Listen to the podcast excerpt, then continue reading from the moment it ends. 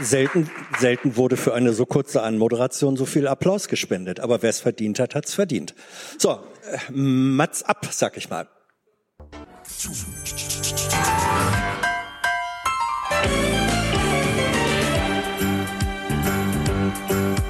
It's a rare condition this day and age to read any good news on the newspaper page. Love and tradition of the grand some people say is even harder to find. Well, then there must be some magic clue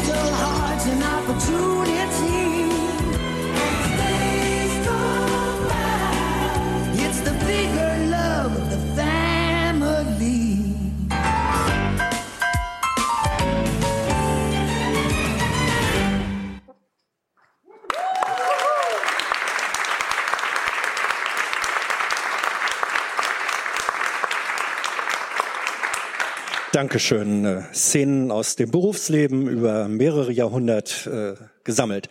Ähm, wie das so ist, wenn die Stargäste erst ein bisschen später kommen, das kennt man aus der Pop- und Rockbranche, es gibt da eine Vorgruppe. Das sind in dem Fall wir. Alexander, Also Thilo hat gesagt, setz dich auf die Bühne. Ja. Also es war genauso wie bei Regierungstagebuch Nummer eins. Ich weiß Geh doch nicht, mal was bitte ein bisschen näher weiß ans nicht, was Mikro. gerade passiert. Ja, also wir sind verdonnert worden, ähm, jetzt sozusagen die Warm-up-Gruppe zu sein und das zu machen, was wir dreimal in der Woche, wir beide, von einem wunderbaren Regisseur äh, geführt, gelegentlich veranstalten, nämlich Regierungstagebuch. Ja, das Problem ist, dass wir da normalerweise vorher die Regierungspressekonferenz besucht haben und ich einfach vorlese, was für Themen Herr Seibert vorher und das Volk gebracht hat oder ans Volk in dem Moment. Ja, heute- das Volk ist ja hier. Das Volk Also, ist hier, aber Steffen Seibert nicht. Das Volk ist hier. Steffen Seibert, naja, im Geiste ist er natürlich immer dabei. Wir, wir haben ihn ja ähm, abgespeichert. Wir wissen, wie er äh, funktioniert. Äh, wir wissen, wann er sagt, ich habe dem nichts hinzuzufügen oder wann er sagt, ähm, die Position der Regierung ist bekannt oder wann er sagt, das ist eine rhetorische Frage, dazu muss ich mich hier nicht äußern. Ähm, wir möchten gerne, dass wenn irgendjemand von euch äh, Fragen über dieses eigenartige Format Regierungstagebuch hat, solange hier oben auf der Bühne ein Stuhl frei ist, mag jeder einfach hierher kommen, kriegt ein Mikro und stellt seine Frage oder macht eine kluge Bemerkung oder so. Ähm, ist kein Muss, aber es ist ein Kann. Jeder hat jederzeit hier Mitspracherecht, gilt auch für spätere äh, Programmpunkte. Lass uns ähm, doch darüber reden. Wir haben ja gestern die 100. Ausgabe dieses Das eigenartigen hätte ich auch Formates. angesprochen. Also Ja. Ihr habt gestern in Folge 100 äh, den Regierungssprecher mit dem Internet konfrontiert, indem Mhm. ihr die Kommentarspalte gelebt habt und ihn der Lüge bezichtigt habt. Nein! Wer, wer hat ihn denn der Lüge bezichtigt? Du und Thilo. Also ich weiß nicht, das ist nur für Außenstehende. Für mich sah das so aus. Ich, ich, habe, ich habe gefragt, ähm, wie häufig er schon gelogen hat. In der Erwartung, dass die Zahl größer als null ist. Nö, das war, eine, war sozusagen eine offene Frage. Wenn ich sage, wie häufig, und die Antwort dann kommt, äh, überhaupt nie, das ist natürlich generell verboten, dann habe ich ihn ja nicht der Lüge bezichtigt. Hm, korrekt. Nicht? Hans Sondern- könnte eigentlich auch Regierungssprecher werden. Ich glaube, die Regierung, bei der ich Sprecher sein äh, möchte, die gibt's gar nicht. Jedenfalls nicht so schnell. Ähm, wie, wie ist das Format zustande gekommen? Eigentlich sind wir beide Opfer. Ja, also normalerweise mache ich bei Jung und Naiv die Technik, bin also hinter der Kamera und äh, Thilo wollte irgendwann auch mal lernen, wie man eine Kamera so hält, dass sie nicht die ganze Zeit total wackelt. Weiß ich nicht, ob er das mittlerweile hinbekommen hat. Aber es war jetzt eben der hundertste Versuch, also das hundertste Regierungstagebuch. Und äh, ja, also da kann man wirklich nicht so viel drüber erzählen, weil es halt wirklich ein extrem offenes Format ist. Das Einzige, was fest daran ist, ist, dass ich versuche, während der Regierungspressekonferenz mitzuschreiben, was gerade passiert, was teilweise ein bisschen schwer ist, weil diejenigen, die antworten, in der Regel versuchen, das Thema aus der Antwort rauszulassen, um keine O-Töne zu erzeugen, also um die Antwort danach nicht in den Tagesthemen senden zu können. Deswegen sitze ich manchmal so ein bisschen verzweifelt da und gucke immer so zu dir rüber im Regierungstagebuch, nachdem ich vorgelesen habe, was ich denke, was gerade dort passiert ist. Und äh, falls ich total falsch lage, lag, ordnest du das dann immer wieder richtig ein. Ja, und ähm, daraus ergeben sich muntere Dialoge. Ähm, es gibt ja Genießer oder, oder Follower dieses, äh, dieses Formats, ähm, die finden, dass die Tagebücher interessanter sind als ähm, der Inhalt, über den wir da reden. Ich habe hier ein Nicken gesehen. Das hat gestern Steffen Seibert auch erschreckt, als er die Zahlen hörte, dass nämlich die Klickzahlen fürs Tagebuch doppelt so hoch sind für die RecPK selber. Das hat ihn, glaube ich, erschüttert. Ja, die RecPK archivieren wir ja für die Aliens, die irgendwann kommen, also damit die dann wissen, wie transparent und offen die Bundesregierung die Bevölkerung informiert. Mhm. Ja. Und also ich weiß bis heute nicht, wer sowas guckt. Ja, ja aber da, du bist das. es sind äh, noch jemand. Es sind, es sind. Äh, du hörst es. Ähm, es ist manchmal auch besser, etwas nicht sehen zu müssen. es sind an die, an die 30.000 habe ich mich belehren lassen. Das ist also viele Zweitligavereine wären froh, wenn sie das zu ihren Spitzenspielen im Stadion hätten. Ne? Ist doch so. Und das, das schaffen wir als noch nicht mal mehr Freizeitsportler. Ähm, wir bereiten das ja insofern, also wir machen da keine Absprachen vorher, wir sagen nicht, worüber, nee, nee, nee, nee, ist nicht, ist, wir fangen an zu reden und dann gucken wir mal, was dabei rauskommt. Ja, also wie offen das ist und dass wir uns auch nicht immer einig darüber sind, was gleich passieren wird, merkt man dann ja auch. Ja? Also uns wird oft vorgeworfen, dass wir dort zu emotional sind, aber ich verspreche damit nicht aufzuhören. Das geht so weiter. Ja. Manche schreiben dann in den Kommentaren, was immer dieser Beef zwischen dir und Thilo soll. Ist das gespielt oder ist das Ausdruck herzlicher Freundschaft? Oder äh, seid ihr äh, echte, in jahrelanger, präziser Beziehungsarbeit entwickelte Intimfeinde? Wie ist es? Das Letzte. Das Letzte. Ja. Das heißt, das ist noch steigerungsfähig?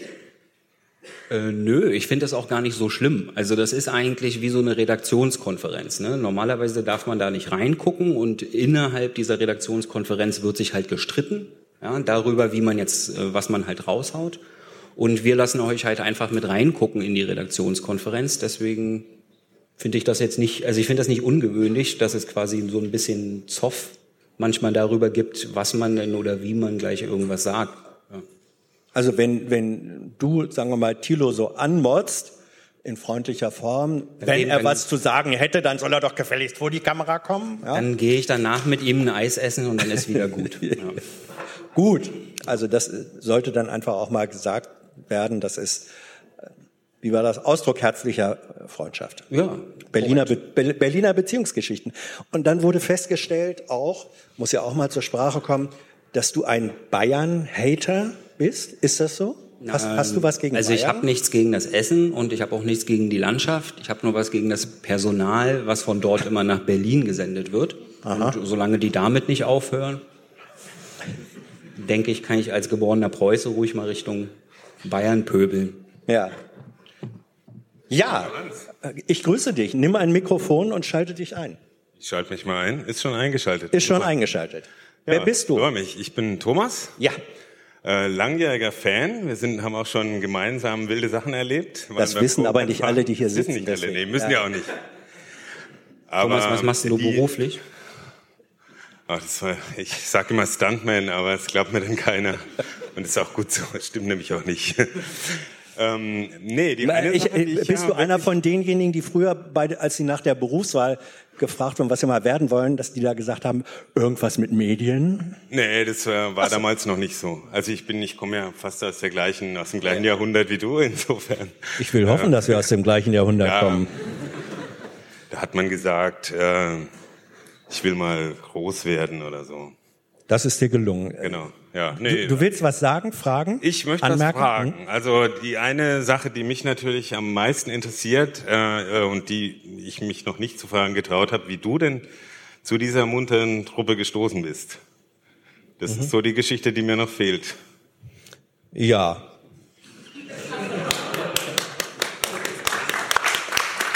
Ich ho- Ich hoffe, dass ich dir da jetzt nicht, äh, dass ich da jetzt nicht einen Nein, nein, nein, wunden nein. Punkt getroffen habe. Oder, Ja, natürlich ist ein Wunderpunkt. Das ist, Ich, ja. ich glaube, Thilo hat Hans genauso kennengelernt, wie Thilo Stefan kennengelernt hat, nämlich er wurde kritisiert. Ja, also damals von Stefan und dann in der Bundespressekonferenz von einem Unruheständler, so bezeichne ich dich immer, weil du eigentlich bei den Öffentlich-Rechtlichen im Ruhestand wärst, aber die Bundespolitik nicht sein lassen kannst, deswegen in der Bundespressekonferenz als freier Journalist zu Gast bist und dann halt irgendwann mal auf Thilo oder auf unser Format zugekommen ist mit, das geht doch so nicht. Und dann haben wir ihm halt erklärt, warum es geht und haben ihn, glaube ich, irgendwann überzeugt, dass es so auch geht. ja, das ist eine interessante Sichtweise, ähm, die ich ähm, so nicht unbedingt teilen würde. Korrigiere. Also es war so, dass ich, äh, das ist schon richtig, nachdem ich bei der äh, ARD vor, vor vier Jahren ähm, aufgehört habe, gesagt habe, ich mache aber natürlich als freier Journalist weiter, solange die kleinen grauen Zellen noch äh, wollen und mich Politik interessiert und Journalismus interessiert. Und dann bin ich eben auch Mitglied weiterhin der Bundespressekonferenz ähm, geblieben, was ich vorher schon gewesen war. Bin nur dann häufiger da gewesen als früher. Weil wenn du in diesem ARD Hauptstadtstudio bist mit 20 Korrespondenten, dann bist du dreimal wöchentlich, ist direkt PK, dann bist du äh, zweimal im Monat da gewesen. Und jetzt war ich auf einmal zwei bis dreimal die Woche da. Und dann kriegt man auch intensiver mit, welche Kollegen und Kolleginnen sind da, wie verhalten sich so. Und dann fällt jemand ähm, wie Thilo und Tyler dazu, die fallen natürlich in gewisser Weise auf, weil sie schon ein bisschen anders sind als die meisten anderen da. Da habe ich mir das angeguckt und dann fand ich man, manches an dem äh, Ansatz interessant und anderes, und da hast du wieder recht, äh, fand ich nicht so gut, fand ich auch kontraproduktiv, weil man muss Leuten nicht mit dem nackten Arsch ins Gesicht springen, wenn man sie zu Antworten provozieren will. Das kann auch schiefgehen. Und darüber haben wir uns dann so gelegentlich ausgetauscht. Und dann hatte ich vor äh, zwei Jahren mal ähm, für, das, für die Volontärsausbildung bei meinem alten Sender Radio Bremen, die haben gesagt, willst du nicht immer so ein Blogseminar machen über Ethik und Moral im Hauptstadtjournalismus unter besonderer Bedingung der Berliner Filterblase? Habe ich gesagt, ja, mache ich gern. Aber die Volos, die könnten alle meine, na, mindestens Kinder, wenn nicht Enkel sein. Da würde ich gern jemanden mit dabei haben, der mehr so deren Generation ist. Und dann habe ich Thilo gefragt, hast du Lust? Hat Thilo gesagt, ja, habe ich. Und dann ist er nach Bremen äh, mit mir gegangen für, für dieses Seminar. Da haben wir festgestellt, dass wir eigentlich so ganz gut miteinander können. Und daraus hat sich dann diese Zusammenarbeit äh, intensiviert. Und ihr, ihr werdet ja inzwischen eigentlich schon als, als Team wahrgenommen, auch von den Leuten, die oben sitzen und die sagen, oh ja, da ist schon wieder diese Truppe ungewaschene, unrasierte äh, Querulanten. So. Schlimmer als wir ist eigentlich nur Russia Today. Also zumindest aus Sicht der Regierungsbank. Ja, das glaube ich eigentlich nicht. Das ist, ähm, also es gibt, das liest man ja auch gelegentlich, dass die das alles nur nervig finden und und äh, Hater finden. Das ist nicht meine Wahrnehmung. Man spricht ja gelegentlich auch mit den äh, Leuten, die da oben sitzen, diese Regierungssprecher. Ähm, die finden es natürlich manchmal scheiße, wenn sie mit Fragen äh, gequält werden, die sie nicht so richtig gut beantworten können. Aber viele Seibert kam und euch da eine halbe Stunde äh, äh, Rede und Antwort gestanden ist nochmal, das war schon auch ganz cool. Also fand ich ein ziemlich äh, an, ne, ein Zeichen von Anerkennung auch, auf jeden Fall. Ja, man muss ja wissen, das hat er auch gesagt im Gespräch, also er war ja derjenige, der eigentlich dafür gesorgt hat, dass Thilo überhaupt Mitglied geworden ist. Nicht? Der hat ihn da ja rein provoziert. Und, ähm, äh, und, und deswegen mich hat das über, also er war ja nicht, die, die Anfrage ob er mal kommen würde ins Regierungstagebuch. Die ist ja nicht erst gestern gestartet worden, sondern die war irgendwann mal. Und dann, dann ich glaube, Thilo hat gefragt, Herr Sabat, kommen Sie? Ja, warum nicht? Und dann hat Thilo gesagt, na vielleicht so, wenn wir 100 haben, ja okay, 100 das mache ich. So war das. Es war also eine, eine, eine Verabredung, die hat keine 30 Sekunden äh, gedauert. Und ehrlich gesagt, das erwarte ich doch auch von jemandem, wenn, wenn ja, ich aber man Sprecher hatte doch über die, über die Zeit hinweg immer wieder den Eindruck, dass Seibert wirklich ganz schön abgefressen ist und, und die Schnauze voll hat von auch, weil halt die Fragen immer wieder nachgehalten werden. Ich, ich finde es ich find's nach wie vor super, dass ihr das so macht, aber es ist halt unbequem, klar. Ja, aber das ist, äh, also von einem Torwart erwartet man doch, dass er schwierige Bälle hält.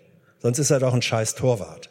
Ne? Und natürlich sagt der Torwart, seine, wenn seine Mauer ähm, schlecht steht, dann schimpft er die und sagt, ey, was steht ihr da scheiße? Das ist doch keine Verteidigung und ich muss dann das Ding äh, aus der Ecke fischen. Aber er ist doch stolz drauf, wenn er sagt, hier habe ich, das, guck mal, wie geil ich bin, ich habe den schwierigen Ball geholt. Also jemand wie Seibert und auch die anderen Sprecher wissen doch, dass im Grunde die etwas schwierigen Fragen geben denen die Gelegenheit zu beweisen, ob sie was können oder nicht. So rum würde ich das mal sehen. Und das wissen die auch. Ja, aber es gibt auch welche, die nicht so viel können. Das sagst du jetzt. Also unabhängig von ihren hm? individuellen Fähigkeiten, also die Sprecherin vom Seehofer zum Beispiel, die tut einem dann schon manchmal leid, wenn sie da oben sitzt und um Worte ringt und nicht weiß, was sie das hat ein bisschen was äh, damit zu tun. Es gibt ähm, einen höchst spannenden, auf YouTube findet man das auch, von Michael Schröern. Das war der, war früher Sprecher des Bundesumweltministeriums, wirklich einer der, der qualifiziertesten Sprecher. Stimmt's? Über die Jahre weg. Kann ich so bestätigen. Und Schröern hatte, der, der war also Sprecher bei verschiedenen Umweltministern und dann irgendwann, als auf einmal die CDU in der letzten Regierung das äh, Umweltministerium hatte und der, der gehört nur zu den Grünen, ähm, da wollten sie nicht unbedingt haben und dann war er zwischendurch mal äh, zwei, drei Jahre Sprecher der Grünen Bundestagsfraktion und dann, als die gewechselt hat, wollte die neue Spitze ihn auch nicht haben und dann musste er wieder zurück ins Umweltministerium. Und der hat aber bei seinem Wechsel äh, zurück äh, oder aus der Fraktion wieder zurück ins Ministerium, hat er eine wunderbare Rede äh, gehalten. Und die, ist, die gibt's auf Video und die findet man bei YouTube unter Michael Schröern. Da hat er nämlich, und das war damals gerade äh, als die Zeit mit, mit äh, Christian Wulff und dem absoluten Untergang von dessen Sprecher ähm, äh, aktuell war, da hat er an dem Fall dann mal deutlich gemacht, was macht eigentlich einen guten Regierungssprecher äh, aus und was nicht. Und zu den wichtigen Sätzen war, dass er gesagt hat, Sprecher können immer nur so gut sein, wie sie erfahren, was im Haus los ist. Und ich glaube, das merken wir schon immer. Also wenn wir, wir könnten, würde ich mal sagen, auf einer Skala von eins bis zehn bei jedem Sprecher relativ präzise sagen, wie tief sind die eigentlich eingebunden in die Entscheidungen ihres Hauses, oder? Ja, manche Sprecher geben so das Gefühl, dass sie nur Pressemitteilungen vorlesen können. Und bei Steffen Seibert hat man halt das Gefühl, dass er fast weiß, was die Bundeskanzlerin denkt. Aber Horst Seehofer hatte enorme Probleme, eloquente Sprecher zu finden. Das ist das Problem. Also als, als sich im Innenministerium angekündigt hat, dass Horst Seehofer kommt, sind alle vom Bord gegangen. Weil vorher war das BMI ja sehr gut besetzt, was Sprecher anging. Wir sind jetzt Richtung Kanzleramt und sowas abgewandert. Ja, also man, man, manche wissen die Namen, die sich dafür interessieren. Und man findet sie dann schon wieder, aber eben nicht mehr auf der äh, Regierungssprecherbank und so. Also da gibt's dann auch eine gewisse Mobilität. Und ähm, was erzeugt das in dir, Tyler, wenn du da stehst und du machst den Job ja jetzt auch schon ein paar Jahre und wenn du das Gefühl hast, und du bist ja ein gelernter, äh, kommst ja aus der Bankwirtschaft, ähm, aus dem Finanzwesen, wenn du Bankster eben nicht. Das ist egal. Was ist das für ein Gefühl für dich, wenn du manchmal den Eindruck hast, gerade bei Finanzthemen, verstehe ich eigentlich mehr von der Sache als das, was die da jetzt gerade sagen. Das kommt einem, glaube ich, jedem Journalisten so vor, dass er halt ein Thema hat, von dem er dann, wenn der Sprecher spricht, immer das Gefühl hat, dass der Sprecher halt nicht alles sagt, weil der Journalist schon mehr weiß, als in dem Moment der Sprecher von sich gibt. Also und das eine Thema ist in der Regel im Finanzsektor bei mir angesiedelt. Ja. Also wie es mir dann geht, also dann, dann wie so ein Flitzebogen. Man wartet halt die ganze Zeit, man weiß ganz genau, noch ein Wort, noch ein Wort, komm noch mal zum Ende, damit ich endlich meine Nachfrage stellen kann, weil ich, weil du mir nicht gerade, weil du mir gerade nicht geantwortet hast. Also man muss ja merken, ob die Antwort gerade wirklich eine Antwort war oder nicht. Wenn man, und nur wenn man im Thema drinsteckt, kann man das. Thilo stellt ja immer gern die Frage, ähm, was hast du gelernt und das soll jetzt auch die Abschlussfrage hier an dich sein, äh, in dieser Zeit, wo du äh, hinter der Kamera und manchmal auch, du hast ja auch Fragerecht in der Bundespressekonferenz. Habe ich aber nur einmal benutzt. Ja, ist ja ausbaufähig. Ähm, also was hast du gelernt in, die, in dieser Zeit? Also das ist immer so eine Pistole auf die Brustfrage. Was hast du aus fünf Jahren Bundespressekonferenz gelernt? Und meine Antwort wäre nichts. Schön. Dann hat sich das ja gelohnt. Dankeschön. Immer wieder geht. Danke. Danke, Thomas. Danke.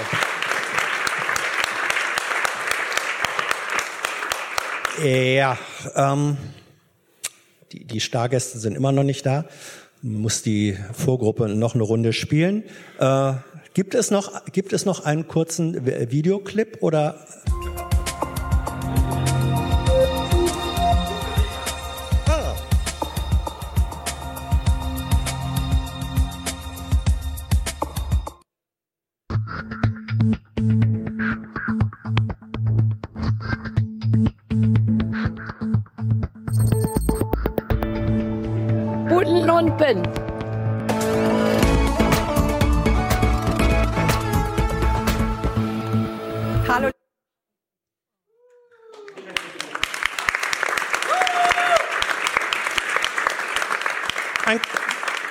ein kleines Fernsehregionalprogramm aus dem Nordwesten der Republik, die aber manchmal ganz gute Sachen machen. Also als es jetzt um den Angriff auf einen AfD-Abgeordneten ging, an Magnitz, das war in Bremen, die allerbeste Berichterstattung, die es dazu gab.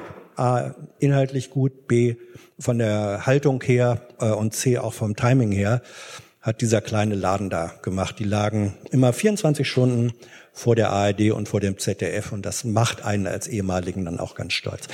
Ähm, es kommen ja auch Gäste hierher, Gott sei Dank. Ist ja nicht alles nur Berlin und ich müsst, möchte jetzt mal eine Gästin bitten, von der ich weiß, sie kommt nicht aus Berlin. Komm doch mal hier vor.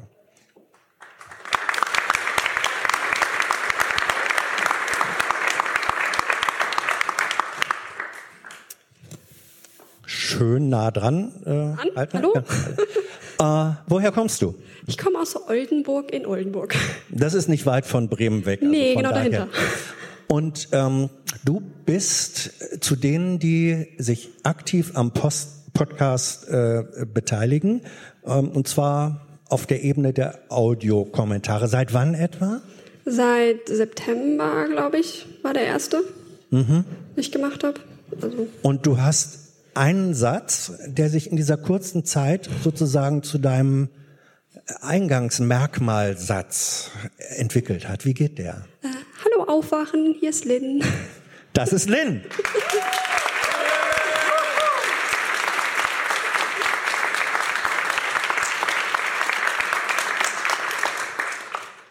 Du hast dich ja in diesen vier, fünf Monaten, bist du, das kann man so sagen, äh, zu einem der Stars in diesem äh, Podcast äh, geworden. Ähm, das, du machst bemerkenswerte Sachen, also sich da hinzusetzen und am Anfang, so wie alle drei oder vier Minuten was zu sagen und ratzfatz warst du auf einmal bei Formaten Viertelstunde, 20 Minuten. Hattest du dir das so vorgenommen oder hat sich das einfach so entwickelt? Ja, das hat sich mehr so entwickelt. Also, dass halt irgendwelche Themen waren, die angesprochen wurden. Und ich habe darüber nachgedacht und mir ist dann immer mehr eingefallen. Nur dachte ich, ich erzähle das jetzt mal. und also für mich ist das so eine Art, wie ich denke, dass ich, wenn ich irgendwie eine Frage habe, denke ich darüber nach und erzähle mir das selbst im Monolog. Und daher ist es dann eigentlich nicht so schwierig, so einen langen Monolog dann zu sprechen, Also es ist quasi meine Gedanken einfach nur auf Ton.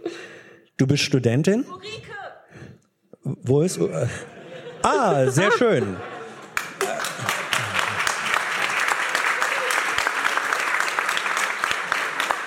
Das ist schön und dennoch muss sie sich jetzt noch ein wenig gedulden. ähm, du bist Studentin, äh, interessante Fachrichtung. Wusste ich vorher überhaupt nicht, dass es die gibt. Ja, die marinen Umweltwissenschaften. Das ist der Master, der baut auf den Umweltwissenschaften auf. Also äh, marine Umwelt hat jetzt nichts mit Gorch Fock oder so zu Nee. tun. Ähm, Ich bin auch nicht bei dem Militär, bei der Marine oder so. sondern, sondern du, du bist eine Umweltwissenschaftlerin, die sich schwerpunktmäßig mit dem beschäftigt, was im Meer, Im, am Meer, Küste. im Meer, am Meer, in Verbindung mit dem Meer so vor sich geht.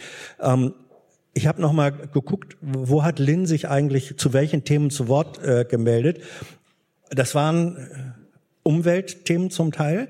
Ähm, Sonne verklagen, Meer verklagen. Auf einmal haben wir was erfahren über CO2 und wie können wir äh, beweisen, dass es eben doch menschengemacht ist. Und dann auf einmal kommen 20 Minuten über den Wolf. Es, äh, es gibt ja, gibt's Meerwolf? Bestenfalls als Speisefisch, nicht? Ähm, aber äh, Seewolf gibt's. See, Seewolf, ja. Äh, ach, ich dachte, das wäre ein Film gewesen. Ähm, der Seewolf mit.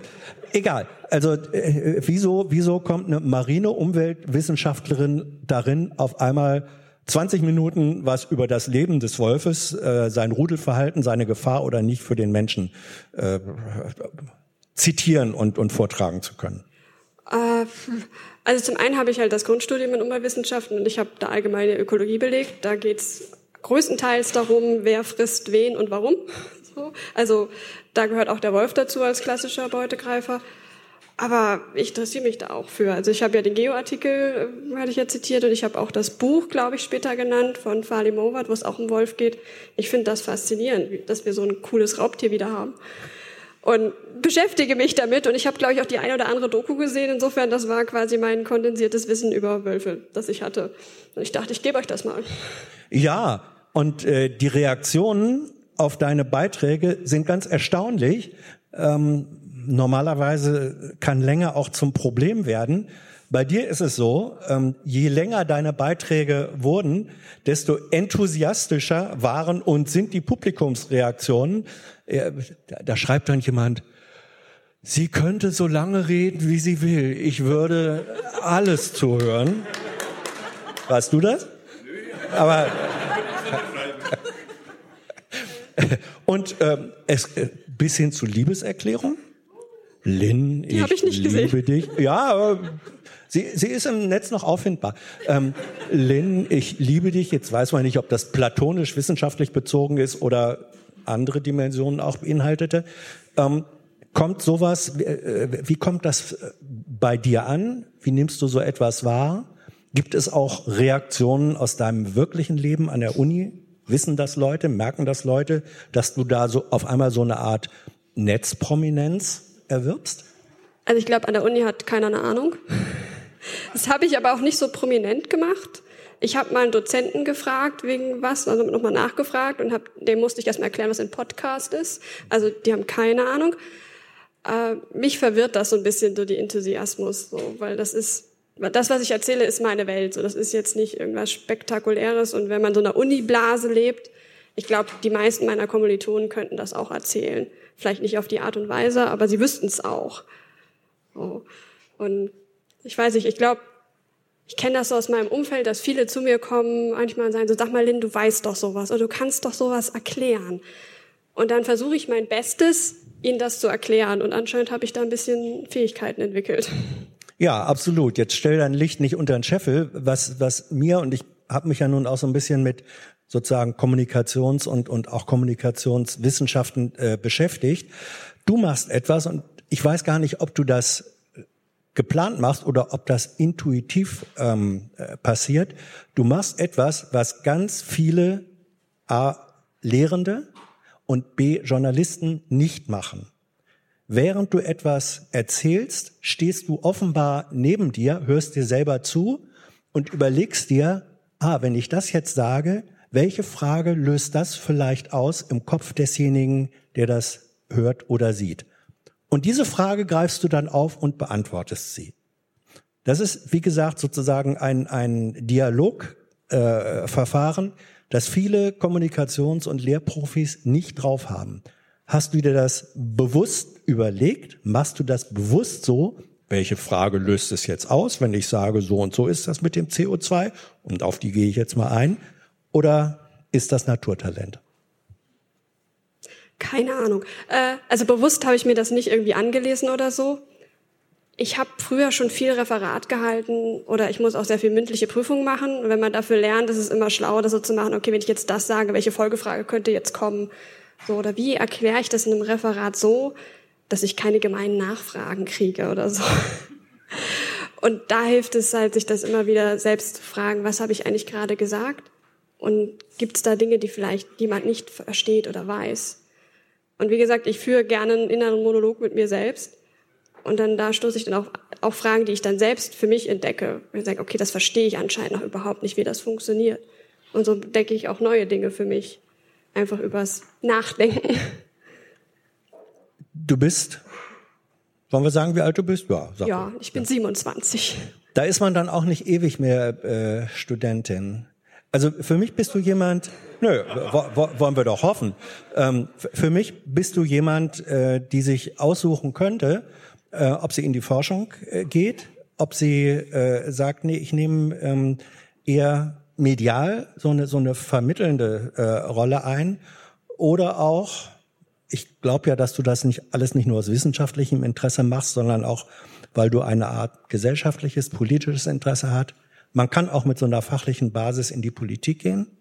Ist dir das schon klar, wo das hingehen soll? Äh, also als ich mir überlegt habe, was ich studieren soll, habe ich irgendwann meiner trotzigen Antwort gesagt, ich würde gern die Welt retten. Ich würde gern irgendwas studieren, damit ich die Welt retten kann. Aber ich bin leider keine Revoluzerin. Also so vorne zu stehen und irgendwie was zu fordern und zu brüllen, das ist überhaupt nicht mein Ding. So auf Demonstrationen fühle ich mich kreuzunglücklich. Ähm, aber ich kann Dinge erforschen. So. Und das ist quasi die Front, an der ich arbeite. Ich wollte Wissenschaftlerin sein und das erforschen, weil wenn wir es nicht verstehen, können wir es auch nicht lösen, das Problem. Wir müssen verstehen, was genau vorgeht. Und das ist die Front, an der ich arbeiten kann. Deswegen möchte ich unbedingt in die Forschung gehen. Also ich habe eigentlich kein Interesse daran, in die Industrie zum Beispiel zu gehen. Also ich möchte meine Fähigkeiten zur Verfügung stellen, um Forschung zu betreiben aber schon mit einem gesellschaftlichen Entwicklungseinfluss, Veränderungsanspruch dahinter? Ja, mit der Hoffnung, dass wir dadurch der Lösung vielleicht näher kommen oder eine, ja, das, das Verstehen, auch die Hoffnung, dass es vielleicht auch andere Menschen dann interessiert, weil es ist ja nicht unwesentlich, es ist unser Planet. So, wir haben keinen anderen Lebensraum mehr. Um, apropos Planet, äh, du hast gesagt, weil du wirst dann ja auch angefragt und gesagt, oh Lynn, Erzähl uns doch mal, wo können wir das nachlesen? Wo können wir? Du bist jetzt äh, so ein bisschen in der Rolle derjenigen, die sagen soll, ähm, ja, da und da findet man das und das und so weiter und so weiter. Also du bist hilfreich ähm, beim beim Zugänglichmachen von von Quellen. Und du sagst aber, es gibt gar nicht so viele gute Bücher, ähm, die was über Umwelt und äh, Umweltschutz und Nachhaltigkeit berichten. Ist das tatsächlich so? Es ist vor allem schwer, ein Buch zu finden, so dass alles irgendwie mal ab, abhandelt. So, das, da gibt es so sehr wenige und es ist auch, die Hürde ist immer sehr groß, weil gerade wenn das jemand schreibt, der halt tief in der Wissenschaft drinsteckt, das dann so runterzubrechen, dass es Leute auch verstehen, die jetzt seit der Schule keine Physik mehr hatten oder so. Und daher, ich, ich, mir fällt kein Buch so wirklich ein, das alles umschreibt. Aber viele, die ich gelesen habe, ich denke, die sind gut und die würde ich auch Leuten geben, die nicht meinen Kram studieren. Also das heißt, man kann von dir vielleicht erwarten, dass es demnächst mal auf irgendwo, sagen wir an der Seite oder so, äh, Linz kleine Leseliste. Gibt's schon im Forum. Ah, gibt's schon. Ah, siehst du, guck. Habe ich schon angefangen. Ah. Habe auch eine kleine Bewertung unten dran gemacht, dass ja. man so ein bisschen einschätzen kann, wie wie fordernd das ist oder ja. wie trocken das ist oder so. Ja. Okay, dann lass mich mal, wo habe ich es denn hier? Zufällig, zufällig habe ich ein Buch dabei, das ich sehr interessant finde. It's the Planet Stupid, ähm, über von von einer Wissenschaftsjournalistin und einem auch Umweltwissenschaftler äh, geschrieben. eine Reihe von Interviews zum Thema sieben Perspektiven zum Klimawandel mit ganz äh, interessanten Leuten, von denen man gar nicht gedacht hätte, dass sie da äh, damit was am Hut haben, bis zu Hans-Werner Sinn, dem man viel unterstellen kann, aber kaum jemand würde ihn für einen Umweltschützer im Herzen halten.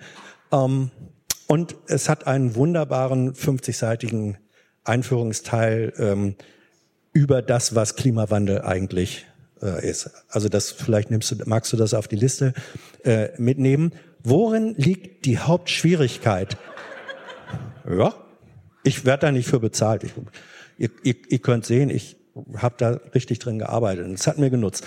Ähm, worin li liegt die Hauptschwierigkeit, Menschen, die nicht vom Fach sind, ähm, so etwas wie, wie Klimawandel äh, in seinen tausend oder Millionen Dimensionen eigentlich zu erklären?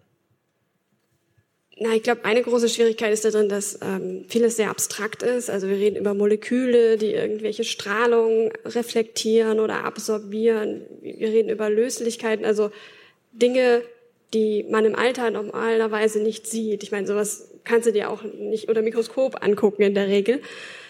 Und das Menschen darzustellen, dass sie das irgendwie verstehen können. Also dass man nicht die ganze Zeit von Bindungsaffinität spricht oder so, womit dann viele auch aussteigen. Und das halte ich für die größte Schwierigkeit. Und gleichzeitig ist es auch unglaublich viel. Es ist nicht allein das CO2 oder das Methan. Es ist nicht allein das, was im Ozean passiert. Da passiert was in der Erde, da passiert was in der Luft. Da sind so viele Räder man muss eigentlich ein Riesenbild erzeugen, was alles an Prozessen läuft, um das Gesamtding irgendwie verstehen zu können. Und das ist halt ziemlich viel. Das ist nicht so wie, keine Ahnung, Fahrrad zu erklären. Ähm, du hast aber Lust, ich habe den Eindruck, du hast jetzt so ein bisschen, kann man das sagen, Blut geleckt durch diese vier oder ja, vier, fünf Monate Podcast-Erfahrung, vermutlich auch durch die positiven ähm, Rückmeldungen. Ähm, es gibt ja die Aufforderung, kam ziemlich früh schon, Lynn sollte doch mal einen eigenen Podcast machen.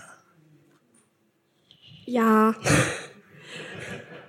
Was für eine Art von Ja war das jetzt? Ja, äh, also einmal ist es für mich eine ganz neue Erfahrung, dass es Leute so positiv aufnehmen.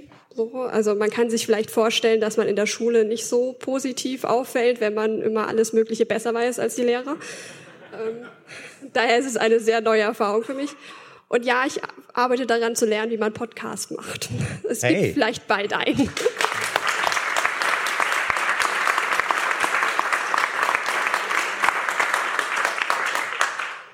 Das äh, war, glaube ich, ein relativ deutliches Signal. Ihr müsst äh, alle zuhören, jetzt wird geklatscht. du, du, hast, ähm, aber du hast gesagt kürzlich, als wir am Telefon darüber sprachen, auch so über dieses Begehren, Lin soll doch gefälligst einen eigenen Podcast machen, da warst du so ein bisschen, ja. Ähm, und dann hast du, das Hauptproblem besteht, oder ein Problem besteht darin, ich weiß keinen guten Titel dafür. Weißt du inzwischen einen? Na, wir hatten jetzt Eintauchend als Favorit, also Eintauchen in ein Thema. Mhm. Und es wird natürlich über Naturwissenschaften gehen. Das heißt, man könnte sagen, heute tauchen wir einmal in die Ozonschicht ein oder wir tauchen in das Thema Tektonik ein oder so. Weil ich gerne halt etwas erzählen würde über die Schönheit von Naturwissenschaften und über die Welt da draußen, die wir Menschen in unseren Städten gerne nicht mehr mitkriegen. Das ist momentan der Favorit, aber es steht immer noch äh, die Möglichkeit offen, noch andere Einreichungen zu machen. Also wer eine Idee hat, sei es heute oder sei es in Zukunft, ähm, Lynn ist da äh, offenen Auges, Ohres und Herzens und Gehirns. Und ähm, soll das, wie weit sind die Überlegungen da schon gediehen? Wäre das sozusagen ein Solo-Podcast, äh, Lynn erklärt uns die Welt, oder ähm, ist es etwas, wo du, wo du sagst, also analog dem, dem Aufwachen, ah, da suche ich mir jemand, oder auch vielleicht verschiedene Gäste, wo wir das dialogisch, trialogisch äh, machen. Was schwebt dir da vor?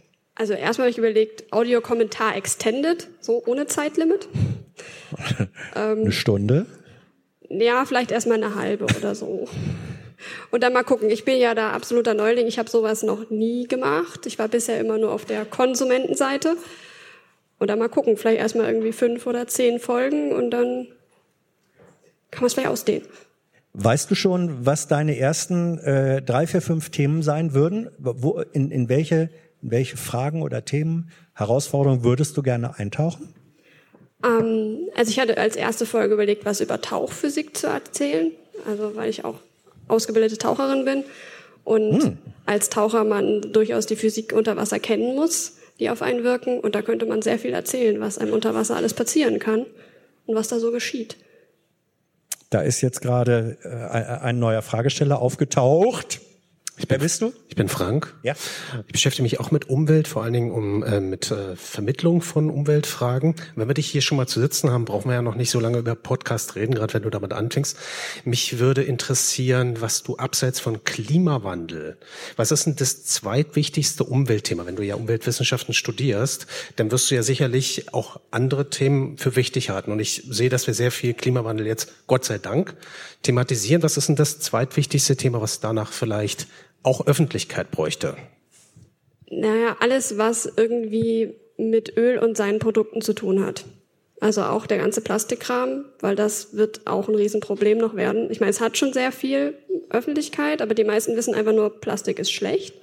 Und desto kleiner es wird, desto schlimmer.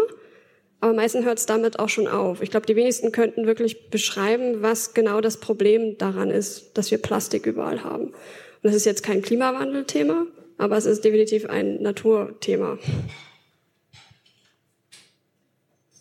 Frag weiter. Ja, am Plastik schließen sich jetzt viele Fachfragen dann an, aber ich äh, weiß nicht, wenn wir das äh, als Öffner halt halten wollen. Ich meine, es ist ja deine, äh, ich wollte von dir wissen, warum du das wichtig findest vielleicht. Hallo. Hi. Ich würde gerne wissen, wo die beiden, diese Podcast-Macher vom Aufwachen-Podcast, die ihre größten Schwächen haben. Also in Sachen Umweltthemen, Naturschutzthemen, Artenschutz. Sind wir zu lieb zum Wolf? Nein, ich glaube, der, der Wolf hat euch ganz doll lieb, weil ihr ihm so den Rücken stärkt. aber aber wo, wo schwächeln wir am meisten? Also wo haben wir überhaupt gar keine Ahnung? Na, ich finde es toll, dass ihr euch sehr Mühe gebt. Dass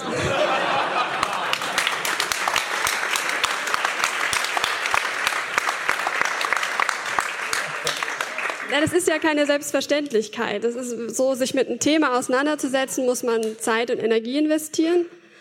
Und das machen nicht alle Menschen. So, man hat ja vielleicht auch anderen Kram zu tun. Und ich finde, und es ist ja nicht unbedingt etwas, wofür man einen direkten Mehrwert in seinem Leben irgendwie hat. Wenn ich jetzt verstehe, wie ein Auto funktioniert, dann habe ich vielleicht irgendwann die Chance, wenn mein Auto kaputt ist, das zu reparieren oder weiß, was passiert ist. Wenn ich jetzt weiß, wie der Phosphorkreislauf funktioniert, bringt mir das persönlich erstmal überhaupt nichts, außer die Erkenntnis zu haben, dass ich weiß, wie es funktioniert. Und das sehe ich nicht als selbstverständlich an, sowas zu machen. Deswegen finde ich es toll, dass ihr euch da im Podcast dann hinsetzt und sagt, okay, jetzt lassen wir uns das mal erklären. Ja, die große Kunst der charmanten Ohrfeige beherrscht sie auch. Ähm, wie kommt dir die Kommunikation ähm, im Podcast, in der äh, damit verbundenen Welt des, des Forums vor? Da wird ja manchmal vor allem auf YouTube, ähm, also jetzt nicht unbedingt in dem Channel, aber in anderen, da, da wird ja rumgeätzt und, und gepöbelt äh, ohne Ende. Ist sowas bei dir auch schon ähm, angekommen oder sind die eigentlich alle nur nett zu dir? Und wenn ja, woran liegt das? Also ich lese gar nicht so viel die Kommentare. Daher so. weiß ich das jetzt gar nicht so genau. Aha. Aber ich kenne durchaus Menschen, die rumpöbeln, das ist nicht der Punkt. Ja. Aber so mir gegenüber habe ich jetzt keinen Kommentar gesehen. Wenn es einen unfreundlichen gibt, habe ich ihn nicht gesehen. Ja, das ist ja auch manchmal auch das Bessere. Ähm, äh, äh, liebe Lynn, ähm, wenn du dir etwas wünschen könntest, dürftest, für wie, wie Menschen, die interessierte, zukunftsorientierte Podcast-Viewer sind, gesellschaftliche Wesen, ähm, wo müssten wir eigentlich tatsächlich unser Leben ändern, über kluges Reden hinaus, dass die Welt so gerettet werden kann, wie du das ja als Eingangsmotivation äh, geschildert hast? Na, ich glaube, was bei vielen, also gerade Leute, die, die Klimawandel leugnen, ist, dass das nicht unbedingt was damit zu tun hat, dass zu verstehen oder die, das faktische Wissen. Das hat viel damit dazu zu tun, wie Menschen sich selbst gegenüber der Welt sehen. Also ich weiß, irgendjemand in Audiokommentaren mal gesagt, ich, mu ich kann mir das doch gönnen, nach Malaysia zu fliegen. Das steht mir doch zu.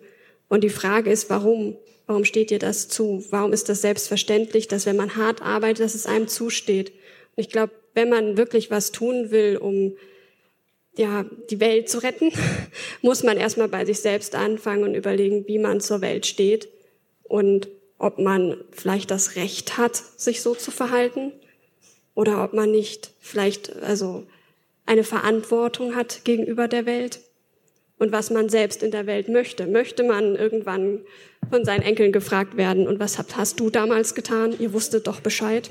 Ich habe kompensiert. Ich Reicht das nicht? Hat er doch gesagt. Das musst du dich fragen, ob das gereicht Nein. hat. Nein, Ich finde find ja nicht. Also, wir haben ja so als Verlegenheitslösung, das kam ja irgendwie auf mit dem Kompensieren und so weiter, ne? Auf der anderen Seite habe ich natürlich auch diese Statistik gesehen, wo man so sieht, ja, nicht mehr Papier ausdrucken macht so viel, äh, nicht fliegen macht so viel und keine Kinder haben, also Kinder haben ist sozusagen das Allerschlimmste überhaupt. Deswegen habe ich eh schon ein schlechtes Gewissen. Aber jetzt haben wir halt dieses Kompensieren da reingebracht. Bringt das was oder nicht? Also jedes CO2, was gespart wird, bringt was. Aber auch diese Idee von Thilo fliegt zwar nach Amerika, um 45 Minuten Gespräch zu führen, ja, aber er finanziert danach diese Öfen, mit denen diejenigen, die in afrikanischen Ländern ja eh mit offenem Feuer kochen, wenigstens noch 90 Prozent weniger CO2 emittieren. Kann man so eine Rechnung machen? Also kann man Phosphorkreislauf und so weiter ist ja alles hoch detailliert und kompliziert, aber kann man jetzt einfach, so wie wir, naiv da sitzen und sagen, ja, die Flüge fanden da statt und das CO2 ist in der Luft, also holen wir jetzt auf der anderen Seite das da wieder raus oder kompensieren auch, wie auch immer. Naja, also so eine CO2-Kreislauf-Grafik sieht immer so aus, dass du verschiedene Boxen hast mit Reservoiren. Und da gibt es zum Beispiel das Reservoir Atmosphäre. Und ob du nun über Nordamerika ins Reservoir CO2 reinpumpst und es über Afrika rauspumpst, das macht keinen Unterschied. Es ist in der Atmosphäre oder es ist nicht in der Atmosphäre und reagiert dort. Also ist das Also ein ja. richtig, ja, also ist das ein, wenn ich mal politisch fortschrittlich, ein globalistischer Gedanke. Tatsächlich, wir kompensieren mit Geld, das wir von uns irgendwo hinschicken, damit auf der anderen Seite der Welt, weil die Erde als Reservoir, das ist natürlich, also jetzt, wo ich so als globalistisch vorstelle, auch noch, noch mal attraktiver, finde ich. Ich habe gestern, ich habe mich die letzten Tage mit dem IPCC-Bericht beschäftigt. Und äh, da steht unter, andre, an, unter anderem drin, selbst wenn jeder von uns, jeder auf der ganzen Welt sein Verhalten ändern würde, würde das zu wenig sein, weil unter anderem die 100, also 100 Konzerne für 70 Prozent aller CO2-Emissionen auf der ganzen Welt verantwortlich sind. Also solange die weitermachen können, was sie wollen, bringt es einfach nichts, wenn wir alle darauf verzichten. Ja, aber wer bringt dazu, da- sie dazu, darauf zu verzichten? Politik. Und wer macht die Politik? Wir. Also müssen wir das machen. Ja, aber das haben wir ja seit 50 Jahren nicht geschafft. Darum sage ich ja, wir müssen kollektivistisch handeln und Gesetze machen. Ja, ich stimme dir dazu. Es dauert nur leider ein bisschen lang, das ist das Problem. Und Aber es ist auch inzwischen so, also es gibt mehrere Modelle vom IPCC, wo inzwischen, ähm, damit das noch funktionieren soll, dass wir unter 2 Grad äh, haben, wir Negativemissionen machen müssen. Also wir müssen sogar CO2 entziehen. Ja. Und es gibt bis jetzt noch wirklich keine gute Technologie, mit der wir das in den Massen machen könnten. Es gibt ja die Vorschläge vom IPCC, was wir allerspätestens ab 2030 durchgesetzt haben müssten. Zum Beispiel die Waldrodung komplett einstellen, Wälder pflanzen, ähm, nur noch, also Mobilität nur noch elektrisch, nicht mehr mit fossilen Brennstoffen, nur noch Energie aus erneuerbaren Energien und noch viele, viele andere Sachen. Ähm, das sind ja, das sind die Maßnahmen, das sind die Mindestmaßnahmen. Das müssen wir machen. Unter anderem müssen wir auch die industrielle Landwirtschaft komplett abschaffen. So, und jetzt habe ich die Frage an dich. Ich habe ja morgen Junge Naiv mit Svenja Schulze. Ich weiß nicht, ob die mittlerweile bekannt ist. Das ist unsere Bundesumweltministerin. Welche drei Fragen sollte ich sie stellen? Und dann fragst du mich. Ja, ja, wie denn sonst? So spontan weiß ich das nicht. Gut, was hältst du denn von, von meiner Strategie? Wir werden das ja erst morgen ausstrahlen. Das heißt, äh, Frau Schulze wird das jetzt nicht vorher hören. Ich will ja radikal sein. Ich will ja radikaler 2019 sein. Ich werde ihr einfach die IPCC-Vorschläge vorlegen. Ja. Und äh, vielleicht fragen, ähm, ob sie das für realistisch hält, das umzusetzen. Und wenn nicht, warum? Das reicht mir schon. Dankeschön. Frank, Übrigens, Bisher sind hier nur Frauen, äh, nur Männer auf die Bühne gekommen. Bitte, Mädels, engagiert euch auch. Lasst Lynn nicht alleine. Äh, Aber Thilo, bleib mal da. Ähm, du hast gerade Konzerne gesagt. Du hast gesagt, 70 Proz- äh, dass 70 Prozent auf die Konzerne entfallen. Und es wirkt ja so, als wenn sozusagen 30 Prozent privat sind und 70 Prozent sind bei den Unternehmen. Wer, wer stützt denn die Unternehmen? Du bist auch ein Konsument. Also das heißt, wenn du deinen Stromanbieter und so weiter, wenn wir angucken, wo sind denn die 70 Prozent? Das sind doch eben gerade die Verbrauchsposten, die du zu Hause hast. Also was du isst und was du, was du an Strom verbrauchst und so weiter. Da- Das steckt doch hinter, hinter der Industrie. Bist du doch als Aber von Konsument. diesen 100 Konzernen, ich habe mal geguckt, da ist nur ein einziger Deutscher dabei, RWE. Ansonsten sind das hier sa- saudi-arabische, chinesische, amerikanische Kohle- und Energiekonzerne. Da habe ich ja gar keinen Einfluss drauf. Doch eben, wenn du mit dem Flugzeug nach Amerika zum zehnten Mal im Jahr fliegst, dann unterstützt du eben die Konzerne, die das Öl eben aus Saudi-Arabien holen und da auch die Konflikte verursachen, gegen die du, gegen die du dann in der BPK letztendlich schimpfst. Und eine Sache habe ich auch gelernt. Elek elektrische Mobilität oder äh, emissionsfreie Mobilität oder fossilfreie Mobilität bedeutet auch äh, keine, kein Kerosin mehr für Flugzeuge. Wir müssen uns, wir müssen es irgendwie schaffen, elektrisch zu fliegen. Ja, es gab ja mal den, den einen Monoflügler mit Solarantrieb, der einmal um die Erde geflogen ist. Das ist vielleicht noch nicht massentauglich, aber es geht. Man kann fliegen elektrisch. Und man könnte es auch Segel fliegen, ist auch sehr cool. Aber das müssen wir jetzt innerhalb von elf Jahren hinbekommen. Ja. Ich verstehe das nicht. Ja, ich weiß auch nicht, wie das gehen soll, aber ähm, es ist halt nichts, das man verschieben kann. So, also wenn man jetzt sagt, okay, wir wollen jetzt irgendwie, haben keine Lust, den sozialen Wohnungsbau zu machen, dann können wir das Problem noch irgendwie zehn Jahre schieben. Klimawandel kannst du nicht schieben. Ähm, danke euch beiden.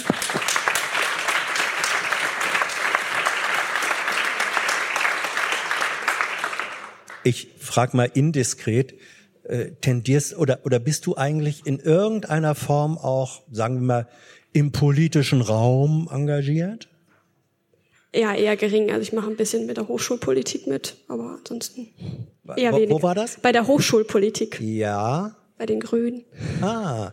Ähm, Tendenz das überrascht ist mich jetzt. Äh, nee, nee, überrascht mich nicht wirklich. Es, es gibt ja bei den Grünen sozusagen auch so eine Richtungsdebatte. Die einen sagen Green Technology, also wenn wir die Technologie äh, effizient und grün und so weiter gestalten, dann können wir im Grunde Hochindustrieland äh, bleiben, müssen nicht so viele Abstriche machen und es haut trotzdem hin. Und die anderen sagen, nee, ähm, das reicht nicht. Und das läuft dann unter dem Stichwort Suffizienz. Wir müssen uns vor allem in Industrienationen äh, bescheiden, unserer Lebensführung äh, auch massiv ändern. Das andere wäre grüne Augenwischerei. Welche von den beiden Positionen hältst du für die realistischere oder richtigere? Na, ich fürchte, wir brauchen eine Kombination aus beidem. Also wir haben einen Haufen Menschen, die wir versorgen müssen. Und entweder wir schrauben die Versorgung hoch und versuchen irgendwie das technisch zu lösen, oder wir sorgen dafür, dass die, die Konsumentinnen nicht mehr so viel haben wollen. Also, ne, ich, wir hatten ja irgendwie mal letzte, vorletzte Folge, hattet ihr das drin, dass wie viel Kalorien man so braucht, um irgendwie ein Stück Rind zu produzieren. Wenn wir jetzt alle Vegetarier oder Veganer werden, ist gleich sehr viel mehr Ressourcen da. Das heißt, man müsste weniger Technologie einsetzen, um jetzt Fleisch zu produzieren. So, das heißt, man könnte den Aufwand nieder, niedriger machen. Gleichzeitig könnte man mehr Technologie darin investieren, effizienter Getreide zu ziehen, zum Beispiel. Also ich glaube, es ist eine, eine Lösung aus allem nötig. Liebe Lynn, wir danken dir sehr und ich schwöre dir,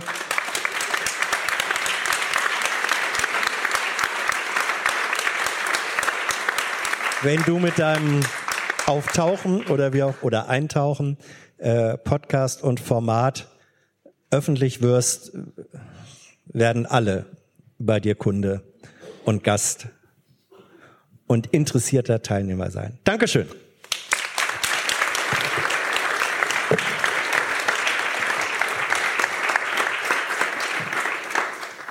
Und jetzt, ich soll sitzen bleiben. Du gehörst ja teilweise dazu und wir warten noch auf Albrecht. Kurioserweise, der wollte eigentlich als allererstes da sein. Aber gut, dass wir vorbereitet sind. Stefan, wir machen uns ja immer so häufig lustig über die Medienwirkungsforschung, über die ganzen Umfragen und den Umfragejournalismus. Übers Weißt du, wir müssen da uns mal selber an die Nase fassen, finde ich. Aha. Und selber mal sowas machen. Wir machen jetzt einen Podcast Wirkungsforschung. Solange wir uns auf unsere Gäste warten. Ulrike ist ja schon da. Hallo, Ulrike. Wir brauchen jetzt einen Hörer und eine Hörerin, die stellvertretend für, die, für das Aufwachenrudel uns Feedback gibt zu unserem Podcast. Unter anderem ist zu viel Hans-Jessen-Show dabei. Du, kannst- du darfst natürlich auch Fragen stellen. Also, wer möchte als Hörerin und Hörer stellvertretend Wirkungsforschung mit uns machen? Nein, Jenny, du bist auch Podcasterin, das zählt nicht. Wir brauchen unbelastete Leute. Wir brauchen eine männliche Person. Wir machen es sonst wie in der Uni. Ja. Nee, wie man sich auch in der Das Uni nicht nicht. traut, sondern wie in der Schule. Das Wir rufen nicht. auf. Ja, das wollt ihr nicht. Komm, du, du suchst aus. Hans sucht Ich, aus. ich frage mal so, ähm, wer von euch, wer von euch hatte ähm, in diesem Jahr schon Geburtstag? Da war die Hand, da war die Hand. So, du kommst bitte hoch und du hattest dich äh, auch gemeldet? Ja, das war, das macht nichts, Pech. das gilt jetzt. Komm hoch, komm, traut euch. Das war der Zufallsgenerator, der hat ge äh, korrekt und gerecht ent äh, entschieden. Okay. Ich zeige euch beiden mal, Hans, Stefan, wie das Prinzip funktioniert. Ähm, das ist euer Mikro. Ihr teilt euch das Ihr dann gerecht. Ja. Einfach Mhm. nur die Fragen beantworten. Im Namen aller Hörer. Ich, ich fange mal. Achtet Ich, ihr an den Türen drauf, wenn Albrecht von Lucke aufkreuzt? Gut. Ja. Nicole wieder. Ne? Okay. Meine erste Frage. Ist der Podcast zu lang? Nein. Nee, Ist er zu kurz? nee. Also genau Manchmal. richtig, aber manchmal geht er nur zwei Stunden und manchmal sechs. Ja, man kann sich ja dann aussuchen. Also es gibt bestimmt auch einige Leute, die nicht immer zuhören, also die jetzt nicht jede Folge hören. Ja. Ja.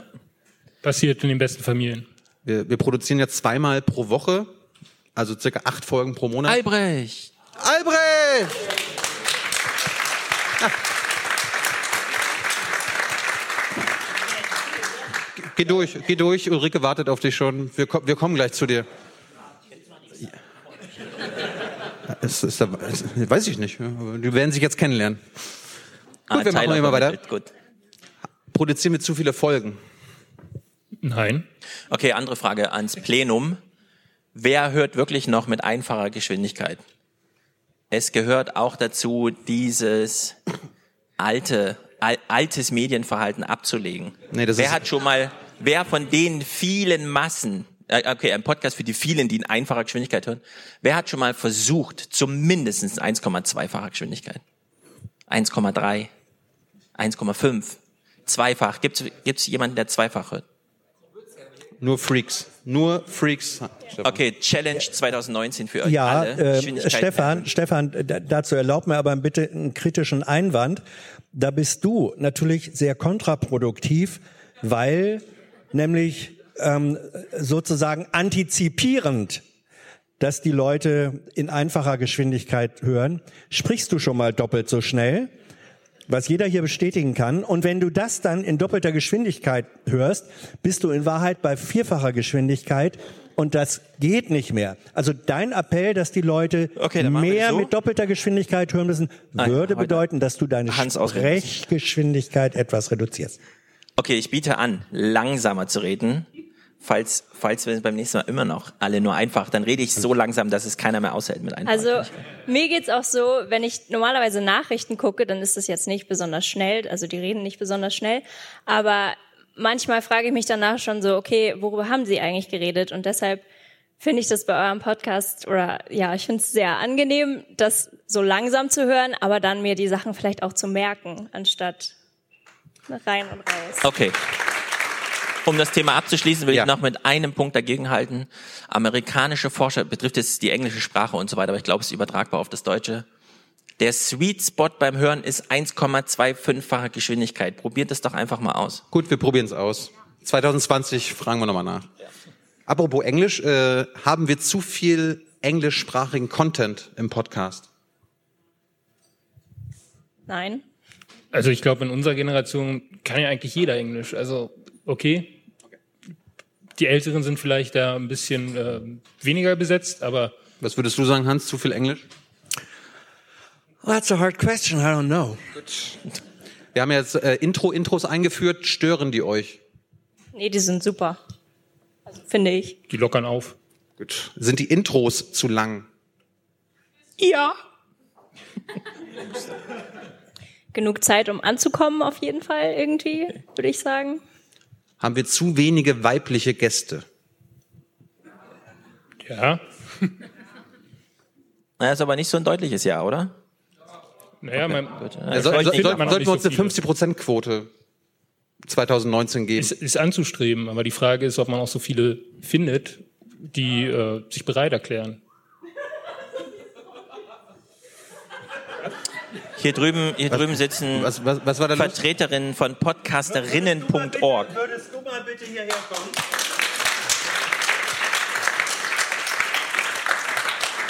Das ist Daniela von der neuen Hi. Plattform, die ihr alle besuchen müsst, podcasterinnen.org. Falls euch im Aufwachen-Podcast zu viele Männer sind, kann man zumindest schon mal Podcasts, die dann nicht leider Aufwachen-Podcasts sind, aber trotzdem schon mal mit weiblichen Stimmen hören. Was hatte Eine deine Lache eben? äh, Was sollte uns diese Lache äh, äh, sagen? Ich musste so lachen, weil Michaela auf die Frage, ob man eine 50-Prozent-Quote hinbekommt, sagte, nein, so viele Frauen gibt's nicht. Und das fand ich sehr lustig. Okay. Also du bist deutlich anderer Meinung, ne? Also ich habe mir vorgenommen, da ich ja für 99% der Gäste im Podcast zuständig bin, dass wir die 50%-Quote anstreben. Ja. Wir werden nächste Woche unter anderem eine Gästin, das heißt Gast, einen weiblichen Gast haben. Haben wir zu viele Hörerkommentare und sind die zu lang? Nicht zu viele, nicht zu lang. Ich finde es immer sehr cool, das zu hören. Und ähm, wenn ich drauf keine Lust haben sollte, höre ich sie mir halt nicht an. Und es ist eine super Idee, also Hörerkommentare zu haben, würde ich sagen. Ja, finde ich auch, aber ähm, ich kann den Teil halt überspringen, wenn ich dann sage, okay, äh, ich habe jetzt vier Stunden gehört, ähm, den Teil lasse ich heute mal aus. Ja, meinst du mit den Teil alle Hörerkommentare oder die einzeln? Weil es macht mir schon Mühe, ähm, skippbare Kapitelmarken reinzumachen, so dass man sagt, na, der Kommentar vielleicht skip und dann geht man direkt zum nächsten Kommentar. Oder sagst du, ist das ein Ausstieg aus dem Podcast selbst? Für mich persönlich, äh, ich, ich gucke dann, okay, äh, was sind so die Themen und sage dann, ja, für mich ist heute nichts dabei oder ich, ich habe jetzt was anderes noch, was ich zu tun habe oder Okay. Hans, es gibt äh, Gerüchte, dass du nur deine eigenen Sendungen, wenn du im Aufwachen-Podcast dabei bist, hörst und die anderen nicht. Stimmt das? Selbstverständlich. Gut. Ähm, äh, ja, ich, ich folge damit einer literarischen Tradition. Ähm, äh, Autoren, die was auf sich halten, lesen natürlich nur Bücher, die sie selbst geschrieben haben. Gut, dann werden wir Das also, doch bei euch auch wir so. werden also auch weiterhin über dich lästern, wenn du nicht dabei bist, weil wir wissen, dass du das ja nicht hörst. Es wird mir zugetragen. Ich habe ja Menschen, die äh, für mich hören und mir das dann weiter vermelden. Also es, es gibt da es gibt da keine beobachtungsfreie Zone. Nächste Frage: Haben wir zu wenig Wolf-Content? auf jeden Fall. Auf was? Auf jeden Fall. Zu viel? Nein, zu wenig. Ach so, zu wenig. Hab ich, ich habe zu wenig gefragt. Ja, nächster Gast könnte auch ein Wolf mal sein. Also, Ich Wir glaube, ja. Wir führen jetzt eine Statistik. Wolfgang Schäuble oder sowas. Ja. Ja. Wir können den Wolf ja mit der Anzahl der Wölfe in Deutschland steigen lassen. Wolf von Lojewski. Wir haben ja 2018 vermehrt Naturschutz, Umweltthemen und so weiter im Podcast dabei gehabt. Ist das immer noch zu wenig oder haben wir jetzt ein gutes Level erreicht? Kommt ja auch auf die Relevanz an, wenn gerade das Thema, ja, Ja, Weltenrettung, also es kann ja ja nichts sicher relevanter ist immer sein. relevant, aber es gibt ja immer einen Fokus, der gerade besteht und wenn äh, kein Fokus da ist, dann kann man ja nicht künstlich einen, äh, also kann man schon, aber muss man ja nicht. Lästern wir zu viel über die SPD. Der Verlierer ist die SPD, das wissen wir dank unserem Gast. Albrecht. Lästern wir zu viel über die SPD. Splitterpartei muss man jetzt nicht immer behandeln. Sehr guter Spruch. Gibt es zu viele Soundboard-Einspieler? nein. Gehören ja dazu. Hört ihr die Danksagungen am Anfang einer Folge oder überspringt ihr die? Du bist ja ein Überspringer. Ich überspringe sie nicht, nee. Weil es ist ja immer, zwischen den Danksagungen ist, sind ja auch noch Teile, die dazugehören. Also es ist ja nicht so, dass das wirklich nur Danksagungen sind. Es leitet ja auch so ein bisschen schon ein. Ja. Siehst du auch so. Sehe ich auch so. Wie viele von euch äh, überspringen die Danksagungsteil? Oh. Ein Drittel? 25 Prozent? Aber sucht ihr dann wild rum oder springt ihr bis zur nächsten Kapitelmarke, die natürlich auch schon 20 Minuten vom eigentlichen Content übergehen? War eine Scherzfrage. Wild rumsuchen. Ich habe sie Äh. jetzt nur angestachelt, dass sie denken, was, da kommt aber noch was vor der nächsten Kapitelmarke? Wird zu wenig Taron gefahren? So einmal im Jahr, oder? Zweimal. Zweimal. Ich war noch nicht dabei. Also Zweimal zum Preis vom einen allerdings. Ich war auch noch nicht dabei, also nö. Möchtest du von diesen Hörertagen erfahren? Weil er erzählt ja nie was. Ja, eigentlich schon, so ein bisschen wenigstens. Okay. Merkt ihr, merkt ihr das? Machen wir zu wenige Live-Shows? Sowas wie jetzt. Ja. Ich denke, äh, das bringt noch mal ein anderes Element so ein bisschen mit rein. Und da könnt ihr ruhig noch ein bisschen mehr machen. Ich meine, muss jetzt nicht äh, alle zwei Monate sein, aber äh, kann schon mehr werden. Ich weiß nicht, ob ihr die, die, die Videoversion des Podcasts hört oder guckt. Eine von euch? Ja, aber heißt nicht, dass ich immer Ne, hingucke. Ja, aber du, manchmal, du siehst ja im, mit den Monaten, wie wir uns ernähren oder Dinge zu uns nehmen vor der Kamera. Döner.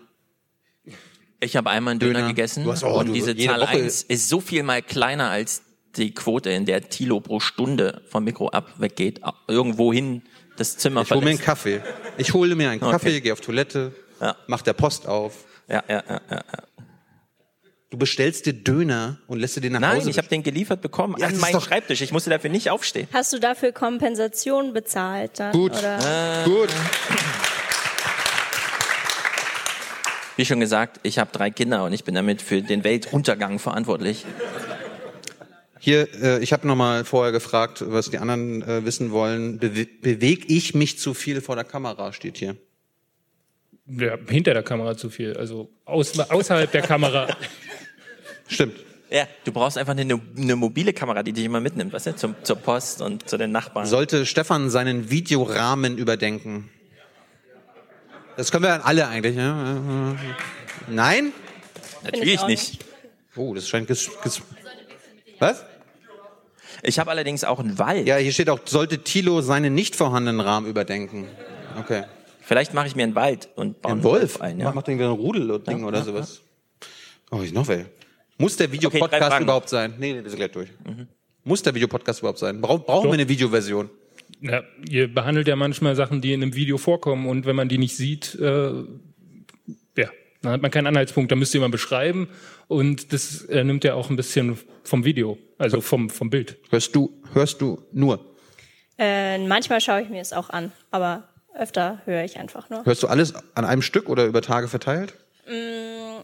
Meistens an einem Stück, es sei denn, also ich bin sehr müde und schlafe ein, dann höre ich es halt nochmal. Also jetzt nicht, weil es so langweilig ist, aber ja.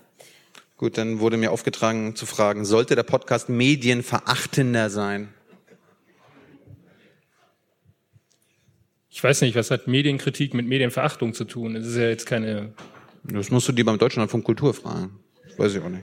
Sollte der Podcast noch linksgrün versiffter werden? Immer eine gute Idee eigentlich, aber überdenke dein Framing. Ja. Ist der Podcast gut für Deutschland, steht hier. Was meinst du, Hans? Ja, natürlich. Warum nicht? Ja, wir sind ja, ich bin ja staatstragend gefährdend. Habe ich immer von anderen gehört. Äh, ist Matratzen-Olli im Podcast dramatisch unterrepräsentiert? Das braucht ihr nicht beantworten. Wird im Podcast zu wenig geschossen? Zum Beispiel auf Wölfe oder Flüchtlinge? Was sind denn das für Fragen? Und nimmt der Podcast zu wenige Flüchtlinge auf? Mann, Mann, Mann. Ich habe zwei Fragen an euch noch zum Abschluss. Zum einen, wie heißt ihr eigentlich? Sascha. Sascha. ich bin Olga. Sascha und Olga. So, und meine letzte Frage an euch wäre, welches wäre euer persönliches Wunschthema, was eigentlich dringend mal im Podcast äh, behandelt werden sollte? Äh, Jung und Naiv-Interviews. Ähm, auch wenn es die Form ein bisschen bricht. Tilo ist ja ein großer Fußball-Enthusiast. Äh, ja gut, aber du beschäftigst dich ein bisschen mit. Vielleicht da mal ein bisschen. Aber das ist nur persönlich jetzt. Also es passt halt nicht ganz rein. Fußball. Mhm. Okay, ja. Aber reicht dann nicht, wenn wir einmal im Jahr Ma- Max Jakob Ost dabei haben? Also nichts gegen Marco, äh, Max, der ist ja super. Aber wir wollen doch, dass du den Rasenfunk hörst. Es war ja die Frage, was, welches Thema ich mir mehr wünschen würde. Und äh, Ich war nur eine Gegenfrage. ja, äh, Olga. reicht nicht. Ich denke nochmal drüber nach und sage euch später Bescheid. Ich weiß es ad ja. ja, genau. Wird nachgereicht, ja, aus der Regierungspressekonferenz lernen. Dankeschön äh, euch beiden. Dankeschön, Thilo.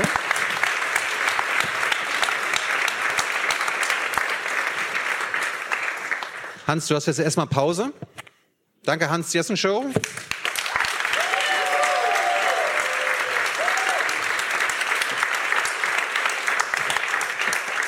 Das war, das war übrigens keine Pre-Show.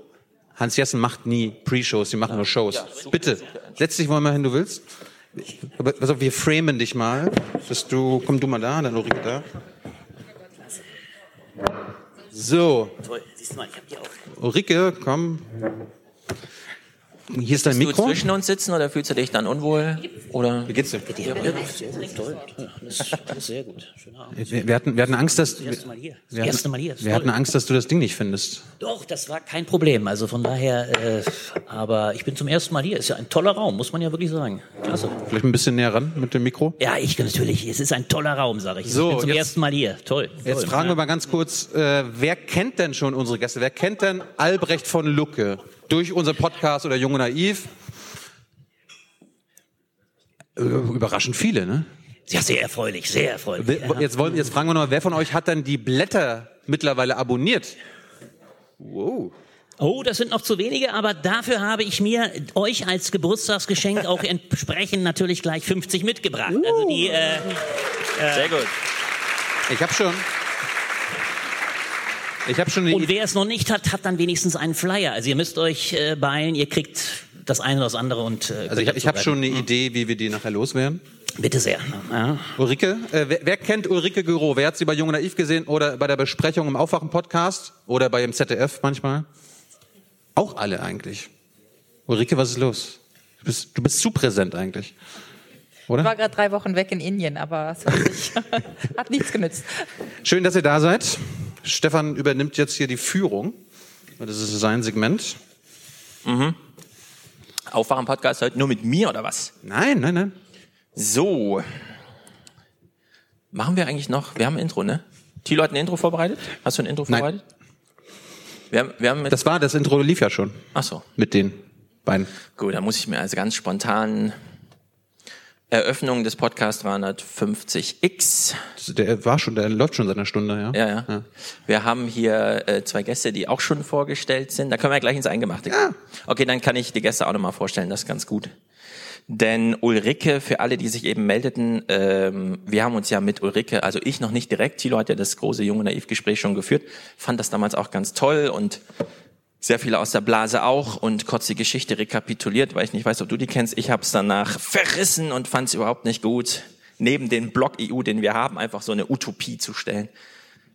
Wo ist denn die Realität, war so ungefähr die Frage. Und deswegen, äh, weil Thilo ja auch schon äh, sozusagen Zoff angekündigt hat, den wird es so nicht geben, sondern wir haben ja, ähm, wenn wir zwei Gäste haben, die Chance, die Gäste selbst so ein bisschen in den Kontrast und ins Gespräch zu bringen. Und ich möchte euch beide eigentlich als politische Denker, vor allem im Schreiben, auch wenn Ulrike natürlich jetzt viel angefragt wird und wir Albrecht auch sehr viel aus dem Heute-Journal und so weiter kennen, wo immer diese kleinen, sagen Sie doch mal in 90 Sekunden und dann kriegen Sie bei der zweiten Antwort nochmal an zwei Minuten Zeit, aber dann ist auch Schluss, sondern die Blätter, die wir jetzt hoffentlich bald alle ein bisschen häufiger lesen, und Ulrikes Buch sind ja Schreibwerke, die mir als Autor natürlich auch sehr viel wichtiger sind. Und trotzdem, obwohl es um politisches Denken und um Schreiben geht, äh, könnte ja der Unterschied zwischen beiden nicht größer sein. Denn so ein Buch, das auch noch daherkommt, so als Utopieentwurf, wo eigentlich jedem Politikwissenschaftler angehenderweise oder Soziologen oder wie auch sonst in der Uni das sofort ausgetrieben wird, so dieser was, Utopie, was soll das sein? Wär doch mal realistisch, wo ist denn deine Empirie? Du willst eine Abschlussarbeit schreiben, machst wenigstens theoretisch, aber einfach mal eine Utopie mutig in den Raum stellen, das ist ja sehr ungewöhnlich. Und dann haben wir im Kontrast dazu Albrecht, der mit den Blättern zwar immer diesen Eröffnungstext schreibt, auf den wir auch gleich nochmal zu sprechen kommen, aber dann im Grunde so eine redaktionelle Arbeit, dieses Zusammenstellen von, und da würde ich sagen, es geht sogar noch näher als eine tagespolitische Auseinandersetzung, weil es sind die tagespolitischen Ströme, aber dann noch mal ein bisschen dahinter und noch tiefer reingesprungen ins Geschehen und dann wirklich diese Analyse, diese Personen, die schon als bekannt vorausgesetzt sind und dann geht man nochmal richtig rein in die Intention und was kann das denn bedeuten und was ist denn jetzt mit dem März und das Schicksal wird so aufgedröselt. Deswegen freue ich mich sehr, dass wir beide ins Gespräch bringen können. Und ich habe mir vorher überlegt, wie macht man das denn eigentlich? Und vielleicht kennt ihr Face Swap. Also man macht ein Foto und tauscht dann die Gesichter aus und wir machen jetzt so ein bisschen Brain Swap. Also wir haben beide hier die große Europadenkerin und der tagespolitisch interessierte Schreiberling. Und wir machen jetzt so eine Art Brainswap, denn ich habe mir Eingangsfragen ausgesucht, die eigentlich von dem jeweils anderen beantwortet werden könnten. Wenn man das typische eins zu eins, wir nehmen Bezug auf dein Werk und so weiter. Und äh, für den Fall, dass jemand von euch Fragen hat, wir machen das genau wie eben auch. Hier ist ein Mikro und ein Stuhl frei für euch. Ihr könnt jederzeit reinspringen und bekommt dann auch das Wort soweit erteilt. Aber, Albrecht, Wann ist dir zuletzt das politische Jahr 45 in deiner Arbeit untergekommen? Also er soll jetzt als Ulrike antworten. Nein, nein, er soll einfach als Albrecht von Lucke antworten, der die Blätter schreibt. Habe ich gerade falsch verstanden? Aber Brainswap. Ja, ja, die erste Frage ist deswegen, klar, Albrecht denkt viel an das Jahr 2019 mit den Wahlen und so weiter und was ist mit dem März? Da spielt 2045 natürlich keine Rolle. Aber wann ist dir das politische Jahr 2045 mal untergekommen in deiner Arbeit an politischen Themen? Es ist mir permanent untergekommen. Also ich würde sagen, in auch allen äh, drei Büchern, die ich geschrieben habe, kommt das Jahr 45 notwendigerweise, zwar nicht als Stunde Null, das ist ja der klassische Topos, äh, vor, aber als der Bruch, äh, der überhaupt äh, dann den Beginn zu einer irgendwann gelungenen Demokratie bedeutet. Das ist insofern, ich bin jetzt ein bisschen verblüfft, äh, finde das amüsant. Reden, reden wir über 1945 oder 2045? Ja, das ist nämlich die Frage. Ich habe es eben schon gesagt, 2045 natürlich. Ah. Das politische Jahr. 2045. Na, ich wollte dich auch- aber du ich- hast ja 25, hast du hast du 2045 Albrecht, ich gesagt? wollte dich natürlich auch ein bisschen in die Irre führen, deswegen habe ich beim ersten Mal 45 gesagt. Du hast 1945 Und gesagt. beim Nachsetzen Du 2045 bist ja ein gesagt. Fuchs, bist du ja ein Fuchs. Nun, äh, muss ich gestehen, ich höre dir, Wolf, ich, gehöre Wolf, dir, ich, gehöre, ich höre dir so genau zu, dass dein erstes Datum 1945 Okay. bei mir so eingeschrieben war, äh, dass ich stutzte und dachte, ich muss jetzt wirklich nachdenken. Du kennst vielleicht meinen letzten Text besser als ich. Vielleicht ist es Hm. sogar in dem Text vorgekommen. 2045. Ich muss es mir überlegen. Wann habe ich von 2045? Ich wüsste es nicht. Habe ich's? Nein. Na eben. Also ich Ah, wüsste von nicht. Deswegen ja diese Frage, denn bei Ulrike spielt ja 2045 ein ganz großes Jahr und ehrlich gesagt, wo ich jetzt gerade über mein nächstes Buch nachdenke, was Rentnerrepublik heißt, da spielt 2045 auch ein ganz entscheidendes Jahr. Weil das wird das Jahr sein, in dem dann, wenn man äh, Jahrgang 65 mal ähm, nach Sterbequoten und so weiter 80,46 Jahre sind es in Deutschland vorausprojiziert, dann sind wir bei 2045 und dann ist endlich überstanden, dass Deutschland wie eine Urne aussieht und man kann mal wieder Politik für die Jugend machen. Das, da, daran denke ich so bei 2045. Da bist du optimistisch. Weil bis dahin müssen wir ja noch geschlagene 26 Jahre, wenn ich es richtig gerechnet habe, überbrücken. Und ich nehme an, dass die nächsten zehn Jahre entscheidend sind, was im Jahre 45 sich abspielt. Also ich wäre da äh, kurzzeitiger denkend und ich glaube, die nächste Dekade, das könnten wir heute übrigens auch sehr diskutieren. Wir haben ja heute, wenn wir es mal gleich historisieren wollten, ein Datum, was revolutionärer nicht sein könnte. Ich weiß nicht, ob ihr heute zum 100. Todestag von Rosa Luxemburg bereits gekommen seid. Wir haben heute ein Datum, was auch revolutionär zu der gegenwärtigen Zeit zu werden scheint. Denn da wird Ulrike gleich drauf eingehen und wir alle zusammen, wir könnten heute nicht die Beerdigung, aber einen ersten Schritt in das Ende eines vielleicht einmal nach 45 revolutionär gedachten Projekts, nämlich der Europäischen Union erleben. Das findet gegenwärtig statt. Ich hoffe, ein paar Leute sind nebendran und sagen uns nachher den, den Abstimmungsstand durch. Fände ich spannend. Also ich will damit sagen, heute wurde eine äh, Abstimmung oder nicht eine Abstimmung, heute wurde eine Bundespressekonferenz, die du ja normalerweise grandios immer begleitest, äh, eine Bundespressekonferenz äh, des Verfassungsschutzes abgegeben. Mit der Beobachtung, ich sag mal einer, und das macht es so spannend, da können wir dann gleich auch in Diskussionen geraten, Ulrike, die ich sehr schätze, schon lange kenne, in jüngster Zeit immer wieder meinen Widerspruch angemeldet habe, mich leider in den letzten Wochen sehr bestätigt fühlte.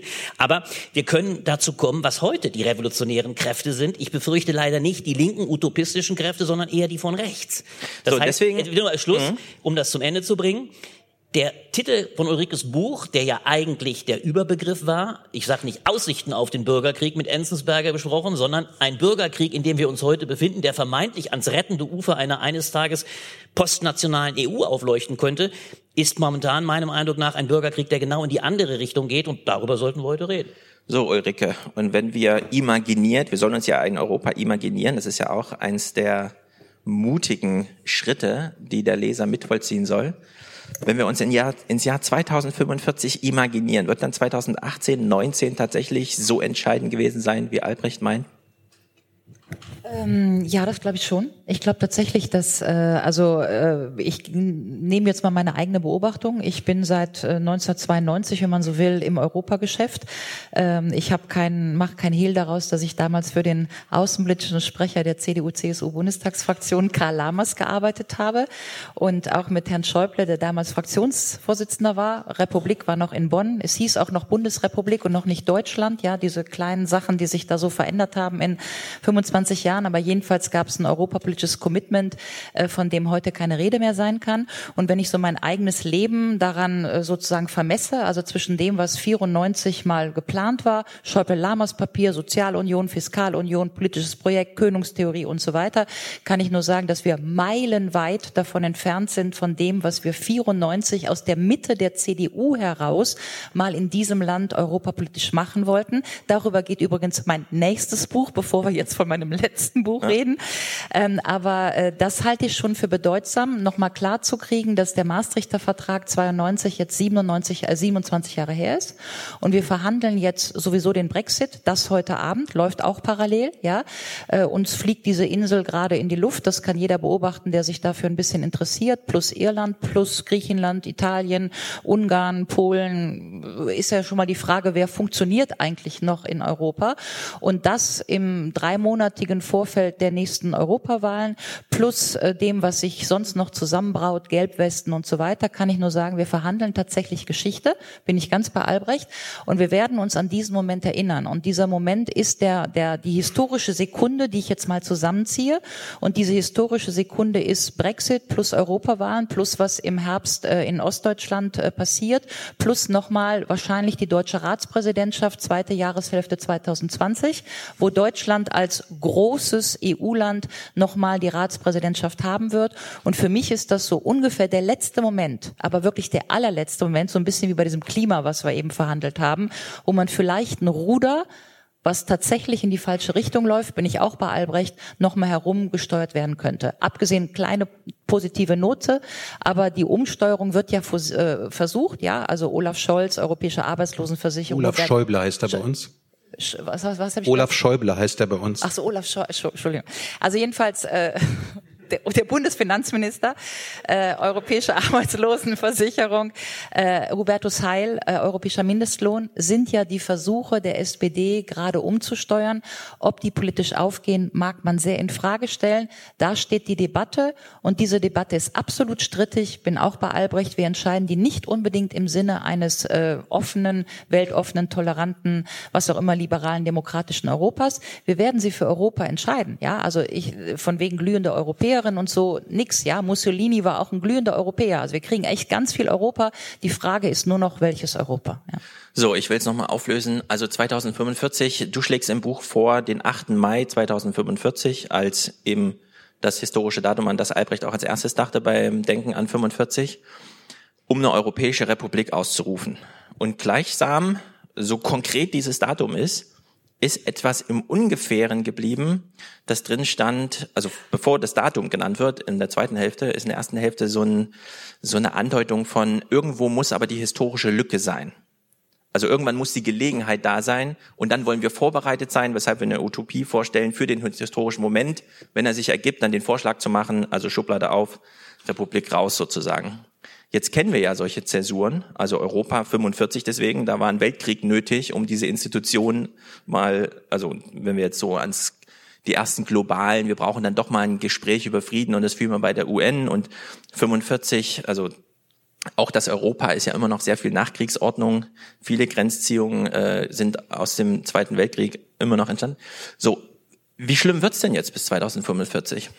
Also ich würde gern zum Begriff der Utopie nochmal sagen. Ähm, Utopie ist, was wir machen. Ja, ähm, Thoughts become words, become action, become reality. Was man sich nicht vorstellt, wird nicht Wirklichkeit.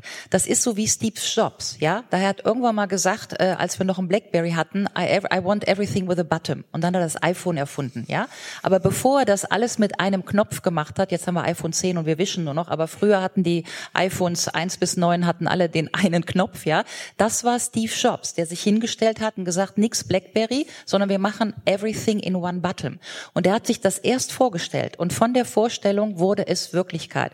Und ich glaube tatsächlich, dass das mit politischen Projekten genauso ist.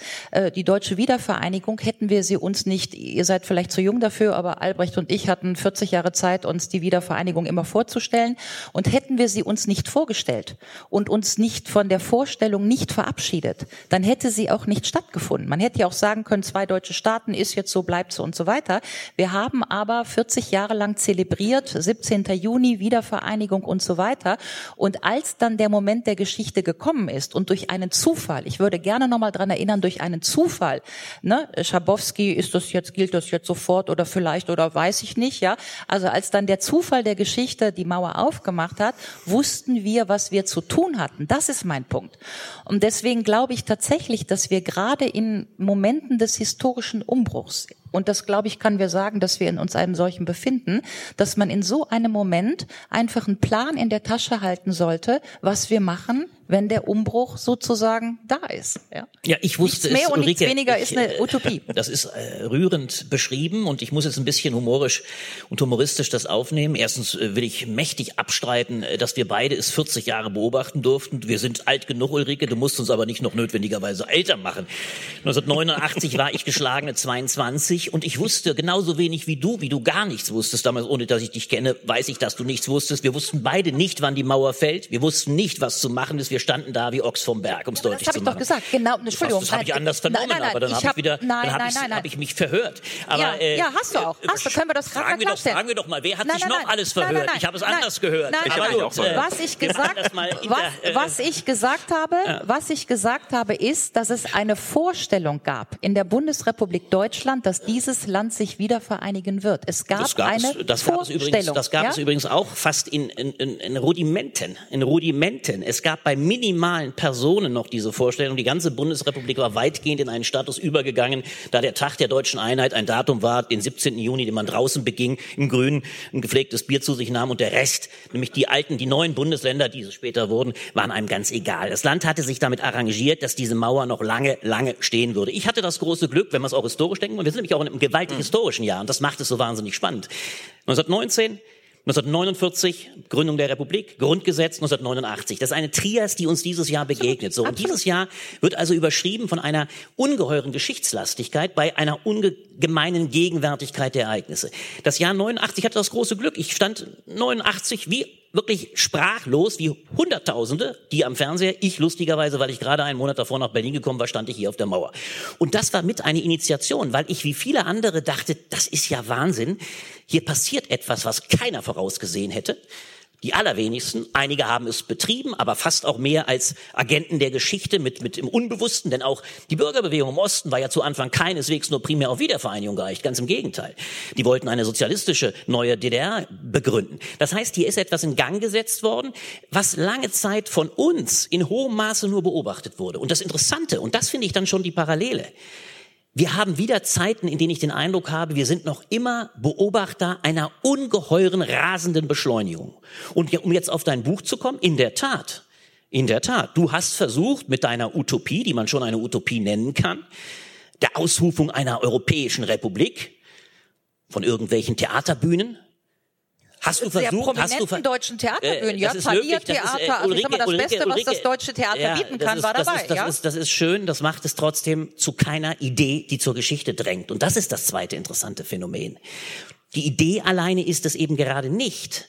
Es braucht eine, eine kritische Masse. Und diese kritische Masse, so sehr ich das bewundere, dass du dich da zu gewaltigen Höhen aufschwingst, ich will jetzt nicht über den Mitstreiter Robert Menasse und die Ungeheuerlichkeit reden, dass er Zitate gefaked hat, bei denen wir übrigens im Falle eines äh, Karl Theodor zu Gutenberg gesagt hätten, er hat nicht nur seine Doktorarbeit zurückzugeben, sondern er hat aus der Politik sich zurückzuziehen. Was Robert Menasse Ja. gemacht hat, Lass mich da ist, kurz eine, einhaken, ist also ein, um ein viel, um ein, ich will das nur kurz, ich will das nur kurz, ach so, ich dachte, die Leute sind informiert, aber äh, es, äh, Entschuldigung, Ja, warte, warte, warte, äh, Es war- ich halte, ich, ich wir habe es ja, war, es war nicht Thema im Podcast bisher. Ja. Ich will aber als die neutrale, fragenstellende Person, die so ein bisschen moderiert, wir haben ja über Menasse noch nicht im Podcast gesprochen, weil es jetzt zeitlich noch nicht äh, dazu kam. Wäre aber noch ein Thema. Es war, es war nicht Thema bei Klaus Kleber. Punkt aus. Das könnte man auch sagen. Warte, bevor du sagst, ich will nur kurz den Sachstand. Also der Menasse hat ähm, Zitate von Hallstein aus diesem Gründungszeitraum der Europäischen Union sowohl örtlich irgendwie nach Auschwitz gepflanzt, um da so eine Botschaft reinzubringen. In Auschwitz wurde die EU gegründet und dann eben auch so eine Idee von, und die Nationen werden irgendwann mal von der EU überwunden. So, jetzt ist natürlich die Frage, also ich, ich würde sozusagen ähm, sagen, lest das bitte. Ja, genau. Aber ich bin nicht so laut. Nee, ich bin echt nicht so laut. Da wollen wir nicht deinen maskulinen Ich- ich höre Oh, was. wieder. Okay, das war eine kurze Denkerpause. Und jetzt meine Frage. Jetzt würde ich auch mal gerne reden. Ja. Genau. Äh, Ja. Okay, dann sag du erst Nein, was zu Menasse. Dann lass, mich nur, dann lass mich den Gedanken in einem, weil es, wir wollen nicht bei Menasse einen hängen bleiben. Ich wollte überhaupt nicht bei Menasse hängen bleiben. Ich wollte was ganz anderes sagen. Das Problem besteht darin, und das macht es so ungemein virulent, dass man nicht eine Idee obendrein unter Hinzufügung von vermeintlichen Wahrheiten, die in keinster Weise der historischen Realität entsprochen haben, zu einer Idee hochziehen kann, die mit der Realität nichts zu tun hat. Und das ist das Problem. Und übrigens wird leider durch, das ärgert mich so, und es ärgert mich übrigens auch für eure Bewegung, die ich vom Ansatz ja durchaus nachvollziehbar finde. Es ärgert mich, dass leider diese historische äh, Konstruktion oder diese, diese, man kann es auch historische Lüge nennen, dass sie letztlich auch die Bewegung diskreditiert. Ich möchte mich mal fragen, wer alles hinter Robert Menasse hergelaufen ist und sich mittlerweile fragt, äh, wem er da guten Glaubens hinterhergedackelt ist. Aber das sei nur am Rande gesagt. Der Kern, und das macht es so prob- problematisch, es reicht nicht, mit bestem Willen eine Idee zu kreieren, die nichts am Boden für sich hat. Wir müssen dann uns schon fragen, was liegt in der Luft? Und wenn ich dein letztes Buch sehr ernst nehme, du hast ja in vielen Interviews dazu auch Stellung bezogen. Du hast versucht zu sagen, und das führt übrigens zurück zum Jahre 2045, da wird es dann sehr äh, zeitlich gemacht, du hast gesagt, du bist den Megatrends auf der Spur. Und dieser Megatrend wäre meine Gegenthese, geht eben gerade nicht in Abschaffung der Nation, was übrigens und Co. eben auch nicht so gedacht haben, sondern es geht leider zurück in Richtung einer Renationalisierung. Und da sage ich, und das macht es im Kern aus, der große Streit, den wir führen müssen, wenn wir es wirklich, vorhin hat es so einer so schön gesagt, wir wollen hier die Debatte fokussieren. Ich bin da viel konservativer als Ulrike, weil ich sage, wir müssen das, was du leichtfertig über Bord schmeißt, die Nationalstaaten mit all ihren Absicherungen, sozialstaatlicher, rechtsstaatlicher und sonstiger Art, all das müssen wir verteidigen, weil es nämlich gegenwärtig auch im Begriff ist, für ganz andere Konstrukte über die Wupper zu gehen. Und wir können uns nicht leichtfertig mit einer irgendwie imaginierten Idee über diese Staaten, die viele Errungenschaften für sich haben, hinwegsetzen und in eine, in ein Wolkenkuckucksheim einer nicht begründeten Republik äh, europäischer Art stürzen, die so meines Erachtens nicht zustande kommen wird. Gut, das war jetzt schon sehr groß. Jetzt nochmal zu Menasse, Ulrike. Also ich sage jetzt äh, zu drei Sachen etwas. Das erste ist, es gibt so empirische Untersuchungen, wenn drei Männer und eine Frau auf dem Panel sind, gehen nachher alle drei Männer mit dem Gefühl nach Hause, dass die Frau überbordende Sprechzeit hatten und empirisch ist meistens das Gegenteil der Fall.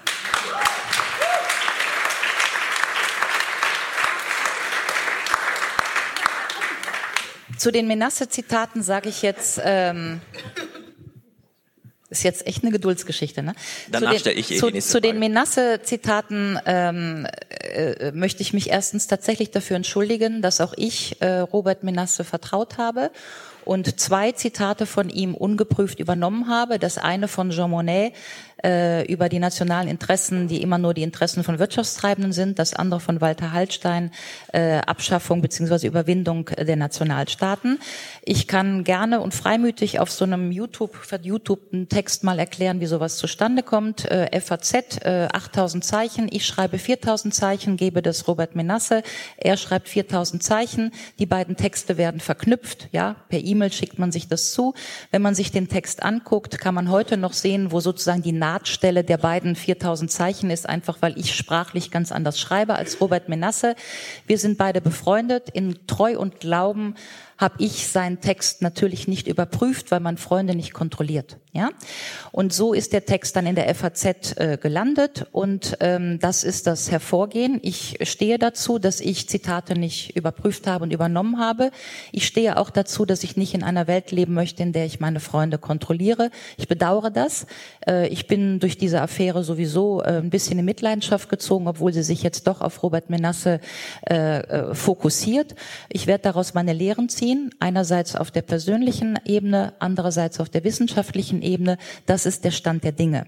Die letzte sachliche Bemerkung zu diesem Thema ist, dass es mich doch außerordentlich wundert, dass ein Text vom März 2013 ausgerechnet 2019, also sechs Jahre später, drei Monate vor sehr wichtigen Europawahlen, zum Gegenstand einer dreiwöchigen Debatte über Zitate wird.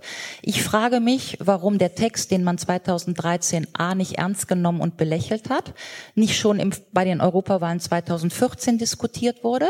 Und ich frage mich heute, warum wir heute sechs Jahre später immer noch über diesen Text reden, beziehungsweise leider nicht über den Inhalt des Textes, sondern nur über ein falsches, unzulässiges Zitat. Das sind die sachlichen Punkte. Jetzt muss ich Ulrike, und jetzt bin ich, ja, warte, warte, bin jetzt, ich immer, du, nein, nein, jetzt ja, bin ich immer noch nicht fertig, weil jetzt komme ich zum eigenen. Das waren die sachlichen Vorbemerkungen, nur um mal das ein bisschen wegzuhebeln, was da auch mit ziemlich viel Emphase von deiner Seite gekommen ist. Und jetzt kommen wir mal zum Eigentlichen. Dass ich hier leichtfertig Utopien in die Welt stelle und so weiter. Nein, ich tue gar nichts leichtfertig. Ich habe ähm, ein wissenschaftliches Buch zu Frankreich geschrieben, eins über den Bürgerkrieg Stil Essay und eine Utopie. Das heißt, ich habe verschiedene Texte verfasst und ich, ich stehe dazu dazu, dass ich einerseits Gegenwart beobachte. Das ist mein Bürgerkriegsbuch. Wir haben nämlich keine Renationalisierung, sondern was wir haben, ist eine Spaltung von Nationen. Wir spalten gerade das Vereinigte Königreich genau in zwei Teile, in Brexit und Remain. Frankreich ist gespalten in Marine Le Pen und Macron. Deutschland ist gespalten in Pulse of Europe und in Pegida und so weiter und so weiter. Das heißt, mein zentrales Argument ist, wir haben keine Renationalisierung, sondern was wir haben, ist eine Spaltung von allen europäischen Nationen entlang der europäischen Frage. Und um daraus einen Schuh zu machen, habe ich mir mal überlegt, wie wir da rauskommen. Und meine These ist, wir kommen nicht mit einem Zurück in die Geschichte damit raus, sondern nur mit einem mutigen Neuentwurf von Europa. Für den habe ich in dem letzten Buch relativ plausible Metatrends einfach mal extrapoliert. Und einer der Metatrends, den ich extrapoliert habe, ist, dass wir auch eine ganz große regionale Autonomiebewegung haben, ganz egal ob Bayern, Tirol, Schottland oder Katalonien, und dass man doch mal darüber nachdenken könnte, könnte, was eigentlich ein heutiger Nationalstaat ist oder nicht. Also Stichwort Saarland. Äh, das Saarland gehört ja bekanntermaßen zur Bundesrepublik Deutschland, hat sich aber 1955 dazu entschlossen, zu Deutschland zu gehören, hätte sich auch entschließen können, zu Frankreich zu gehören, hätte sich auch entschließen können, unabhängig zu werden. Und hätte sich das Saarland zur Unabhängigkeit entschlossen, würden wir heute völlig entspannt sagen, das Saarland ist ein Nationalstaat. So. Und diese Sachen wollte ich alle mal diskutieren und sagen, kriegen wir nicht einen Schuh daraus, dass wir verschiedene verschiedene Metatrends, die wir haben, nämlich eine soziale Bewegung in Europa, die Bewegung, dass wir als bürgerliches Europa erstmal gleich sein müssen vor dem Recht, um eine politische Demokratie begründen zu können, eine regionale Bewegung und diese ganzen Trends mal zusammenzuziehen und zu sagen, könnte daraus nicht ein plausibler nicht ein leichtfertiger, ein plausibler Neuentwurf für ein Europa entstehen, in dem einfach mal die Bürger der Souverän sind, wir ein voll parlamentarisiertes Europa haben und viele der Sachen, die wir als Sozialwissenschaftler übrigens in den Blättern Kompliment dafür immer beanstanden, nämlich dass das Demokratiedefizit Europas oder der EU genauer auf diese Art und Weise überwunden wird. Und das ist eigentlich das Diskussionsangebot, was ich mache. Und da kann ich nur sagen, dieses Diskussionsangebot in den letzten zwei Jahren hat tatsächlich wahnsinnig viel an Auftrieb erfahren, übrigens gerade im Moment in Frankreich. Und insofern ist für mich die Tatsache, dass diese Zitatkampagne in einem Moment kommt, wo die Diskussion oder das Diskussionsangebot gerade Auftrieb hat, ist für mich auch ein Tatbestand. Also darf ich direkt äh, was sagen? Also Erstmal muss ich zu deiner Eingangsbemerkung sagen, Ulrike, du hast völlig recht. Es ist oft so, und ich bin da sicher sehr anfällig, dass Männer, und ich nehme mich nun gar nicht aus sogar, sondern explizit durchaus viel reden. Auf Podien umso mehr. Bloß wenn ich besonders glücklich bin dem einer Diskutantin zu sitzen, bei der ich ganz sicher bin, dass sie auf allen Diskussionen mindestens genauso viel zum Besten gibt und kaum zu stoppen ist, dann bist es du. Deswegen verstehen wir uns so gut. Also insofern habe ich da keine Sorge, dass wir dabei nicht völlig gleichberechtigt auskommen. Also da glaube ich, nehmen wir uns nicht sogar in der Geschwindigkeit. Das ist auch nicht das Punkt, der Punkt. Du weißt, wie ich dich schätze und wie sehr ich auch dein Engagement schätze. Das Problem bei der ganzen Angelegenheit besteht für mein Verständnis darin.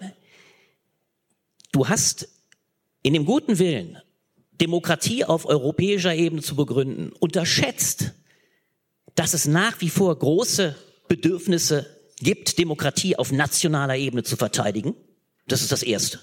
Diese nationalen Ebenen sind keineswegs per se demokratisch oder undemokratisch. Es sind sogar offensichtlich hochgradig gestiftete Entitäten, weiter Identitäten, die sich bisher bei aller Regionalitätsemphase, die du an den Tag legst, nicht beliebig durch regionale Entitäten ablösen lassen. Die ich übrigens ich auch, auch gar nicht gesagt. Ja, ich habe nur gesagt, Überschuss, dass ich auch Trends abbilde. Ja, aber die Trends sind leider, und das sage ich nur, die Trends sind leider gegenläufiger Art. Das ist ja das eigentliche Problem. Die Trends sind gegenläufiger Art. Und insofern, so sehr ich mir das idealistischerweise an einzelnen Bewegungen vorstellen kann, sind erstens für mich die regionalistischen Bewegungen, ob ich nach Katalonien gucke oder ob ich beispielsweise auch mir eine bayerische Entität vorstelle, eine Mir San Mir Entität eines nicht ganz kleinen Bundeslandes, sind für mich alle nicht so ausgesprochen sympathisch, dass ich da alleine deinen Idealismus so, und, verteidigen und, und das würde. ist, ist so. aber auch und jetzt kommt aber jetzt kommt das letzte. aber auch un, ich habe gerade versucht an verschiedenen an verschiedenen Realitätssträngen eine plausible Aber du- europäische Entwicklung nachzuzeigen. Und jetzt reduzierst du mich auf Nein, diese ich will dich gar Re. Region ich will es sogar noch und kommst auf zuspitzen. Ulrike, ich will es sogar noch zuspitzen. Das Problem besteht einfach darin, das war für mich der Ausgangspunkt. Du begehst mit dem Begriff des Bürgerkrieges, gehst du ins Feld. Nicht ich, übrigens Macron. Naja, Hat das, das- einer ja, mitgeschnitten? leider, Herr Macron, In ja, genau. jeder So. Rede von Ja, weißt Macron, du, ja. Aachen, Brüssel, Sorbonne und Ja. Athen, spricht Macron vom Guerre civile européenne. Und was ich machen wollte, ist, dass ich dieses Diskursangebot, was heißt Diskursangebot, diese Analyse von Macron mal transportiere in den deutschen Sprachraum. Ich bin nämlich bei Ingeborg Bachmann. Die Wahrheit ist dem Menschen zumutbar. Und wenn man sich die Gelbwesten anguckt, dann ist man in Frankreich tatsächlich kurz vom Bürgerkrieg. Und das hat Castaner, der französische Innenminister, als der am, am Arc de Triomphe bei den ersten Unruhen, war das die Erklärung von Castaner. Ja? Abgesehen davon, das sage ich auch nochmal, das erste Mal, dass ich den Begriff, ich reise nämlich viel, den Begriff des Guerre Civil gehört habe in Frankreich, war ziemlich genau im April 2016, da ging diese des Geschichte los. Ich erzähle das mal kurz, ich war dabei. Der ganze Boulevard Saint-Martin standen die Panzerfahrzeuge, ja, um den, wenn da was passiert wäre, diese des platt zu machen. Und da saß ich in Frankreich im 8. Arrondissement an einem Dinnertable und zum ersten Mal habe ich in einem sehr feinen französischen Milieu davon gehört, dass die Franzosen beim Dinner äh, vom Bürgerkrieg reden. Und habe ich gemacht, so, ich bin nämlich tatsächlich auch vom Guerre Civil eine Beobachterin, ja.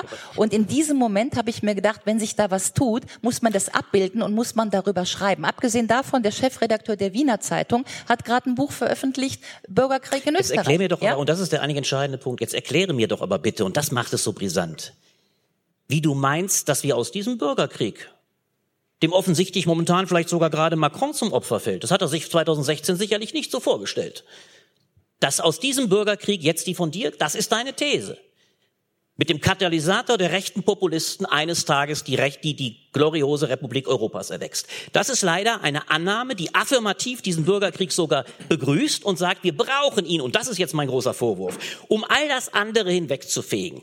Die Bürokraten in Brüssel, die Bürokraten in den einzelnen Nationalstaaten, die Demokraten, die eigentlich keine sind. Wir müssen das, die Gunst der Geschichte am Schlawittchen packen und wir müssen sie zu einer höheren Ebene, fast hegelianischer Art, erheben. tut das ist leid. deine These. Und leid. das ist Nein. die Europäische Republik Ja. und das ist ein Problem. Nein, Weil im nein, Kern wir nein, momentan nein, eine das- Verteidigungsposition haben. Wir nein, müssen das lasse ich so nicht stehen. Ja? Die These deines nein, Buches. Nein, das ist die, also mein, die These meines Buches ist in der Tat, dass ich versucht habe, Prozesse abzubilden, die sich im Moment in Europa stattfinden. Und diese Prozesse, dazu stehe ich, heißt, im Moment haben wir keine Renationalisierung, sondern jedes europäische Land, egal ob ihr in die Schweden guckt, wo keine Regierung zusammenkommt, Brexit, Irland, äh, Italien, alle Länder in der Mitte gespalten zwischen einem europäischen Lager und einem souveränistischen Lager.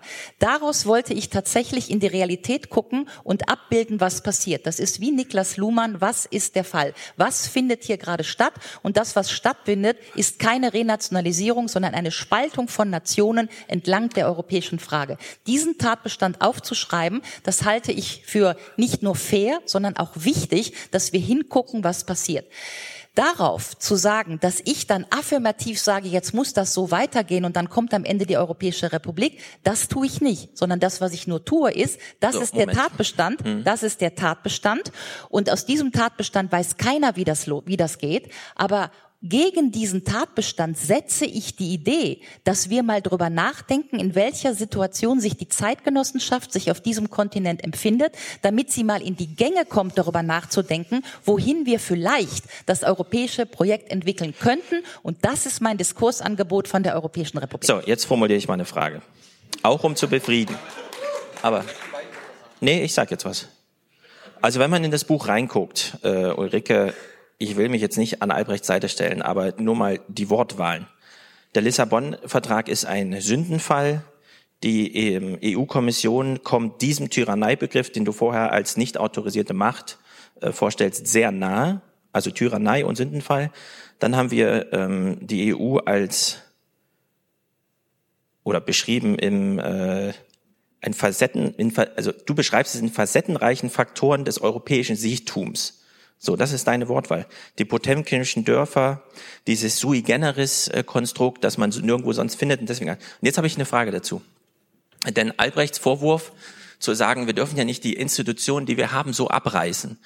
Ein EU-kritisches Buch, das sich vorgenommen hätte, in die Probleme reinzupieksen. Und dann haben wir beispielsweise den Euro, die verschwiegene Arbeit des Ministerrats, die Rolle Deutschlands, die dominant, ja, steht alles drin, aber du bleibst eben nicht dabei, wäre jetzt mein Vorwurf zu sagen, wir haben ein echtes Problem mit dem Ministerrat, weil wir könnten ja die EU auch aufziehen als EU-Kommission und das EU-Parlament und jetzt haben wir einen EU-Kommissionspräsident vielleicht als nächstes mit Manfred Weber, der in Pressekonferenzen sagt, ich würde dem EU-Parlament ein Initiativrecht für Gesetze zugestehen. Und, und das ist das Besondere, so viel Gewaltenteilung haben wir nicht mal in Deutschland, dass die Regierung, also die EU-Kommission, die erwächst ja gar nicht aus dem Parlament, sondern das Parlament steht wirklich als eigener Block demokratisch legitimiert und zwar direkt, nicht irgendwie doppelt, indirekt und so weiter, wie es bisher war, sondern wir haben ein direkt legitimiertes europäisches Parlament, das mit Initiativrechten die EU-Kommission unter Druck setzt, also eine sehr schöne Gewaltenteilung, wie, wie ich sie so in Deutschland nicht finde, wo über Fraktionsdisziplin einfach das Parlament als, ja gut, da kann man noch mal den Peter Struck-Ansatz fahren und sagen, da kommen zwar Ideen aus der Politik, also aus der Regierung, aber die da machen wir noch mal Kommaänderungen. Ja, mehr ist die letzten 20 Jahre nicht passiert, seit Peter Struck dieses äh, Diktum, das Strucksche Gesetz ausgerufen hat. So und äh, deswegen äh, möchte ich diese Frage auch ganz explizit so stellen: Müssen wir wirklich die ganze EU so abreißen, wie du es auch verbal in deinem Buch machst, oder kann man nicht trotzdem einsehen, dass wir hier vielleicht das erste globalistische, und das ist bei mir ein sehr positiv besetzter Begriff, das erste funktionierende globalistische Projekt haben, das uns ja auch zu so einer Weltgesellschaft führt, wie du sie auch als längerfristiges Ziel noch anstrebst.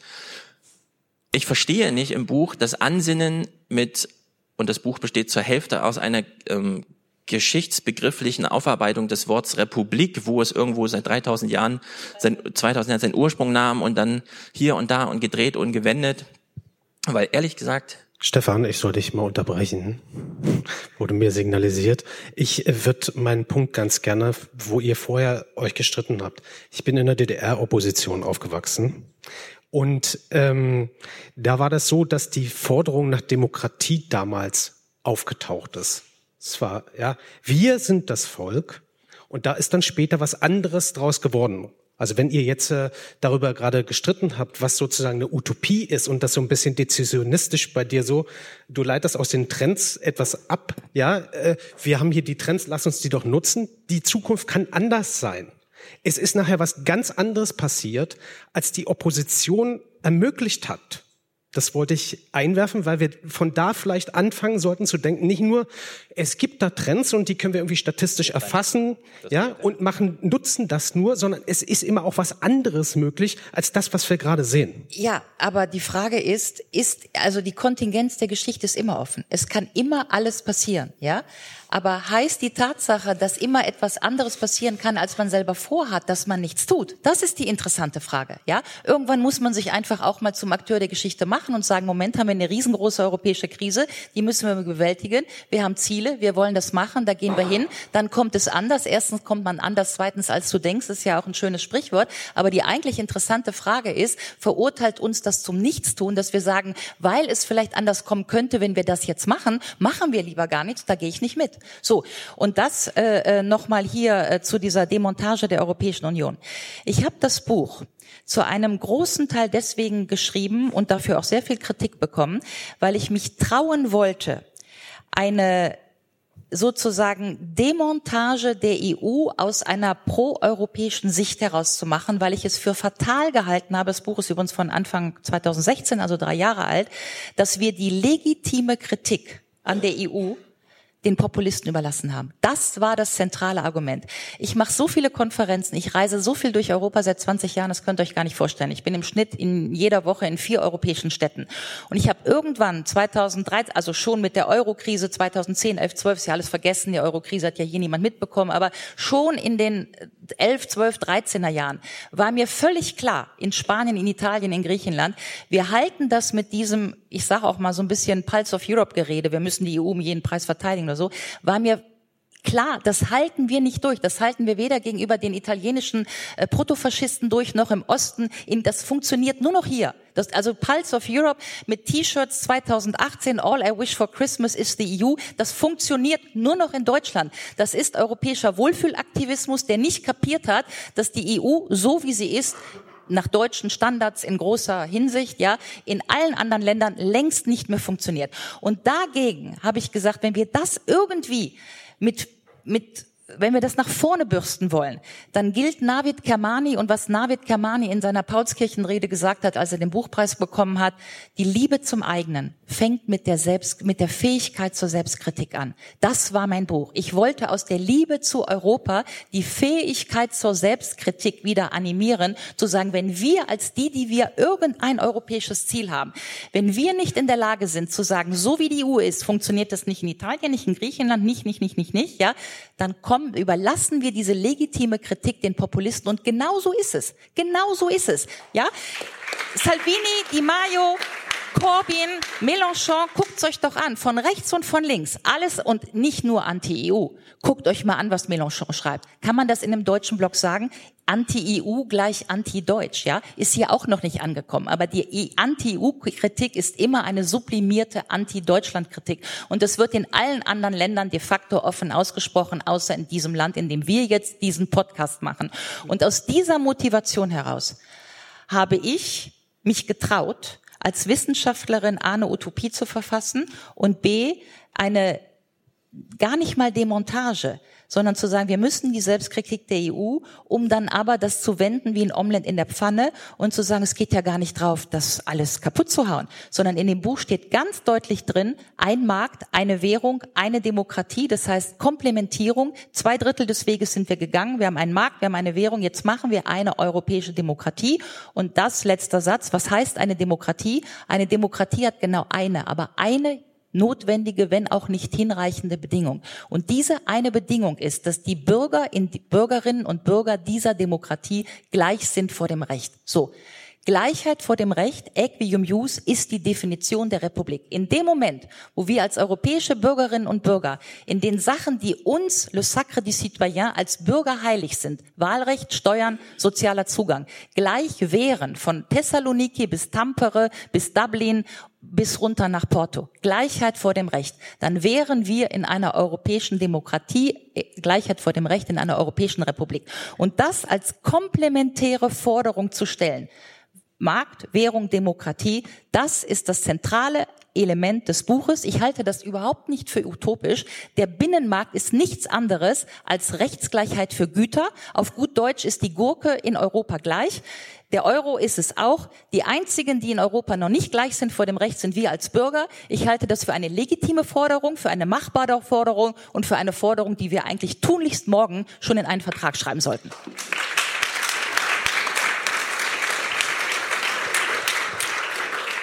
Ah, ich glaube, ich kann da ganz gut ansetzen.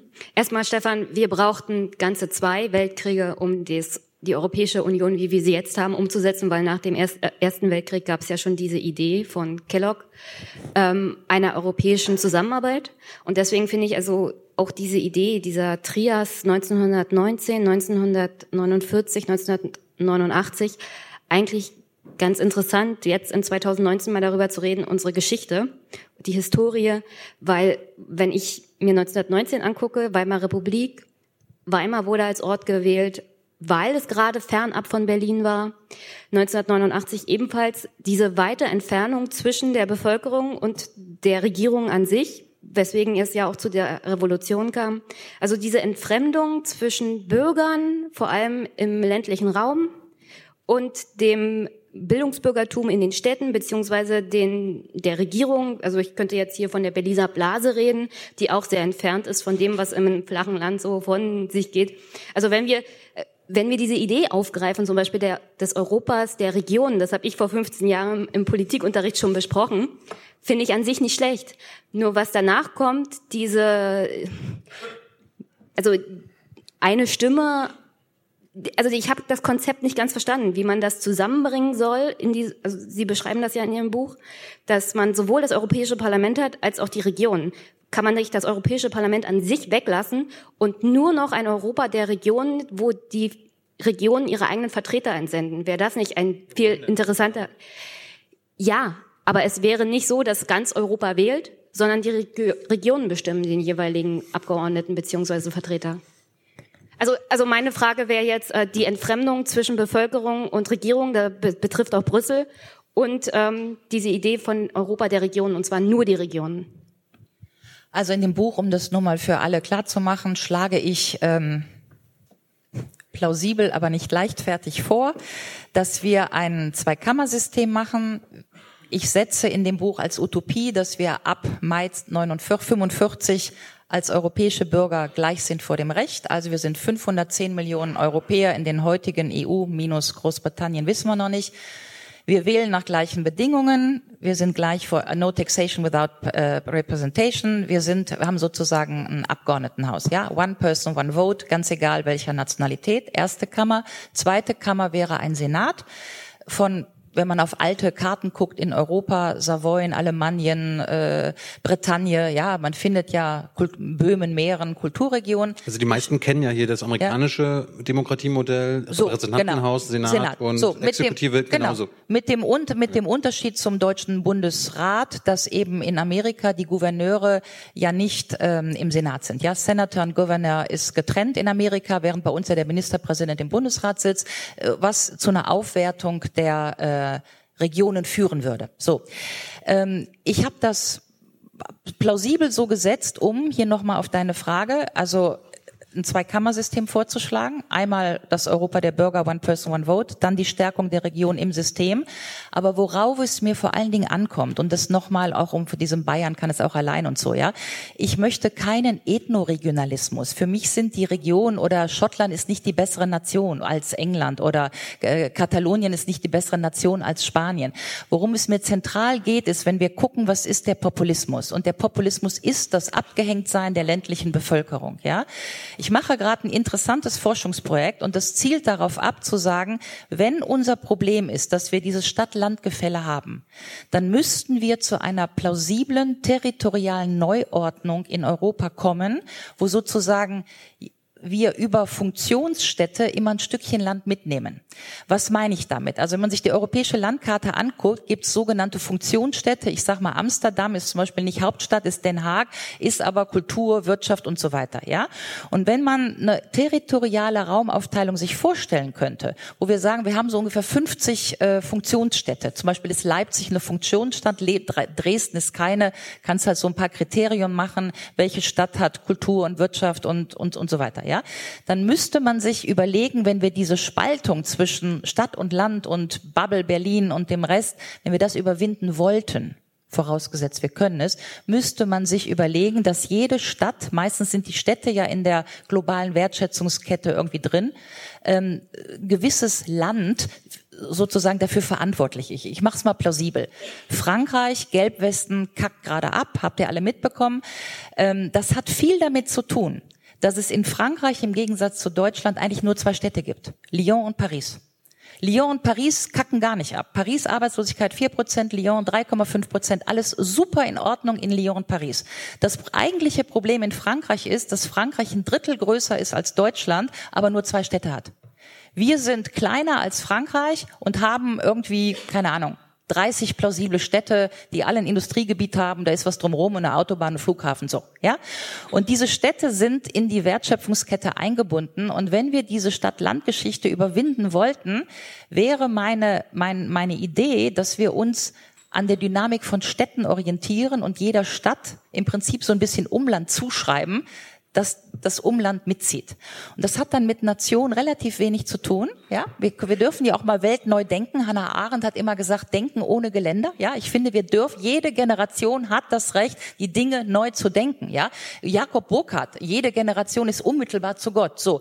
Und wenn wir da mal hingucken, wir wollen die Gründe des Populismus bekämpfen, wäre das mein plausibles Diskussionsangebot, dass wir uns mal angucken, äh, Funktionsstädte, übrigens die gleiche Dynamik in China. China hat 33 Städte, die ein Bruttosozialprodukt haben, was größer ist als 18 der europäischen Staaten. Ja, wir kennen diese Städte gar nicht. Wir kennen nur Peking und Shanghai. Aber es gibt noch 30 Städte, die genauso groß sind und die haben alle ein Sozialprodukt größer als Dänemark, Holland und so weiter. Und diese Trends mal abzugreifen, da würde ich gerne hin und dann müssen wir nämlich nicht mehr über einen antiquierten Nationenbegriff reden. Das wäre mein Angebot. Ja, aber wir müssen auch realistisch bleiben. Das ist mit den meisten Menschen auf dem flachen Land nicht zu machen. Diese Idee von den Städten, die wenn man das in China machen kann, liegt das daran, dass die eine Diktatur haben, die einfach so eine Stadt aus dem Boden stampfen kann, ohne Rücksicht auf Menschen und Menschenrechte. Nee, Moment, Moment. Also ich, ich, ich möchte jetzt hier nicht, ne, also ich habe nicht von Diktatur gesprochen und so weiter. Das war, ja, ich aber das war ja der Vergleich. Ja, ich wollte kreativ darüber nachdenken, wie man eine neue territoriale Raumaufteilung sich vorstellen kann. Übrigens, das ist mit den Menschen nicht zu machen. Ja, bin ich auch nicht dabei. Ja, mit den Menschen ist viel zu machen, wenn man sie überzeugt. Ich gebe mal eine Umfrage aus der FAZ. In der FAZ war vor kurzem eine Umfrage, was ist für Sie Heimat? Da haben konnte man antworten, meine Familie, meine Freunde, meine Kirche, Stadt, Region und Nation. Sieben Prozent, für sieben Prozent der Deutschen ist laut dieser FAZ-Umfrage die Nation die Heimat. Alle anderen 93 Prozent sagen, für mich ist Heimat meine Stadt, meine Familie, meine Region, mein und so weiter. So. Da frage ich mich doch schon, warum wir die ganze Zeit nur über Nation reden. Keiner definiert, was eine Nation überhaupt ist. Und dann frage ich mich, es, 93 Prozent der Deutschen wachen also offensichtlich morgens auf in ihrem Bett, schalten einen lokalen Sender ein oder einen regionalen Sender. Äh, ich glaube nicht, dass die in Flensburg oben sich fragen, ob die am Bodensee glücklich sind, ja. Und wir reden die ganze Zeit nur über Nation. Und das finde ich antiquiert, solange wir nicht definieren, was wir überhaupt mit einer Nation meinen.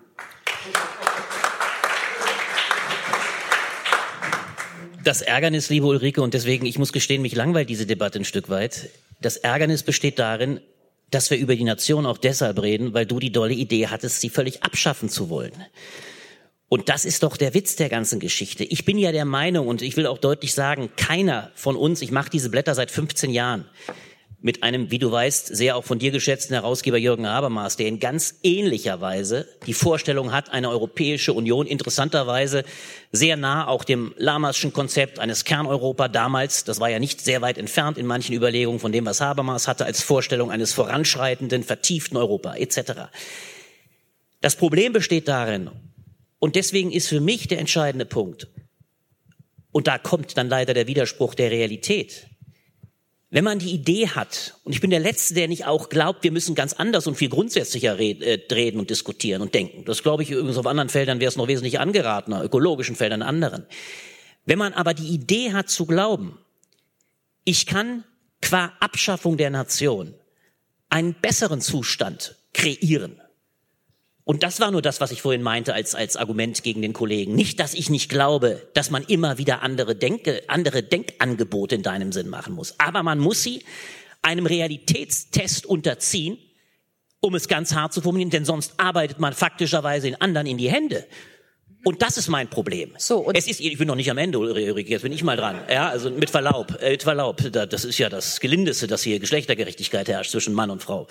Äh, bei dem langen Redebeitrag, den du gleich hast. Das Problem besteht doch darin, wenn ich nicht akzeptiere, dass wir hier bei aller Wertschätzung, dass jeder von uns sagt, vielleicht in unserem Dorf ist meine Heimat, in meiner Region, dass wir aber trotzdem es in Europa mit Menschen zu tun haben, die qua Sprache, qua Solidarität, die über Jahrzehnte, Jahrhunderte, vielleicht sogar noch länger gewachsen ist. Geh mal nach Osteuropa, fragt die Osteuropäer, ob sie sich die, denk an die Polen, ihre Nation so bald wieder aufgeben lassen wollen, die sie gerade 1919 wieder bekommen haben. Genau vor 100 Jahren interessanterweise. Dann haben wir es mit Verhältnissen zu tun. Und jetzt kommt der Knackpunkt, die man nicht einfach überspringen kann, weil dann uns das ereignet, was widerfährt, was uns im Jahr 2015 passiert ist. Die Annahme, dass Deutschland an der Spitze eine Kanzlerin, die wir durchaus für ihren humanistischen Akt schätzen, aber dass ein, ein Akt der Überwältigung und des Vorauseils europäischer Art, des Grenzaufhebenden, die anderen Europäer zum Mitziehen veranlassen würde, was ganz in deinem Konzept liegen müsste. Zum Mitziehen, du hast ja die dollsten Überlegungen auch angestellt, lasst uns nebenbei, wir schaffen dann einfach in Brandenburg irgendwelche Städte, da siedeln wir 100.000 Syrer an, dann machen wir Klein Syristan. So, ich sage nur, diese Vorstellung ja, es ist, kann man ja auch haben, ist ja nicht falsch. Es ist ja alles kreativ, das sage ich nur. Jetzt sage ich nur, aber wir müssen uns dann leider auch den Folgen stellen. Die Folgen dieses Ereignisses von 2015 hat dazu geführt, dass wir sehr wohl in einem nationalistischen Rollback uns wiederfinden. Auch wenn natürlich immer Spaltungen in den Staaten vonstatten gehen, ist doch kein Widerspruch. Natürlich haben wir auch nach wie vor in Polen Europäer, wir haben in Ungarn Europäer, aber sie geraten fatalerweise gewaltig in die Defensive. Und deswegen sage ich, der utopische Überschuss, der die realen Befindlichkeiten der Menschen unterschätzt, der, der ihnen ihre, ihre mittleren Einheiten nimmt, der läuft Gefahr, äh, läuft Gefahr, als utopischer Überschuss sich plötzlich in ganz anderen Realitäten wiederzufinden. Und das ist das Problem dieses Ansatzes. Deswegen, wir verfolgen doch im Kern, das ist doch ganz klar, durchaus ein ähnlich gelagertes Ziel. Das ist nach wie vor so. Bloß ich habe sehr früher, das kannst du dich sehr erinnern, und übrigens auch das muss noch gesagt werden, da komme ich zu dem verschwörungstheoretischen Gedanken, den du vorhin angebracht hast. Ja, ich sag dir warum. Wie kann es sein, dass plötzlich das Thema jetzt zwei Monate vor der Europawahl hochgekommen ist mit Nasse? Ich sag dir genau, wie der Vorgang war. Du weißt es selber ganz genau. Heinrich August Winkler hat auf euren Aufschlag hin im Jahre 2013 einen vehement aufgenommenen Text in der FAZ geschrieben und gefragt, im Spiegel, auf die, euren Text in der FAZ 2013 und die Frage aufgeworfen, die auch mich damals interessiert. Ich habe sie mich damals auch gefragt, wie verhält sich das eigentlich? Mir kam das damals schon spanisch vor, dass ich mich fragte, wie kann das denn sein, dass ihr glaubt, Herr Hallstein wollte sämtliche Nationen abschaffen? Diese Frage war seitdem im Raum. Und jetzt kommt es, und ich habe es mich alles wie ein Irrer, wie manch einer hier im Raum auch verfolgt. Komischerweise hat dein Freund und Mitstreiter Robert Menasse nach fünf Jahren und wiederholten Anfragen plötzlich in der Dezember, in irgendeiner Dezemberausgabe auf die Anfrage des Kollegen Ansgar Grand in der Welt mitgeteilt, ich habe es mit dem Wortlaut nicht so genau genommen, aber ich habe eigentlich nur äh, den geschätzten Hallstein seinem Sinne nach wiedergegeben. Also die Frage, wer derjenige ist, der es genau zu dem Zeitpunkt hochgeholt hat, die solltest du deinem Freund und Kollegen Menasse, äh, Menasse stellen. Das ist das Ironische. Also ich will damit sagen, es ist ein bemerkenswerter Vorgang. Ich will gar nicht auf den ganzen Irrsinn seines, seines leichtfertigen Verteidigens der Sinn, und jetzt ist das Problem, der eigenen Sinnstiftung in der Geschichte. Er hat mal ein interessantes Buch geschrieben vor Jahren. Da hat er geschrieben, man muss gewissermaßen die Idee aus der Geschichte destillieren. Und diese Überzeugung historisch quasi einzuschreiben, wird dann zum veritablen Problem, wenn man außer Acht lässt, dass die Nation eben nicht, wie für euch beide, für einen Großteil der Bevölkerung in Europa eben nur hinwegzufegen ist, sondern für manche und nicht ganz wenige. Das ist übrigens der ganze große Streit zwischen Kommunitaristen und Universalisten. Und wir sind beide Universalisten. Ich bin ohne Frage nach wie vor der Meinung, dass wir einen Universalismus haben müssen. Aber wir können es meines Erachtens nicht unter hinwegschlagen, der auch bisher für viele die sicherheitsstiftenden nationalen Institutionen tun, denn dann geraten wir in Teufelsküche, dann erst schaffen wir diesen virulenten Nationalismus. Und dafür haben wir leider in den letzten Jahren einige Erfahrungen gemacht. Und deswegen glaube ich, ist der Vorwurf an euch auch euretwegen, weil ihr meint, weg mit der Nation, reden wir in einem übergebührenden Maße über die Nation. Wir müssten sie weiter bewahren im Hegelschen Sinne, und damit trotzdem, und das war übrigens der ganze Gedanke auch der Gründungsväter der EU, sie trotzdem in einer anderen EU mit natürlich deinem Ansatz, in der auch wirklich Demokratie herrscht, aufheben. Das muss das Ziel sein, aber nicht das Wegschlagen. Darüber kommen wir in Teufels Küche. So, und jetzt sage ich mal was zu dieser Merkel-Entscheidung 2015 und so weiter. Die habe ich überhaupt nicht rechtfertigt, jedenfalls nicht in der Form, nur in der Sache. Und das ist ganz wichtig. Das, was ich als Diskussionsangebot mache, nämlich, dass wir in einem europäischen Parlament zusammen darüber abstimmen, was auf diesem Kontinent entscheiden, was wir entscheiden, ist genau das Gegenteil von einem Europa, in dem letztendlich in letzter Konsequenz immer nur Deutschland entscheidet. Und zwar ganz egal, ob in der Eurokrise, über den Euro, über die Verhandlungen mit der Ukraine oder über die Flüchtlinge. Und insofern ist das, was ich als Skizze entwerfe für eine Demokratisierung und Parlamentarisierung Europas, genau das Gegenteil von dem, was Merkel gemacht hat. Daumen hoch, jetzt mal die Grenzen auf und ganz Europa mitgehangen, mitgefangen, womit ich sage, in der Form völlig falsch, in der Sache richtig, aber dass die Europäer eine, Gegengenera eine Gegenreaktion hatten, ist tatsächlich das Bedauerliche. Das dazu. Also zu dem utopischen Überschuss. So. Das zweite, ich habe zu den Menasse-Zitaten schon eine Menge gesagt. Ich habe nicht und jedenfalls nicht wie Robert äh, in, in dieser Form Überwindung der Nationalstaaten das immer repetiert. Und ich möchte hier schon gerne eine klare Trennlinie ziehen zwischen dem, was Robert macht und dem, was ich mache. Und das heißt nicht, dass ich mich entsolidarisiere, sondern es heißt schon, dass man ein bisschen differenzierter gucken muss, wer äh, macht sozusagen welches Diskursangebot oder will äh, immer nur die, immer dieses Nation überwinden und so weiter und wer redet von Republik, von allgemeinem politischen Gleichheitsgrundsatz und von einer Struktur der Demokratisierung und der Institutionalisierung der europäischen Demokratie. Das ist schon ganz wichtig. So. Und das, was mir dabei am allermeisten fehlt, wenn wir jetzt hier schon wieder über Nation reden, dass niemand definiert, was eine Nation ist. Ich biete mal fünf Definitionen. Die erste stopp, ist von stopp, stopp, stopp, stopp. ganz kurz. Ulrike, Ja. ich, jetzt mache ich mal einen Einwand. Demokratie, Nation, Republik und so weiter und so fort. Vielleicht kann man einfach sagen, naja, Realitätscheck, mh, so ein Senats, Kongress, Repräsentantenhaus irgendwie geartet mit einer Regierung, die darüber steht, haben wir in Amerika schon. Die EU, sagt Juncker von äh, Sonneborn reportiert, ist ja nicht zwingend ein rechtes oder ein neoliberales Projekt. Sie können ja genauso gut links sein, es müsste nur anderes Personal geben. Wir haben das Modell, das eins zu eins Modell, was du in deiner Republik vorstellst, in Amerika. Haben wir es in Amerika gerade mit einer linken Regierung zu tun? Nein, es geht so, doch gar nicht diese um und Utopie könnte einfach gehijackt werden und zwar von heute auf morgen. Wir haben mit Hans den Clip geguckt.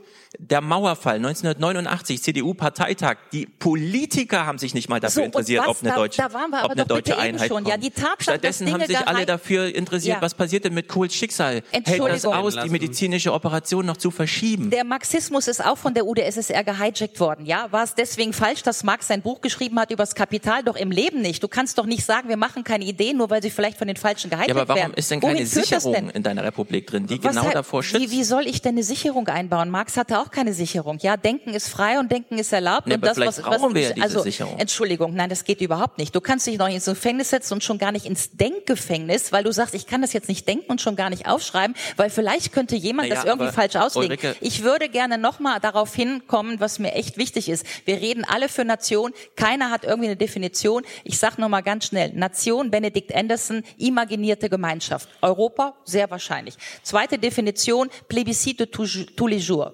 Tägliches Plebiszit. Für Europa sehr anwendbar.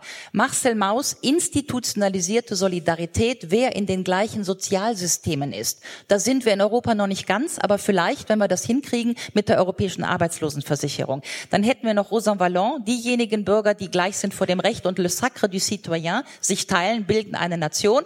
Und der fünfte Begriff ist Theodor Schieder, Staatsbürgergemeinschaft. Worauf ich hinaus will, in diesen fünf Definitionen von Nation kommt Identität, Ethnie, Volk und so weiter nicht vor. Ja. Und mein Plädoyer ist, dass wenn wir uns über Nationen unterhalten, dass wir nicht vergessen, dass Soz- Nationen immer, aber auch immer Nation, also soziale Konstrukte sind und soziale Prozesse und dass man in Nationen hinein sozialisiert wird über Sprache, über Sozialsysteme und so weiter, aber dass Nationen immer einen prozeduralen Charakter haben und nichts Vorgängiges sind. Insofern habe ich gar nichts gegen die Nation, solange wir uns darauf berufen, dass die Nation etwas Ziviles ist, nichts Vorgängiges, nichts Ontologisches, nicht vom Himmel gefallen, so wie die Prinzen, ja, äh, Deutschland die Erde geküsst und wir lieben unsere Autos mehr als unsere Frauen und sowas. Nein, eine Nation ist ein sozialer Prozess und weil es ein sozialer Prozess ist, kann er immer konstruiert und dekonstruiert werden. Das ist mein einziges Plädoyer. Ulrike, Aber meine Ulrike, Frage war mir darf ich, wichtig und der Entschuldigung. RecPK erprobte Hans Jessen weiß, was Ja. eine Zusatzfrage ist. Ich habe jetzt eine Zusatzfrage, weil nicht geantwortet wurde auf meine Frage. Und die ist nochmal, ich sag's nochmal, dieses ganze Buch, dein ganzes Denken, das beruht darauf, dass du deine Kritik darauf mündest, die EU sei ein neoliberales und damit gescheitertes Projekt. ist denn ich, die gesamte europäische Sozialwissenschaft und die meisten schreiben davon in den Blättern, ja? Also ich meine, Ja gut, dann das meine ich kann halt doch nicht alle. so singen. Dann Ja, meine alle. ich halt alle. Ziemlich viele zumindest. Alle und insbesondere du als Koryphäe, weil du das Buch vorgestellt hast, nehmen die, der EU übel, dass sie ein neoliberales Projekt geworden ist. Ja, aber Albrecht von So. Lucke auch. Die Hälfte der Jetzt ist aber Blätterredaktion inklusive jetzt will ich aber Habermas. eine Frage stellen. also ich habe mich, meine Frage. ich habe mich die ganze Zeit Hans, gemeldet ich habe noch jetzt eine Frage, Hans. noch eine. Warum ist die Republik kein neoliberales Modell? In deinem Buch steht keine Sicherung drin, die die Republik davor schützt. Doch, die Republik hieße, zumindestens, also wie, wie sagte Mitterrand damals 1983, ja, als er den Fontainebleau-Sitzgipfel gemacht hat, hat er gesagt, on a, on a réglé les problèmes d'aujourd'hui, d'autres vont venir. Ich stehe doch nicht hier und sage, die Republik ist die Lösung auf alles. Aber ich stehe schon hier und sage, dass vieles von dem, was wir heute verhandeln, das würde die Republik lösen. Warum? Gleichheit vor dem Recht, habe ich schon gesagt. Stellen wir uns doch mal eine Sekunde vor, wir wären als europäische Bürger gleich vor dem Recht. Ja, hätte Salvini kein Problem. Dann gäbe es nämlich eine, Euro, eine italienische Arbeitslosenversicherung, die er heute nicht hat. Ja, oder in Griechenland Arbeitslosenversicherung. Griechen haben keine Arbeitslosenversicherung. Italiener haben keine Grundsicherung. Stellen wir uns für eine Sekunde vor, wir wären als europäische Bürger gleich vor dem Recht. Ja, wunderbar. Alle das gleiche europäische Hartz IV als Mindestsicherung, alle den gleichen europäische Arbeitslosengeld. Where is the problem? Wir haben alle den gleichen Euro, wir haben die gleiche IBAN-Nummer. Warum soll es so schwer sein, dass wir alle eine europäische Sozialversicherungsnummer haben? Und es ist eine notwendige, aber nicht hinreichende, aber eine notwendige Voraussetzung für eine Demokratie. Und wer zwischen sich entscheiden möchte nach dem Motto, ich bin aber ein bisschen besser, weil ich Deutscher bin und dann ist mir der Italiener egal, wenn der keine Arbeitslosenversicherung hat, ja, dann sind wir halt noch nicht in Europa. Ulrike, wir haben, du erinnerst dich, vor ungefähr drei Monaten die Diskussion über dein Buch geführt, zusammen mit Michael Roth, dem Staatssekretär aus dem Auswärtigen Amt, war etwas weniger heftig, aber im Kern genau die gleichen Punkte. Ich möchte eine historische Erfahrung einbringen, anknüpfend an das, was Albrecht Lucke äh, gesagt hat, äh, und dann formuliere ich Fragen, keine Thesen. Die historische Erfahrung ist, weil Albrecht sagte, ähm, gibt es nicht tatsächlich auch und gerade in Deutschland ein Bedürfnis nach dem, ich nenne es jetzt mal Nationalstaat, nach dem Staat. Die Erfahrung war im Jahr 1984 war ich als junger Radioreporter eine Woche lang in der damaligen DDR unterwegs mit der niedersächsischen SPD-Landtagsfraktion. An ihrer Spitze ein gewisser Gerhard Schröder, der mindestens auf dieser Reise deutlich gemacht hat, dass wenn er jemals in politische Machtposition kommt, er so ungefähr der Erste wäre, der die DDR völkerrechtlich anerkennen wollte. Das war zu Beginn der Reise. Und dann ist Schröder und mit ihm die gesamte junge Garde, damals der SPD-Landtagsfraktion, die waren komplett überrascht, auf welchen Wiedervereinigungswillen, auf welches ganz starke nationalstaatliche Identitätsbedürfnis sie in der DDR äh, getroffen sind. Und zwar nicht nur bei Menschen, die zur Opposition gehörten, sondern gerade auch, man wurde natürlich ähm, auch zusammengebracht mit, sagen wir mal, äh, systemtreuen Bürgern. Wenn da die Kamera äh, oder das Mikrofon mal weg war, das Erste, was die hörten und was die bei Schröder und über Bande auch Lafontaine kritisiert haben, ihr müsst dafür sorgen, dass die Vision eines gemeinsamen nationalstaatlichen Deutschlands erhalten wird. Das war sozusagen ein Lernprozess für sehr viele. Und ich glaube, auch wenn das jetzt äh, 30 Jahre her ist, ähm, die Bedingungen bei vielen Menschen in Deutschland, den Nationalstaat, den sozialen Nationalstaat als Identitätsorganisationshülle zu begreifen, ist ungebrochen. Und das sehe ich auch in vielen anderen europäischen Nationen so. Du hast ja recht, wenn du sagst, in vielen Nationen läuft die Scheidelinie zwischen den Europäern und den Rechtspopulisten, die eben keine Europäer sind oder auch Linkspopulisten. Nur, was die Populisten sozusagen eint und von den Europäern abgrenzt, ist, dass sie als Fluchtpunkt ihrer, Identität, ihrer Identitätsdebatte haben sie immer den Nationalstaat, in welcher Form auch immer. Sie haben immer den Nationalstaat. So, und die Diskussion und die Scheidelinie, die wir haben, ist eigentlich, glaube ich, haben wir eine europäische, liberale, freiheitliche Dimension, die sich aber nur verwirklichen kann, wer auf voraussetzend auf das Gebäude eines liberalen, funktionierenden Sozialstaats. Das ist im Moment vermutlich das, wovon die Grünen profitieren, auch in den Umfragen als Europapartei. Die SPD versucht sich in ähnlicher Richtung zu entwickeln.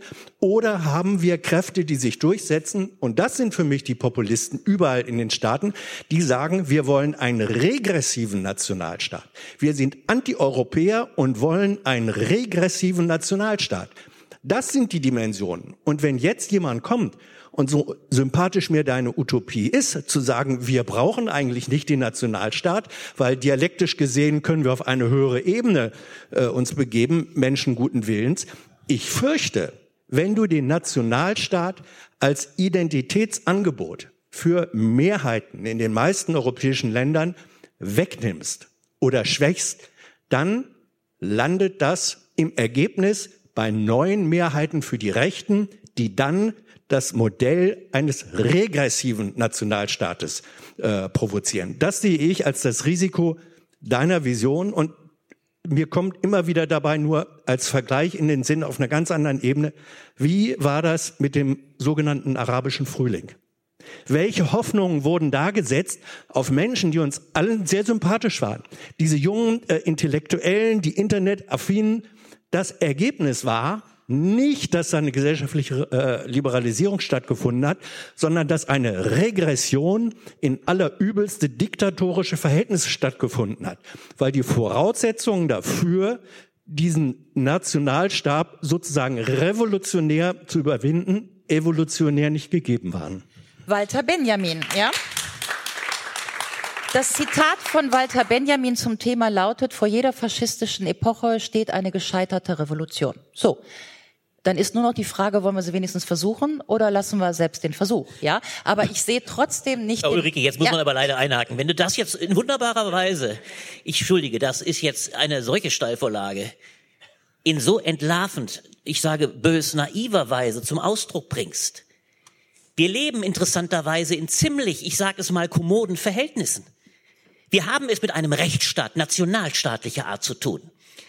Wir haben es mit Zuständen zu tun, die verteidigungswert sind und die bei aller Kritik an einer neoliberalen, nennen wir es, äh, Deformation der Europäischen Union ungemeine Restbestandteile, und das ist schon klein gemacht, weiterhin bedeuten, die ein Fortschrittsprojekt mal gewesen sind. Und wenn man das jetzt mit einer Leichtigfertigkeit, ach, ich sag's mal zugespitzt, du hast es jetzt expresses Verbes gesagt, lassen wir es doch mal drauf ankommen.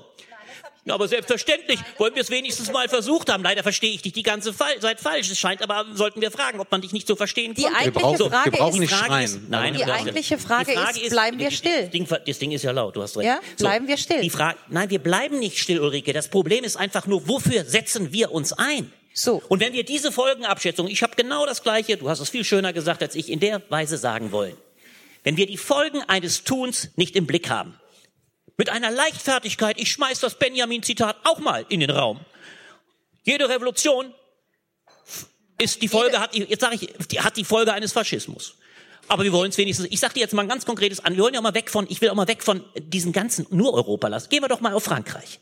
Was hat Macron? Da ist die letzte Revolution. Was hat Macron gemacht? Macron hat Folgendes gemacht.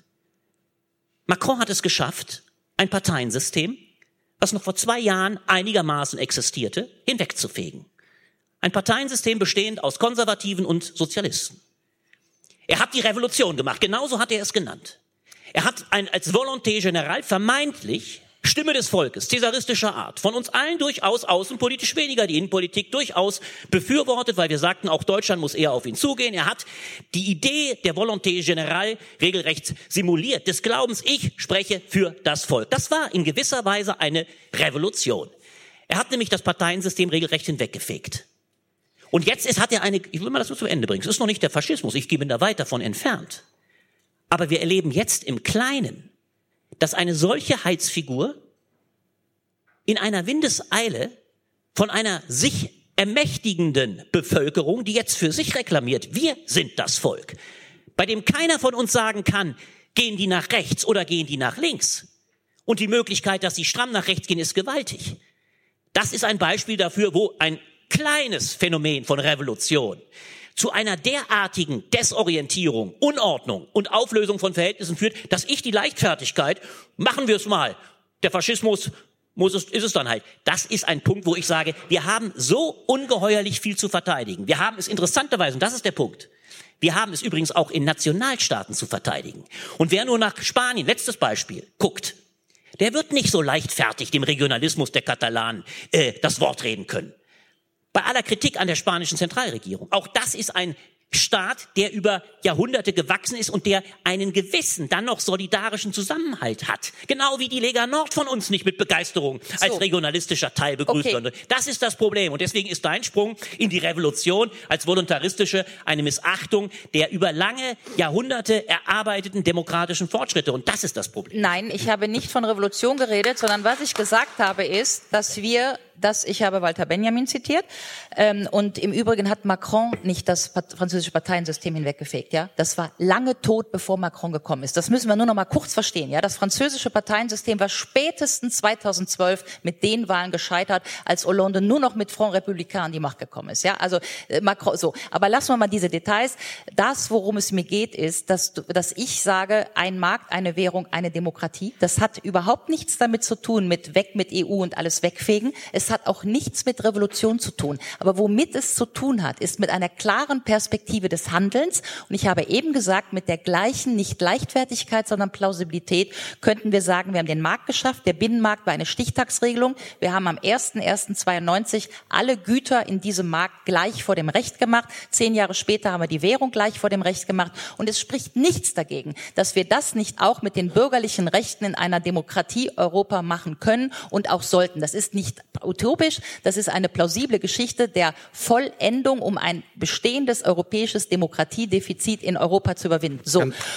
Und wenn wir das nicht machen, das wäre jetzt mein letzter Satz, dann empfehle ich allen nur Heinrich Poppitz zu lesen, Theorien der Macht 1972. Da steht eine schöne Szene drin und diese Szene geht so wie folgt. Es gibt auf einem Kreuzfahrtschiff äh, Sonnenliegen und jeder kann die Liege nehmen, wann er will. Ja? Und dann kommen ein paar, die legen da Decken drauf. Die, die ändern einfach die Ordnung. Auf einmal ist da Decke und keiner kriegt eine Liege, der nicht eine Decke drauf hat. Und dann die anderen, die da sind, sagen, nee, Moment mal, wir, wir haben hier was zu verteidigen, das war doch vorher ganz anders. Wir wollen doch einfach, dass wir immer noch so, jeder darf auf die Liege und so weiter. Und was passiert? Diejenigen, die die Decken legen, stellen Wächter vor die Decken. Die haben einfach die Ordnung geändert. Das heißt, in ein Vakuum sticht immer der, der ein Ziel hat und gewinnt nie derjenige, der Anführungsstriche nur was zu verteidigen hat. Da, wo einige Leute eine klare Agenda haben, und das sind die Populisten, müssen wir eine klare Agenda dagegen stellen. Nur mit dem Verteidigen des Bestehenden ist es meines Meinungs nach nicht gemacht. Damit rufe ich keine Revolution aus. Aber das, was ich mache, ist, dass wir in die Gänge kommen, das System so zu komplementieren, dass es für die meisten Leute in Europa passt. Ich wollte.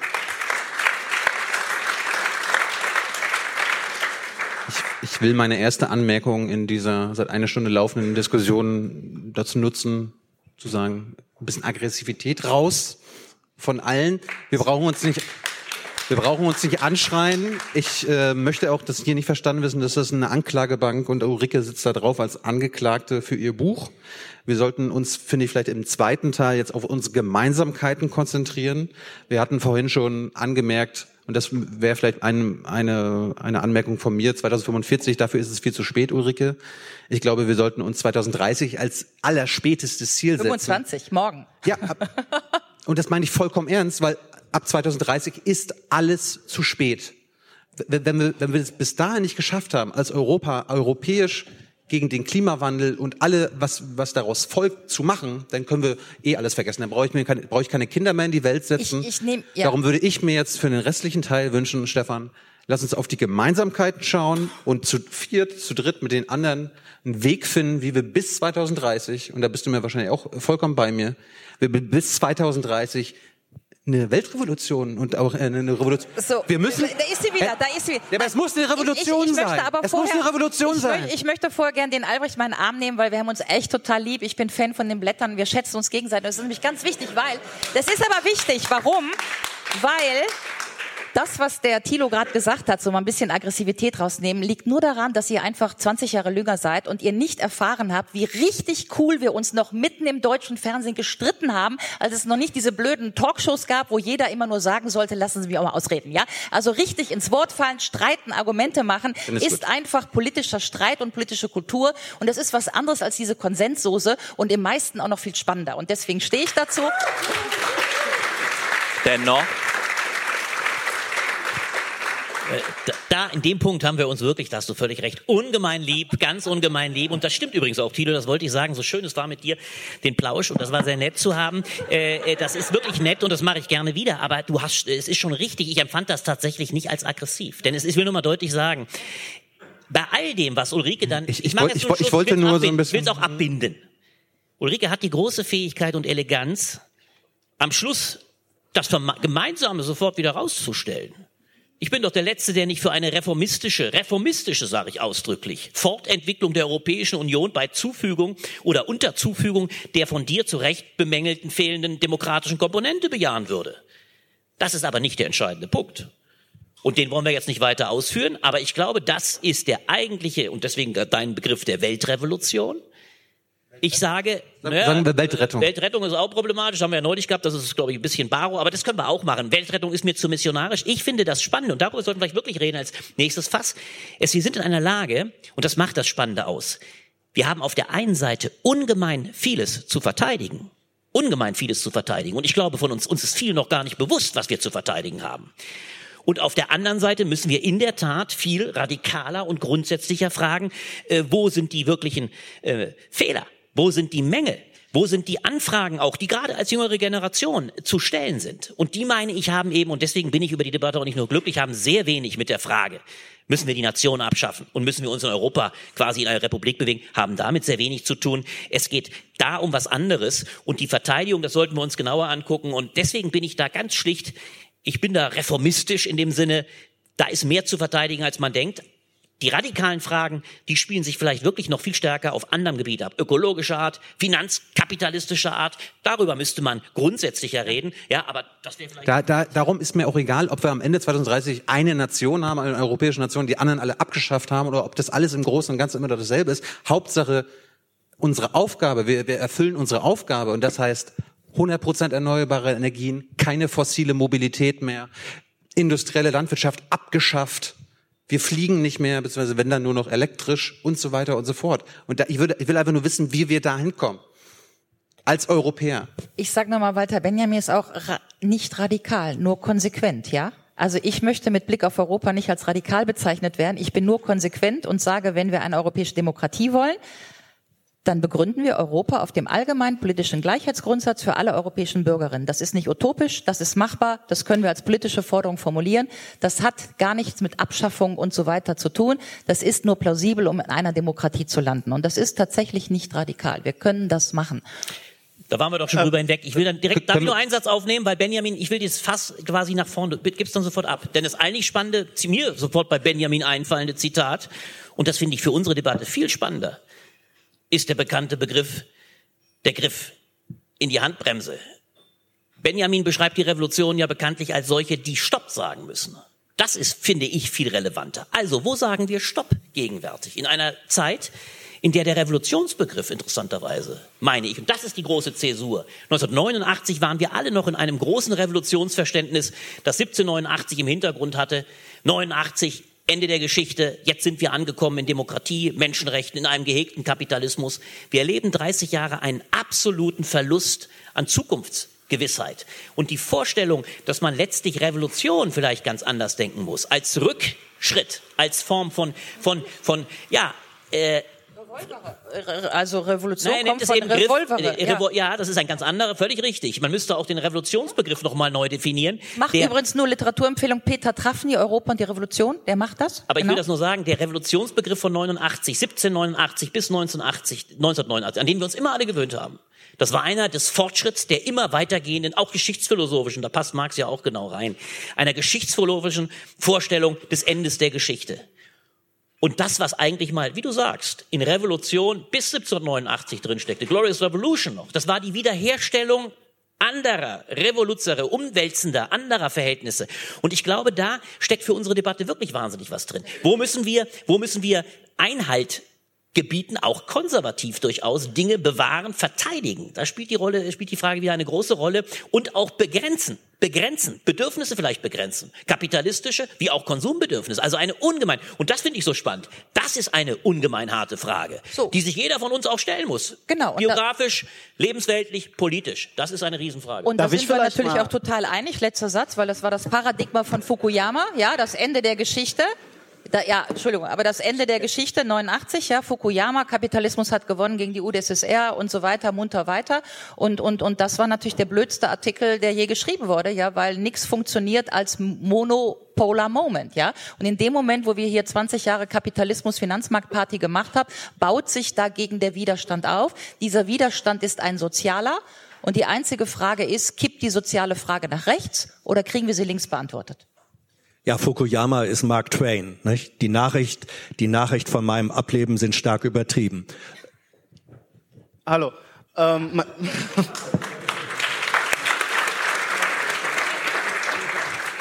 ich würde gerne zwei Thesen und eine Beobachtung teilen wollen und vielleicht auch im Geiste, den Thilo gerade angesprochen hat, auch nach vorne zu gucken und sich zu fragen, ähm, wie wir die, die großen Herausforderungen lösen.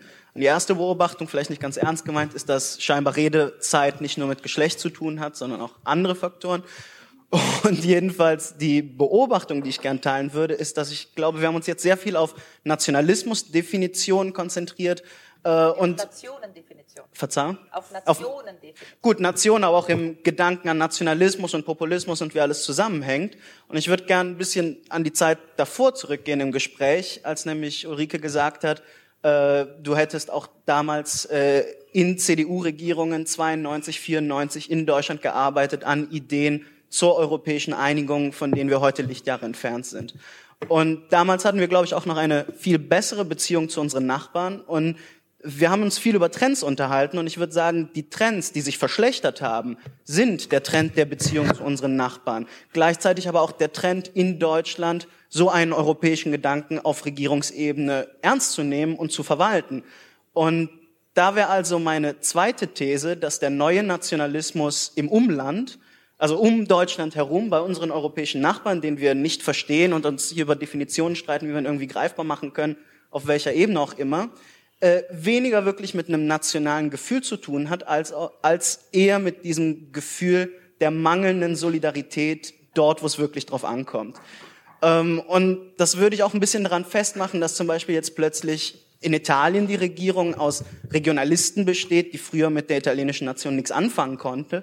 Und auf der anderen Seite mit einer Internetbewegung, die eigentlich alle nationalen Institutionen abschaffen wurde, wollte für irgendein internetbasiertes Polling. Und Jetzt ist beides aber weg und plötzlich ist die Nation super wichtig. Ähm, und vor diesem Hintergrund würde ich halt gerne als Debattenbeitrag fragen, ob äh, eurer Meinung nach jetzt durch den möglichen Austritt UKs, und wir wissen, vielleicht wissen wir noch nicht, vielleicht wissen wir schon jedenfalls, wie auch immer dieser gestaltet sein wird, diese großen Konflikte, die vielleicht durch Nationalismus dann eher überdeckt sind, diese großen Konflikte eher gelöst werden können, dadurch, dass also ein großes Land, das nicht im Euro war, plötzlich draußen ist, ein großes Land, das nicht in Süd- oder Osteuropa war, plötzlich draußen ist, ein großes Land, das sich eigentlich nie mit so einer europäischen Einigung wie die Kontinentaleuropäer befasst hat, plötzlich raus ist. Könnte das also vielleicht eine Umkehrung des Trends sein oder könnte das Teil der Lösung äh, der europäischen Lösung, der demokratischen Lösung für die großen gesellschaftlichen Probleme sein. Das wollte ich gerne mal anschmeißen. Ich, ich, also, ich, ich schmeiß noch eine dazu. Ja. Wenn wir, wenn wir umzingelt sind von nationalistischen, also teilweise nationalistischen Regierungen, wie überwinden wir denn unseren Wirtschaftsnationalismus? So, also ich sag mal ganz kurz auf die Debatte Anfang der 90er Jahre, was in der CDU noch möglich war. Ähm, ich werde mit ein bisschen Glück ähm, auf der Buchmesse Leipzig ähm, ein Buch. Äh, es wurden Zwillinge, ähm, also eigentlich zwei Bücher. Requiem für Europa, Teil 1, Erinnerung an Europa, Teil 2, was ist die Nation? Ja? Was ich damit sagen will ist, 1994 steht im Schäuble-Lammers-Papier drin, lalala Frankreich und so weiter, Komma, wenn man einsieht, dass der Nationalstaat nur noch eine leere Hülse ist. Und ich war 27 Jahre alt und ich erinnere mich sehr genau, was mit dieser Debatte damals abgegangen ist. Ich habe mir letztens auch aus der FAZ nochmal alle Artikel von 94 äh, genommen. Ich war damals im Büro von Karl Lamas. Ich habe vom, weiß ich was, iranischen Außenminister und wen auch immer empfangen wurde. Ich musste immer protokollieren. Ich weiß nicht, wie oft ich diesen Satz in Protokolle geschrieben habe. Der Nationalstaat ist nur noch eine leere Hülse. Das nur noch mal, um zu vermessen, was und wie 94 diskutiert wurde, als wir gerade in dem Tatbestand waren, dass die Funktionsfähigkeit, die sozioökonomische Funktionsfähigkeit von Staaten erodiert durch die Globalisierung und als man das in einer öffentlich geführten Debatte verhandeln konnte. Wenn ihr euch das anguckt, war der Unterschied damals, dass es dazu in der FAZ eine riesengroße Debatte gab und diese Debatte war eine reale Debatte. Ist der Nationalstaat eine leere Hülse, ja oder nein? Die Tatsache, dass wir heute diese Debatte gar nicht mehr führen können, weil jeder, der was gegen die Nation hat, ist schon, hat schon ein Problem, ist, vermisst für mich den Unterschied zwischen vor 30 Jahren und heute. Und das ist schon wichtig, das sich nochmal anzugucken. Ja?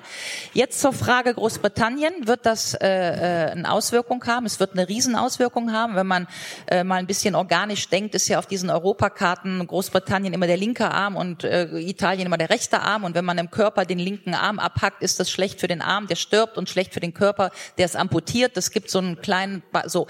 Und die Frage ist, schaffen wir jetzt, weil die Briten draußen sind, die große, tolle europäische Integration? Nein. Es tut mir leid, ich sehe das im Moment nicht. Ich sehe Osteuropa, was irgendwo anders ist. Also äh, äh, müssen wir uns jetzt nicht über Tschechien, Polen, Ungarn, Slowenien unterhalten, wo inzwischen äh, Journalisten erschossen werden, bakisch korrupte Regierung, Bulgarien, Rumänien sind draußen, Polen äh, ist sicher, also hat noch eine gute Zivilgesellschaft, Ungarn ist weg, ja, also da, da ist nicht mehr viel. Äh, wenn man sich den Rest anguckt, Italien, Griechenland ist eh draußen, hat uns nie interessiert, die Iren lassen wir jetzt alleine, äh, Frankreich ganz haarig, äh, die Iberische Halbinsel sagt im Moment nicht so viel, Deutschland allein zu Hause in Europa. Ja, also Niederländer, Österreich, Luxemburg immer noch so unser Speckbauch. Die zählen wir ja schon fast zu uns. Aber dass da noch irgendwas wäre, was äh, in der in dem Geiste von 92 ja schweben würde, das ist ja nicht darstellbar. Insofern ist meine Antwort auf die Frage, wird der Brexit jetzt den großen Integrationsimpuls auslösen, würde ich realistischerweise sagen, wahrscheinlich leider nicht. Glaubst du eigentlich, dass der überhaupt kommt? Wir haben ja jetzt gerade die Nachricht bekommen, dass äh, Mays Deal im Parlament gescheitert ist. Ich, ich, ich, ich habe ja prophezeit, dass es den gar nicht geben wird. Doch, das glaube ich ganz sicher. Schon. Ich glaube, dass aus einem, das ist auch die Demokratiefrage. Ich glaube ganz sicher, dass es den Brexit geben wird, weil ich mir beim besten Willen nicht vorstellen kann, und das macht es übrigens auch so wahnsinnig spannend, über Souveränität, eine zentrale Kategorie auch deiner Debatten, die sind ja übrigens auch alle spannend zu reden, Volksdemokratie, wenn ein Volk einmal so entschieden hat, wie es entschieden hat, und auch wenn es 42, 52 gegen 48 Prozent waren, so war es ja, glaube ich, beim, beim, beim Brexit, dann ist die Korrektur dieses einmaligen historischen Ereignisses durch die nächste Entscheidung und möge sie auch 55 plus gegen 45 dagegen ausgesprochen schwierig. Und deswegen kann ich mir beim besten Willen das nicht vorstellen. Das große, der große Fehler ist damals begangen worden. Kein Mensch hat sich um Sperrmonoritäten, hat sich um Fragen von Zweidrittelmehrheiten Gedanken. Ein irrsinniges Versagen übrigens auch der Eliten. Das ist ja das Verrückte.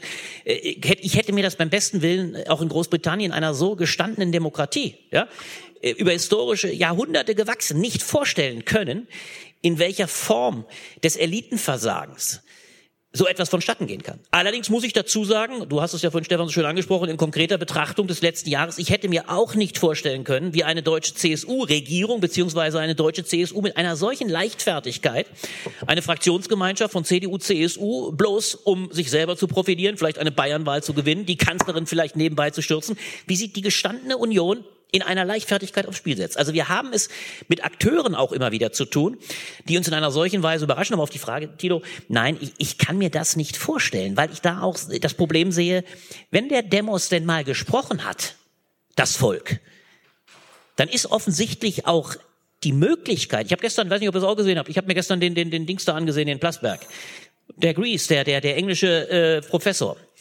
sagte mit erstaunlicher Betonung und auch die, die, die, die deutsche Kommentatorin, die, äh, die, die äh, sagte, der, die, die Beharrlichkeit der Zustimmung zu der einmal gefundenen Position, also pro Brexit oder dagegen, ist so erstaunlich und kaum irritierbar durch neue Fakten, dass die Wut und die Aggression, die sich entladen würde, wenn man es denn nicht zu dem Brexit kommen lassen würde, für mein Verständnis ziemlich unkalkulierbar wäre. Also deswegen kann ich mir solch eine Revision von solchen Entscheidungen äh, gar nicht ohne weiteres vorstellen. Ja, wir, wir hatten im Podcast gelernt, jeder Brexit-Deal, der überhaupt nur möglich ist, möglich im Sinne von mit Europa ausverhandelt, ist kein Deal, der irgendein Brexiteer zustimmen würde. Dementsprechend wird es am Ende keinen geben. Ja, aber das ist doch, das ist, dem widerspricht ja, ich hab, weiß nicht, der, der, ist der Professor, hat er den genauen Namen, bekannter englischer Professor gestern bei, bei, bei, bei Plusberg saß, der, der sagte ausdrücklich, es wäre eben so erstaunlich, dass die Zahlen nicht anders wären. Und wir haben uns damals doch alle schon gefragt, wie kann es sein, dass ein Land, das ersichtlich so viele Nachteile in Kauf nimmt, zum Teil sehenden Auges, zum Teil aber natürlich durch ungeheure Lügen dahin getrieben, dass es das trotzdem macht. Also man kann der Ratio und der ökonomischen Vernunft in solchen Fragen offensichtlich nicht allzu viel Wirkmächtigkeit erstellen. Das gleiche Phänomen, was wir in Time bei Trump hier erlebt haben. Ich will damit sagen, du musst mit einer solchen Irratio rechnen und deswegen kann ich mir das zurückholen. Nur schwerlich vorstellen. Ist übrigens das gleiche Problem äh, bei der Frage der Abwahl von Trump.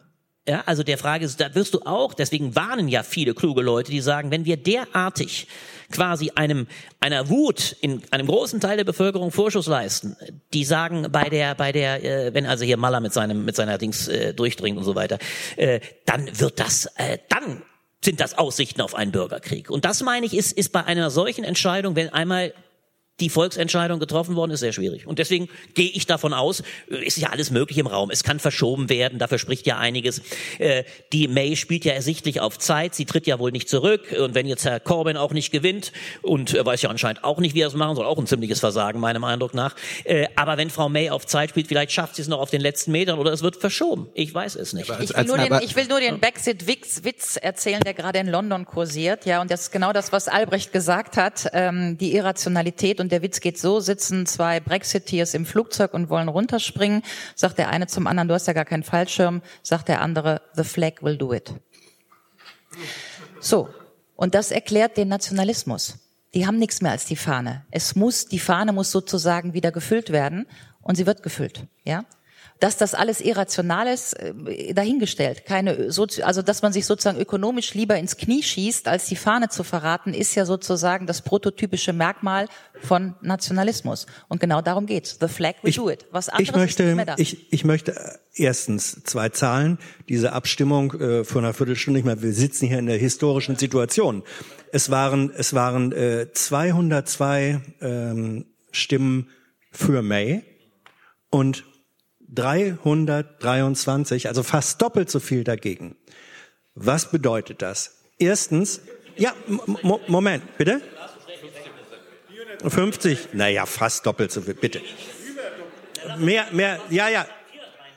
432, 400, 432. 202, 432, also mehr als doppelt so viel. Ja. Und ähm, das bedeutet, erstens, May hat jetzt, ich glaube, drei Tage Zeit, mehr ist es nicht, einen Plan B äh, vorzulegen. Corbyn hat angekündigt, Misstrauensvotum. Ich möchte euch äh, bitten, und zwar in der unterschiedlichen Rolle, du als erfahrene, vielreisende Europäerin, die die Situation überall gut kennt, wie geht das weiter? In Großbritannien. Ich möchte dich bitten, als Politikwissenschaftler, wie geht das weiter in Großbritannien und Europa? Und ich möchte eigentlich von Stefan äh, wissen, als Sozialwissenschaftler, was, was für eine Form von sozialer und soziologischer Spannung wird in dieser Situation offenbar? Und hast du eine Vorstellung davon, was da jetzt passieren kann, welche Optionen du siehst? Also sozusagen die, die Frage an den Soziologen mal rein ins Becken der harten politischen Wirklichkeit, wie sie sich nach dieser Entscheidung von vor 20 Minuten äh, offenbart. Wo geht das hin? Was sind deine Prognosen oder Optionen? Aber wir sind doch alle überhaupt keine Großbrit Großbritannien-Politikkenner. Warum sollen wir jetzt alle irgendwie spekulieren? Weil das die, weil das im Moment die politische Frage des Tages ich, ist. Nee, das, aber die politische Frage des Jahres ist ja eigentlich die Europawahl zum Beispiel. Vielleicht sollten wir da noch mal drüber ja, reden. aber die, die, mal verbinden. die Systemfrage, also ich meine, es ist aus der Systemtheorie ist bekannt, Systeme rieseln, rieseln, rieseln, ja. Aber am Ende, wenn sie dann zusammenklappen, geht's meistens ganz schnell. Also äh, ich meine, ein, politisches System, die EU ist auch ein politisches System oder Großbritannien ist ein politisches System, das ist so ein bisschen wie die Türme da bei 9-11, ja, eine Dreiviertelstunde wackeln die, aber in dem Moment, wo sie runterkommen, dauert es nicht mehr lange. So, insofern weiß genau niemand, was in Großbritannien passiert, außer dass da im Moment um im Bild zu bleiben, ein Turm runterkommt, ja. Und was da gerade passiert und wie die damit umgehen und was die Wechselwirkung auf den Kontinent ist, ich maße mir nicht an, irgendetwas zu sagen. Das Einzige, was wir, glaube ich, sagen können, ist, in diesen Zeiten geht alles immer rasend schnell. Und immer schneller. Also das haben wir ja mitbekommen. Ja, es dreht sich ja. Wir haben zwei Jahre lang jetzt gewartet und Brexit und wird noch und der Gerichtshof und das Parlament und darf noch und äh, la la la. Ja, aber die Akzeleration, also die Beschleunigung dieser ganzen Geschichte seit letzten Dezember, äh, die die kriegen wir ja alle mit. Und insofern habe ich da nichts groß zu kommentieren, außer dass die Beschleunigung äh, irgendeinen Sog, also allein energetisch irgendwie so einen Sog machen wird. Und wenn man in so einer energetischen Dings da mal irgendwie drin ist, so, ja, dann geht auf jeden Fall, passiert ganz viel Geschichte. Ich muss mir jetzt erstmal Erlaubnis bei Thilo holen. Darf ich was sagen? Unterbrichst du mich nicht auch nach 90 Sekunden? Gut. Also Hans Frage ist eine sehr gute Frage. Und die soziologische Antwort, weil du die soziologische willst, ist keine politische, allenfalls in, einem, in einer Facette, dass sie nämlich sagt, naja, soziologisch, gesellschaftlich irgendwie das, was wir als moderne Gesellschaft hier haben, egal ob wir es jetzt verteidigen müssen oder nicht, ist ein politisches System, das Kapazität für kollektives Binden bereithält, auch dann, wenn sich 98 Prozent nicht dafür interessieren, wie das funktioniert. Wenn das Vertrauen trotzdem da ist. Das ist wie bei der Nahrungsmittelproduktion. Ja, man kann natürlich unendlich viele Skandale darüber drehen, ja, welche Pferde in welchem Kuhfleisch und so weiter deklariert drin sind.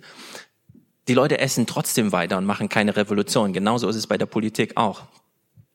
Wenn wir also so eine Idee haben von, naja, erstmal müssen wir alle Leute politisieren, würde ich sagen, wird nie passieren. Da ändert auch der Aufwachen-Podcast 350x irgendwas nicht daran. Dann haben wir hier auch nur zwei Stunden darüber gesprochen, was es für tolle Ideen gab. Jetzt flogen hier schon Souveränität und Identität und der ganze Kram. Republik, ja, wenn wir uns jetzt fragen, was ist eine Republik? Na, da hat jetzt jeder seine eigene Antwort. Der eine macht es historisch, der andere irgendwie vergleichend, der andere irgendwie aus eigener Erfahrung oder wie auch immer, ja. Also wenn sich niemand für Politik interessiert und trotzdem keine Revolution ist, dann haben wir ein erfolgreiches, modernes System, in dem wir Politik sehen, die funktioniert. Man kann sich natürlich, aber das ist dann immer Wunsch und niemals Wirklichkeit, alles andere wünschen. So, wenn wir jetzt so eine Sache wie Brexit haben, wo eine übergroße, also so wie ich das jetzt nachvollzogen habe, 66 Prozent plus des Parlaments sagen, wir lehnen das ab, wie es da passiert. Wir machen lieber, das ist ja die Alternative, wir gehen ja auf No Deal, also WTO-Regeln und so weiter und so fort. So, das passt offenbar nicht zur Stimmung des Volkes. Weil selbst wenn es noch eine Mehrheit gäbe, 66 Prozent plus wäre sie nicht. Wir haben also hier eine Disbalance. So, und jetzt ist der wichtigste Punkt, den ich heute Abend machen will. Egal welches politische System, egal welches, Dort passiert jetzt irgendwas in England. Aber es ist völlig egal, ob jetzt jemand eine bessere Idee für ein anderes politisches System, das kann, muss die Historie jetzt zeigen. So wie vorhin angesprochen, 89 ist einfach passiert. Nicht mal Politiker haben sich dafür interessiert, dass eine deutsche Einheit möglich ist. Ja, der CDU-Parteitag, ich wiederhole es nochmal, halten die Gallensteine von Kohl noch eine Nacht durch, ja? Oder stirbt er über Nacht und ist dann aber als CDU-Vorsitzender gestorben? Das war die Frage, für die sich alle anwesenden Politiker und Journalisten interessiert haben. Niemand hat sich für die politische Frage interessiert. Wenn wir jetzt sagen, oh, das ist aber ein ganz toller Tag für Großbritannien, weil da diese Abstimmung stattfand, ich würde sagen, die wichtigste Frage ist, schaffen Sie Ihr politisches System, das so eine Disbalance jetzt zahlenmäßig runterbrechenbar aufzeigt zwischen Volk und Regierung. Ist in diesem Repräsentationsverhältnis das Vertrauen noch gegeben, ja oder nein? Und ich würde sagen, nein, es ist nicht gegeben. So, und dann muss man gucken, was passiert. Und da kann man jetzt sagen, na gut, die Europawahl, da werden dann die Briten als erstes feststellen, dass sie nichts mehr zu sagen haben. Ja, da wird es dann handgreiflich. Es kann aber auch sein, dass sie sich irgendwie durchretten, dass es vielleicht doch alles nicht so schlimm ist. Wir haben ja gesehen, wenn Trump eine Regel für Sojabohnen einführt, dann funktioniert der Markt trotzdem weiter. Dann bezahlt halt das eine Land Subventionen an die äh, Hersteller und das andere Land, China, bezahlt dann Subventionen an die Käufer, weil die Sojabohnen wachsen nun mal da und müssen nun mal nach da. Und politische Modelle und ihre Alternativen spielen darin keine Rolle. Sehr viel von unserer Diskussion heute Abend. Völliger Nonsens eigentlich. Niemand hat sich hier Notizen gemacht und irgendwas aufgeschrieben für eine Gesprächsreihe später am Küchentisch mit seinen Freunden oder sowas, ja? Solche Worte wie Souveränität, die verfliegen hier einfach. So, und wir sind noch nicht zu diesem wahren Kern. mit dem ich vorhin eingestiegen bin, 2045, wie schlimm wird's wirklich? Ja, nein, wir sind dann sofort in diese Diskussion, was für ein Politikmodell können wir uns denn vorstellen? Was bedeutet eigentlich Nation? Und na gut, jetzt haben wir diesen historischen Moment, dass die Brexit-Abstimmung so ist, wie sie ist. Und ich würde sagen, hier haben wir ein Problem, das nicht nur politisch zu lösen ist. Also die Politik wird da jetzt nichts mehr lösen. Jetzt muss die Gesellschaft irgendwie ran und diese Disbalance. Und ehrlich gesagt, schwierig. Ich, würde mal anschließen, weil ja die Frage nach Soziologie gestellt wurde. Wir haben ja im Aufwachen-Podcast, haben wir, wir berichten ja über UK und so weiter. Und wir haben ja auch ein paar Beispiele gesehen. Ja, die Fischerei zum Beispiel wurde im Podcast gezeigt. Da wurden halt die, äh, wurde so ein äh, Fischmarkt gezeigt, wo im Grunde genommen die ganzen Händler gar nicht mehr da waren. Ja, Pflegeberufe. Wir wissen, dass die, dass äh, die Pflegeleute nicht mehr nach UK gehen, sondern sie bleiben in Kerneuropa schon stecken. Und wir können auch schon sehen, dass ähm, in Großbritannien gibt es schon die Überlegung, etwas zu wandeln. Bei James O'Brien hat jemand angerufen, der hat dann angefangen zu heulen. Er hat gesagt, dass er, also wirklich ein Mann so um die 60, ja, der gesagt hat, er war für dieses Brexit, aber er sieht jetzt ein, dass es falsch ist. Und ich würde jetzt diesen Punkt, den du gerade so ein bisschen angerissen hast, die Repräsentativität der Politiker gegenüber eben der Gesellschaft, das klafft auseinander. Die, den Politikern geht's gut, ja, die kriegen halt eben von den, von den Steuern und so weiter ihr Zeug und so weiter. Und die müssten einsehen, dass das Problem anders ist, als sie es sich eingebildet haben. Und das muss zurückgekoppelt werden. Also, dass wir eine Riesenkrise der Repräsentation in ganz Europa haben, in ganz Europa, also nicht nur jetzt akut in Großbritannien, sondern in ganz Europa ist äh, sozusagen State of the Art äh, von Sozialwissenschaft. Aber äh, nochmal zurück zu hier der Analyse, es geht immer irgendwie weiter, die meisten interessieren sich nicht. Walter Benjamin, die Katastrophe ist, dass es weitergeht, ja? Naja, naja, es ist äh, aber leider auch so, es kann irgendwann auch ganz schnell anders sein. Es, es, wäre ja, es wäre ja naiv zu glauben, dass es immer so weitergehen wird. Also da muss ich dir leider auch widersprechen. Es ist irgendwann so, wenn das Systemvertrauen endet, beziehungsweise Irritation, ich will es gar nicht in ganz grundsätzlicher Weise betonen, dann gibt es absolute Einbrüche. Um es mal deutlich zu machen, ich hätte mir, du hast ja so schön auf unser gehobenes Alter abgestellt, ich hätte mir beileibe nicht vorstellen können, dass die Fragen von Demokratie, von einem rechten Parteiphänomen wie der AfD, wie überhaupt die Frage der Demokratie in ganz Europa in einer solchen radikalen Weise wieder gestellt würde. Übrigens auch das, was gegenwärtig mit Macron passiert, hättest du doch auch vor zwei Jahren über geilster Weise formuliert. Das heißt, diese Art und Weise, wie ein System Vertrauen einbüßen kann, dessen sind wir, und das ist für uns alle, glaube ich, ganz spannend, sind wir alle als gewachsene, gestandene Bundesrepublikaner völlig entwöhnt. Und deswegen sollten wir uns, glaube ich, mit dem Rückblick auf das letzte Jahrhundert bewusst machen, dass das, ob 1919, ob in einer Inflation, ganz rasend schnell zu Ende sein kann. Und in dem Augenblick wird es dann irgendwann prekär. Und insofern, ich würde bei in England in erstaunlicher Weise sagen, die Wut der Bevölkerung ist bisher meinem Eindruck nach noch gar nicht da, weil ja die Krise auch in ihrer Auswirkung noch gar nicht angekommen ist. Wenn denn eines Tages der Brexit greift, vielleicht sogar der harte Brexit, mit all den Dingen, die wir jetzt ja in der Glotze sehen können, Kaufen von Kühlschränken, die sie brauchen, überhaupt nur Medikamente vorrätig zu halten zu können, all diesen Dingen, dann glaube ich, sind wir in Zeiten, wo ganz andere Entladungen stattfinden können. Und das erleben wir zum Teil außerhalb Deutschlands. Ja, denken wir an Griechenland, andere Staaten äh, oder auch den Süden, erleben wir das in einem Maße, wie ich es mir bis 89 und auch die Jahre danach übrigens nie vorgestellt hätte. So, und hier nur noch mal, um die Gemeinsamkeit hervorzuheben. Ich hab, erinnere mich so gut, aber wirklich so gut an den Maastrichter Vertrag. Ich war im Büro des Deutschen Bundestags, 1. April 1992. Ich war 27 Jahre alt. Ich war stolz wie Oscar, dass ich für den außenpolitischen Sprecher arbeiten durfte, der CDU-Fraktion. Und es war, ich war damals verheiratet mit einem Franzosen, für mich sowas von sicher und in Stein gemeinzelt, Europe forever. Das wird nie, aber auch nie in Frage gestellt. Wir haben jetzt ever closer Union. Das geht jetzt so weiter. Europa ist da und geht nie wieder weg. Und dass ich das erleben muss, was Albrecht gerade gesagt hat, also nicht nur Europa, Demokratie, Freiheit, Zerfall vom britischen System, hätte ich mir als 27-Jährige im Leben, aber im Leben nicht vorgestellt, das überhaupt noch mal diskutieren zu müssen. Mich befällt tatsächlich die gleiche, das gleiche Erschrecken über den Zustand der Zeit. Das wollte ich nur noch mal unterstreichen, um das mal zu wenden, was Albrecht Albrecht gesagt hat, dann weiß keiner, was kommt. Ja, das diskutieren wir ja. Das war deine Frage auch von eben. Wie schlimm wird es denn jetzt? Mir wurde eben vorgeworfen, dass ich ein Buch über den Bürgerkrieg geschrieben habe. Ich bin nicht die Einzige. Ich gebe euch mal einen coolen Literaturtipp. Giuseppe Procara ist ein Italiener, der arbeitet in seinem Hauptberuf bei Bruegel, ist ein Think Tank in Brüssel. Der hat ein ziemlich witziges Buch geschrieben, das heißt Disco Sauer. Das kann man in so einer Stunde lesen. Der Plot ist ganz einfach. 2020 kracht die EU zusammen. Äh, alles wird völlig inkontrollierbar. Äh, es bilden sich so kleine äh, regionale Pufferzonen. Also Paris wird zum Beispiel the Paris Autonomous Regional Independent State. Ja. Ähm, dann haben wir hier 20 Jahre Bürgerkrieg, europäischen Bürgerkrieg. Das Witzige dabei ist, ist genau was du gesagt hast. Alles nicht alles kein Problem. Äh, Es gibt Strom und Energie und das WLAN funktioniert. Man kann Flugzeuge buchen und die Supermärkte sind voll. Also eigentlich kriegt niemand so richtig mit, dass die politischen Ordnungen runtergekommen sind. Und so um 2040 gibt es so eine Gruppe von Studenten, die sagen, ach, jetzt machen wir mal Europa mit einer App. Wir konstruieren jetzt eine europäische Demokratie. Ich finde den Plot super und das so als 30-jähriger Italiener einfach mal so zu schreiben, äh, finde ich eine plausible Extrapolation der Zeit. Also für uns Jungen, du verherrlichst sie in deinem Buch ja auch sehr als, die haben das neue Europa schon gedacht und sie wenden dem Alten den Rücken zu und das liegt alles schon bereit.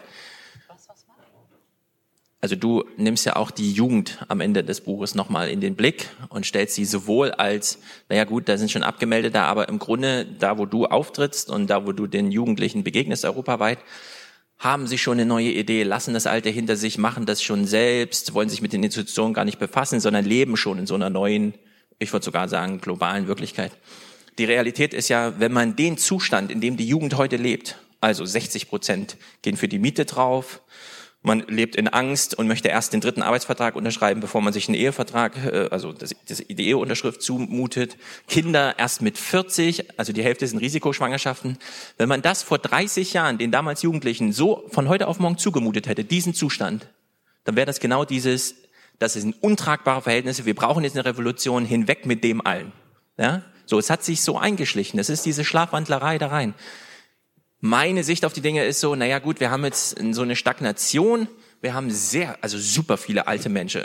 In 30 Jahren, Jens Spahn ist der Einzige, der darauf hingewiesen hat, 2030 ist das Jahrzehnt, in dem jedes Jahr doppelt so viele Menschen in Rente gehen, wie von unten in den Arbeitsmarkt hineinwachsen. So, diese Leute, die oben in Rente gehen, werden jetzt so langsam in dieser Armut, naja, es bringt eh nichts mehr, stell dich auf deinen ruhigen Lebensabend ohne großen Tourismus und so weiter ein.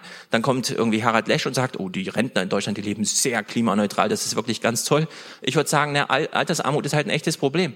Diese Leute werden in totale Handlungsunfähigkeit hinein in dieses Rentenalter geschickt. Gleichzeitig hat man von unten eine Jugend, die nachwächst und händeringend um Mietverträge und Arbeitsverträge kämpft, sich die Mietverträge noch von ihren Eltern bürgen lässt, damit es überhaupt zustande kommt. An Hauskauf ist gar nicht zu denken. Also wir haben schon so eine ziemlich runtergefahrene, demobilisierte Gesellschaft in allen Altersschichten.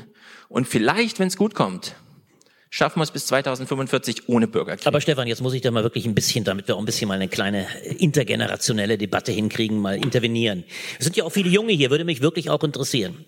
Sehr viele Jungen, finde ich auch grandios. Und finde ich auch wirklich die große Leistung, sei mal an dieser Stelle zum 350. gesagt, Tilo, dass ihr das schafft, das ist phänomenal. Das muss ich wirklich auch sagen. Denn ich muss gestehen, wenn ich sonst Debatten und ja, ich werde ja ständig ausgelacht von der Jungs, auch gut, aber ich erlebe es oft, wenn ich zu, wenn ich zu Veranstaltungen gehe, ich sag's mal ganz ehrlich, wie das ist, da spreche ich in der Regel nur zur Generation 60 plus. 60 plus. Und ich sage auch mal, selbst zu Themen, das muss an dieser Stelle mal gesagt sein, ich habe in, Saarbrücken einen Vortrag gehalten zum Thema, das, da wir sprachen ja drüber, das Schweigen-Dilemma, äh, verschläft die junge Generation ihre Zukunft. Da war von 110 Leuten waren vielleicht 10 Junge. 10 Junge. Aber deswegen finde ich es grandios, dass ihr hier seid. Aber, jetzt ist meine Frage an dich, Stefan. Das ist mir zu simpel. Diese arme, geknechtete, prekäre, prekarisierte, dramatisch geknecht. Ich mache mal ein bisschen Polemik rein. Diese geknechtete Jugend, die sich vor lauter Kampf um die Miete, um die Wohnung, den Arbeitsplatz, den Kopf kaum mehr heben kann und in einer Zeit lebt, die prekärer für sie nicht sein könnte. Jetzt mache ich mal das Gegenbild. Es gibt eine gespaltene Generation, das ist wohl wahr. Es gibt einen großen Teil eurer Generation, der in Verhältnissen aufwächst, die besser sozialer abgesicherter. Auch übrigens, ich sag mal böse, polemisch, lieber von den Eltern gepflegter, netter, gestreichelt, liberaler. Das muss nicht immer nur gut sein. Ja? Deswegen streiten wir uns vielleicht sogar noch anders. Äh, aber das heißt, äh, also in dem Sinne des Gehegten, des Kommoden, äh, könnte ich übrigens eine Menge Generationsbücher der letzten Jahre schreiben. Da muss ich gar nicht bei Florian Ilges anfangen, der ja noch meine Generation. Also will sagen, mir scheint es ganz anders zu sein. Es gibt einen Zug, ja, in den totalen Individualismus. Jeder muss in dieser Gesellschaft, so ist unsere Vorgabe, so ist die karrieristische, auch höchstbürgerliche Vorgabe jedes, der meisten, glaube ich, irgendwie den Hintern an die Wand kriegen. Das war aber auch zu meinen Zeiten oder unseren Zeiten nicht unbedingt wesentlich anders. Wir hatten, anders. wir hatten, ich will es ja mal gerade beschreiben. Damals, es gab nicht die Verträge, das ist wahr. Es gab übrigens auch, wir haben länger studiert, völlig richtig. Wir hatten keine Module. So. Aber, wenn ich mich nicht irre, ist gegenwärtig die Angebotslage beispielsweise der Arbeitsplätze, der klassischen Arbeitsplätze, nicht schlechter als bei unseren Generationen, die wesentlich größer waren, viel, viel größer waren. Wo ich es erlebt habe, dass noch beispielsweise Lehrer, äh, die ausgebildet waren mit Einserexamen, gar nicht mehr in die Schule kamen. Also ich will damit sagen, mir ist das, ich bin mal ganz böse, zu lamoyant. Es ist mir ein Stück weit zu weinerlich und es wird dem politischen Bedürfnis, den politischen Notwendigkeiten, die eigentlich eure Generation, die ihr hier seid, die sie betreffen, nicht gerecht.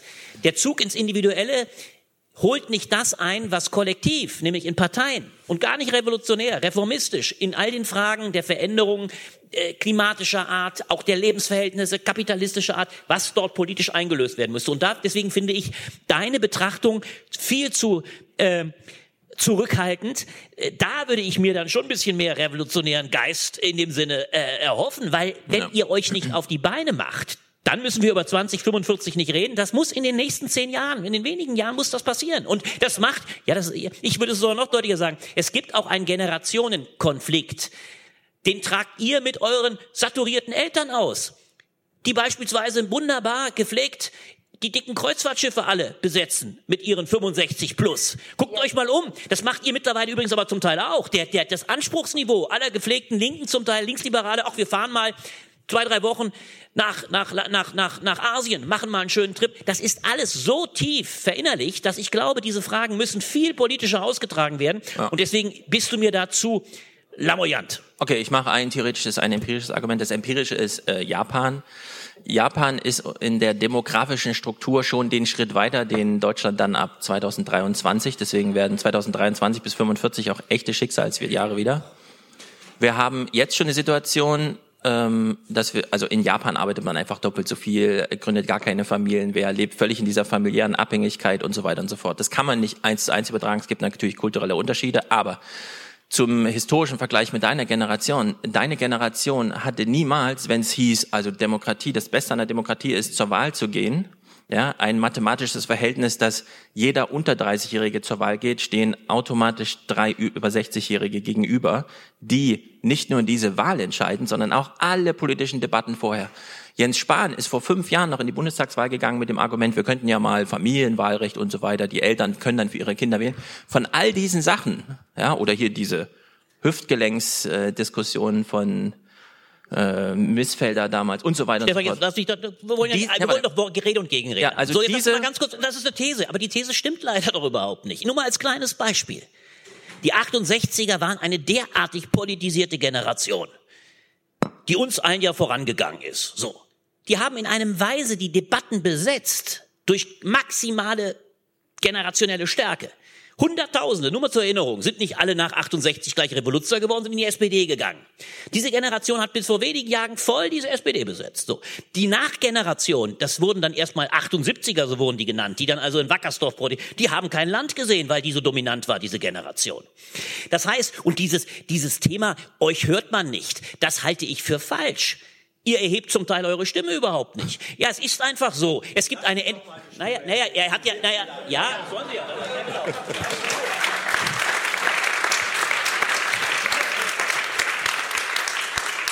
ja. Ich will doch mich trotzdem Stück, das ist das Solidaritätsklatsch, das finde ich auch gut. Generationelle Solidarität, sehr gut. Ja, Albrecht, also ich äh, würde dir da auch eigentlich zustimmen erstmal, dass äh, in diesem Punkt zumindest, dass die, dass äh, unsere Generation vielleicht äh, abseits von diesem universitären, vielleicht auch äh, Berliner Blasen äh, so ein bisschen äh, zu wenig politisiert ist und sich da auch vielleicht zu wenig, zu wenig für eigene Interessen, Generationeninteressen eintritt.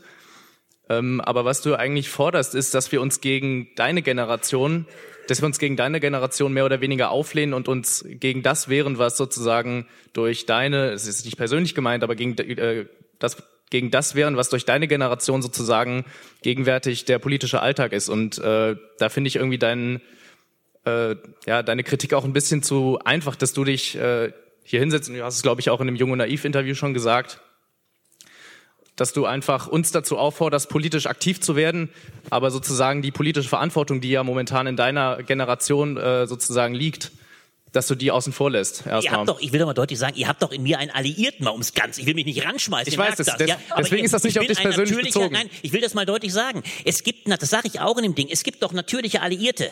Es gibt natürliche Alliierte, die ihr habt. Jemand wie zum Beispiel diese beeindruckende junge Frau aus Norwegen. Ich würde mich immer noch sehr interessieren, ob die ihre Rede hat schreiben lassen, die sie da gehalten hat, die 15-Jährige. So bei dem Greta. So, ja, Greta meinetwegen. Greta genau. gab es schon Greta hat ja lang- 1994, hieß damals anders, war genauso jung, hat die gleiche Rede gehalten Das macht bei ja der gleichen nichts. Wird Institution. dieselbe Rede. Ja, ist ja ganz ja wunderbar. So, trotz alledem ist es eine Chance. Und ich fand es ein anderes Beispiel. Diese Generation, es gibt ja zwei Generationenstiftungen. Vor weniger Zeit, gerade als ich mein komisches Ding, das sehr schöne Gespräch mit Tilo bei euch gemacht habe, kam danach ein Aufruf, fand ich bemerkenswert, einer neuen Generationsstiftung, generationsübergreifend. Da sitzt äh, Ernst Ulrich von Weizsäcker drin, da sitzt auch Gesine Schwan. Es waren aber junge Mädchen und Männer, Mädchen und Männer und Frauen, Mädchen oder junge Frauen, junge Männer, die sich als eine neue Generation positioniert haben. Ich glaube, dass tatsächlich die Möglichkeit von euch, das kann ich nur wiederholen, Allianzen zu suchen, Leute zu suchen, größer ist, als ihr denkt. Ihr habt bloß, und das haben wir doch alle gemacht, ich nehme mich doch nicht aus. Wir sind durch diesen Individualismus, das ist der Kern des Neoliberalismus gewesen der letzten 30 Jahre. Individualisiert euch, geht euren eigenen Weg, kollektiviert euch nicht. Und Parteien sind sowieso bäh, wir machen allenfalls Antifa. So, ja, so, das ist, das ist zu wenig. Warte und mal, Albrecht, da müsst warte, warte, raus. warte, warte. Welcher Jahrgang bist du? Ich bin Jahrgang 67. So, Jahrgang 67. Da hatte Deutschland gerade so weniger als eine Million Geburten pro Jahr. Welcher Jahrgang bist du? 99. 99. So, ihm fehlen in seinem Jahrgang ungefähr 300.000 Menschen, um mit deinem Jahrgang einen Kontrover ja, in den Streit zu treten, der irgendwie auf Also Augenhöhe ist. noch, So, noch mal, ne, warte, warte, warte. Bleib doch mal, du machst So, doch mal den Streit. jetzt- Guck mal, jetzt- ist, machen wir Albrecht. den Streit eins zu eins oder machen wir den 300.000 gegen eine Million? Das ist doch albern, Stefan. Das war ja, das war ja nur vorbereitet. Das war ja nur vorbereitet. Jetzt ist- kommt aber die Frage. Warum, warum, warum ist denn eigentlich seine Generation dafür zuständig, dass es irgendwie für alle besser wird und nicht deine Generation? Kommt's auch da. Das Jetzt, war da, genau ja, mein Das Punkt. ist genau die Frage. Jetzt kommt's. Ihr könnt, ich sag's euch, weil ihr nicht damit rechnen könnt, das ist der Kern dass euch diese Arbeit gegen den Egoismus der Alten jemand abnimmt. Das ist der Punkt. Ihr müsst euch um eure eigenen Interessen kümmern. Es werden selbst eure eigenen Eltern nicht immer bereit sein, ich sag's mal ganz hart, ihren Lebensstil zu ändern. Guckt euch das doch mal an. Es geht ganz hart um diese Auseinandersetzung. Gegenwärtig bei der Debatte des Produktionsmodells in Deutschland. Welche Autos wollen wir eigentlich bauen? Guckt euch die Werbebeilagen dieser, dieser Zeitschriften an. Es findet in dem Bereich des Abrüstens energetischer Art, was zum Beispiel Mobilität anbelangt, die großen Luxus nicht statt. Warum brauchen wir SUVs? Diese Grundsätzlichkeit der Debatten. Das ist jetzt der Punkt. Das betrifft nicht nur die Alten. Ihr habt ja auch Konflikte unter euren eigenen Generationen auszutragen. Moralische Fragen. Wie leben wir eigentlich? Was ist gutes Leben? Eben nicht nur materialistische Art. Aber ihr werdet nicht damit rechnen können. Das sage ich euch. Und deswegen meine ich das. Es muss natürlich die eigene Generation zuerst sich auch fragen. Ja, aber, auch hier ist der Widerspruch Nein, viel nein, zu Stefan, einfach, langsam, Albrecht. langsam, Wir können einfach in deiner Generation, als du in seinem Alter warst, Weil ich da gab es Stefan- noch Produktivitätsversprechen. Ja, Stefan, Stefan, noch mal langsam, langsam, pass auf. Ich hab's Heute ja in ist meinem- einfach nur noch alles in meinem Stück habe ich doch Digitalisierung ganz, in meinem Stück habe ich es ganz einfach Und wo gesagt. ist jetzt die Nation zwischen den Generationen? Haben die noch die gleiche? Das war ein zu billiger Lacher. Die Nation kommt als Ration hinter Generation. Aber jetzt kommt's. Der Punkt ist doch der, ihr müsst es, ich, da bin ich ganz realistisch. Ihr habt 50, 60 Jahre noch zu leben. Das ist mein Hauptargument. Die Alten, und ich bin schon 52, 51, werde bei 52, lasst die Nummer 60 sein, die haben noch 20 Jahre. Und äh, die Lebensstile, die sich in dieser Gesellschaft eingespielt haben, übrigens ja nicht nur in Deutschland, westlich global, in der westlichen Gesellschaft, äh, das ist eine Grundfrage. Und deswegen sage ich, und die, die werdet ihr nicht, die werdet ihr mit wohlmeinenden Leuten wie mir gemeinsam bestreiten können. Aber ihr werdet euch auch, glaube ich, stärker selber artikulieren müssen. Weil ihr nicht immer nur mit Gutmeinen, mit Allianzpartnern es zu tun habt. Da müsst ihr nur mal die einschlägigen Zeitungen, nur als Tipp, die einschlägigen Zeitungen wirklich lesen. Guckt euch die FATS, guckt euch vor allem auch die Welt an. Das ist eine, der Lobbyismus für ein Konsum. Ja, ich wollte direkt einhaken, weil ähm, du hast gerade davon gesprochen, dass wir uns artikulieren sollen. Äh, das würde aber voraussetzen, dass es überhaupt die Möglichkeit ähm, zu einer Artikulation gibt. Ähm, ich würde an Stefan anknüpfen.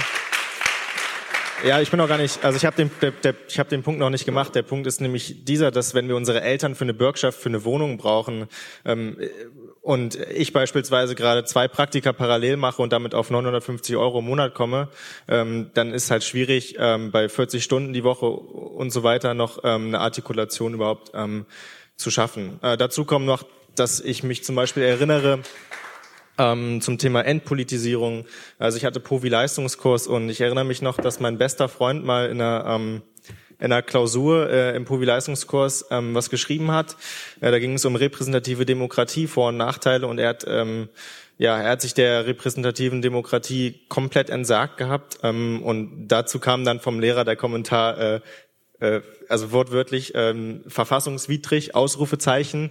Ähm, also, ähm, dass wir auch einfach äh, da vielleicht schon mal ein bisschen früher ansetzen müssen. Und äh, ich meine, wenn wir im, po im Politik- und Wirtschaftsleistungskurs ähm, beim Zentralabitur so eine Entpolitisierung haben oder so eine so ein Totschlagen von ähm, Vielfalt, dann ähm, würde ich sagen, äh, ist hat das einfach also gibt es institutionelle Pro ähm, Probleme, die ähm, man regeln müsste. Ja, gut, gut. Meinetwegen, der Lehrer war nicht gerade sehr offen und sehr liberal. Ich Ja, aber das ist ja ein will- will- strukturelles pass auf, Problem. ja, Das kannst kommt, du jetzt kommt, nicht, Jetzt äh. Ja, ein strukturelles. personalisieren. Ja, ich sag's viel noch viel grundsätzlicher. Erstens artikuliert ihr euch hier. Ich habe immer die Vorstellung trotz alledem gehabt, bei aller Zurückhaltung, was Parteien anbelangt. Du hast es ja mit deinem Freund jetzt konnotiert. Der braucht, sagt, repräsentative Demokratie weg. Man kann das so sehen. Aber ich habe trotz alledem noch die Vorstellung, dass ihr als kluge, wortmächtige Leute durchaus Parteien besetzen, ja sogar übernehmen könnt. Äh, Guckt euch das Beispiel Joschka Fischers an. Der hat das mit seinem Trupp genau so vorgemacht. Und äh, ich meine, meine Generation schon, ich will mich da gar nicht ausnehmen, überhaupt nicht. Schon meine Generation kann es sich eigentlich schon nicht mehr leisten, nicht in Parteien gegangen zu sein. Das haben meine Generation nicht gemacht. Ich hab, ähm, also, äh, aber bei euch ist die Frage noch drängender, meinem Eindruck nach. Es muss ja nicht jeder machen, sage ich. Aber schickt einen durch. Ja, schickt einen in die Parteien, lasst ihn durchmarschieren. Ja, das ist, das ist das, wo man in dieser, dieser Republik sich zumindest artikulieren kann. Das ist ein ganz äh, reformistischer schon wieder, realpolitischer Vorschlag. Und das sehe ich nicht, dass es euch völlig anders erginge als anderen Generationen. Man muss sich durchkämpfen, keine Frage. Also in der SPD, in der CDU und so weiter, da kann sich nicht mal ein Mitglied des Bundestages in seiner Partei durchsetzen. Führt das? Ja, aber- wozu, wozu führt das? Ja, aber- Klatschen ja, klatschen ja alle begeistert. Da Du- bist du ja, Stefan, das finde ich rührend. Jetzt muss ich noch mal einen Satz sagen. Was, wozu? Stefan, jetzt, jetzt gib mir, jetzt, jetzt, dann werfe ich den Ball zurück. Nein. Dann sagt mir doch bitte an der Stelle, was ihr hier Schönes für eure revolutionären Vorstellungen wollt. Also du Was eröffnest jeden Monat die Blätter mit einem Text, in dem man sozusagen in den Kopf der Politiker reinkommt, um die, naja, so, also so lese ich es jedenfalls. So, die Lösung liegt aber nicht daran, dass du dieses, ähm, äh, diese Methodologie jetzt überträgst mit, ah, die Jugend hat ein Problem, na, dann kriege ich ihr mal in den Kopf und dann erstelle ihr irgendwie so schwache Intention oder da fehlt irgendwie der Antrieb. Genau das kann nicht das Argument sein, sondern irgendwo gibt es eine strukturelle Ebene. Und eine, die ich vorgeschlagen habe, ist, die Generation, die heute älter ist, ist grundsätzlich immer größer. Und das ist ein echtes Problem in dieser Demokratie, in der nämlich eine Stimme ein Vote leider und nicht eine Altersklasse ein Vote äh, zählt. Und da gerät es in Disbalance. Das ist aber doch ziemlich trivial und ich will mich übrigens überhaupt nicht in eure Köpfe rein. Ich mache es auch in meinen Texten, da lest mal andere, du liest genauso viel wie ich im Zweifel. Jeder Text, ob in der Welt, versetzt sich viel mehr in den Kleinkram. Nein, ich versuche da einigermaßen drauf zu gucken. Ich bin ja auch gar nicht so nah an den Politikern dran, dass ich mich in die Köpfe von Angela Merkel oder, oder Frau Kramp-Karrenbauer expresses Verbes setzen würde. Ich, mir geht's nicht darum, mich in eure Köpfe zu versetzen. Gerade wenn eure Generation kleiner ist, aber Anklang findet, weil sie die großen Fragen stellen kann. Auch das will ich nochmal sagen. Das Systemvertrauen des letzten, der Verlust in Systemvertrauen des letzten Jahres, was diesen letzten Sommer anbelangt hat, ist eine Chance. Es haben noch die letzten, nicht vielleicht die allerletzten, aber es haben sehr viele gemerkt, dass wenn ein Jahr über acht, zehn, zwölf Wochen keinen Tropfen Regen sieht, dass da etwas aus der Balance gerät.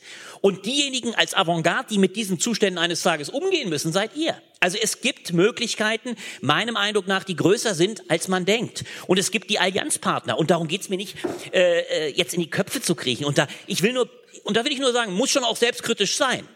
Ich für meine Generation, und habe es ja vorhin selber ganz klar gesagt, wir haben uns alle viel zu lange in Sicherheit gewogen. Viel zu sicher. Und ich sage mal ganz ehrlich, ich glaube, es haben ganz große Teile auch der jüngeren Generation, damit meine ich gar nicht euch, sonst wärt ihr ja nicht hier, aber viele haben noch gar nicht gemerkt, was die Stunde geschlagen hat. Viele dann, haben das nicht dann nenn doch mal einen, der das schafft, über parteipolitische Partizipation ähm, irgendwie äh, eine Veränderung anzustoßen. Denn ich sage, dass äh, über parteipolitische Partizipation kein, also kein herrschaftsfreier Diskurs möglich ist. Naja, aber mit Verlaub, damit- dann macht's anders. Dann macht mir, mach mir einen Vorschlag. Wir können ja mit, heute ist Rosas Ja, ja, Todes, na, heute ist Rosas Todes, Todestag. Ich, ich sage nur ein Beispiel. Sven Giegold, ein konkretes Beispiel. Sven Giegold, ich kann mich genau erinnern. Das war die Gründungsphase von Attac, um die Jahrtausendwende. Da haben wir auch ständig, da gab es immer wieder mal gewisse Bewegungen. Attac war eine nicht ganz blöde, sogar eine ziemlich wichtige. Damals wurde schon Sven Giegold als einer, der das Wort ergriff, klug, auch sehr moralisch, ethisch, der wurde damals so als eine Figur wahrgenommen, genau um die Jahr 2000er könnte das eine wichtige, und er ist in den Europäischen das Parlament durchgezogen, mit einer wahnsinnigen Anstrengung. So, mittlerweile ist er neben der, der Dings, wie heißt er das, Ska Keller, ist er Spitzenkandidat der Grünen. Es gibt diese Option. Zwei. So, und insofern, äh, wenn ihr, eine, ich, und jetzt als letztes, ihr, ihr kriegt mich ja, wenn ihr eine bessere Alternative habt. Ihr müsst sie einem bloß liefern. ne? Ich, ich würde gerne, äh, weil ich jetzt, äh, also ich, ich glaube, das ist viel, ich glaube, das ist viel zu statisch gedacht. Also es ist viel zu statisch gedacht, jetzt einfach nur Generationen zu extrapolieren, weil es nicht einpreist, was wir vorher diskutiert haben, nämlich dass sich die Dinge ratzfatz ändern können. Das wäre mein erster Punkt.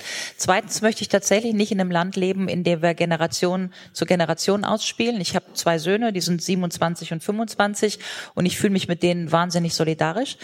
Ähm, und äh, das Dritte, was ich nur, was mir gerade eingefallen ist während dieses Streites, ist, ähm, dass Emmanuel Todd, ein französischer Demograf, 1976 einen Artikel geschrieben hat, 1976, in dem er vorausgesagt hat, dass die Sowjetunion zusammenbrechen wird wegen Demografie, nicht genug Nachwuchs. Ja, also diese Alterspyramide kann zum und und es passierte. Soll heißen, Demografie ist tatsächlich ein ganz wichtiger Treiber.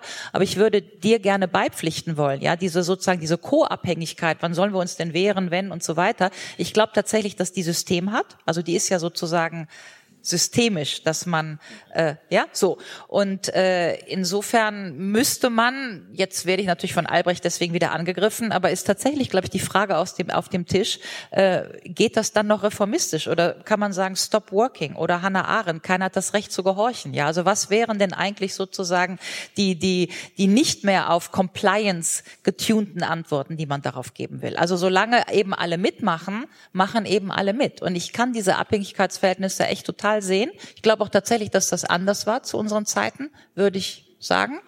Aber ähm, ich habe jetzt auch kein Angebot, wie man da rauskommen kann. Aber ich glaube, das Angebot wäre tatsächlich, sich dem vielleicht doch noch mehr zu entziehen, als man sich entzieht. Aber wieso habt ihr denn keine Antworten? Die Antworten sind so einfach. Es werden 400 Milliarden Euro im Jahr durch die Generation vererbt.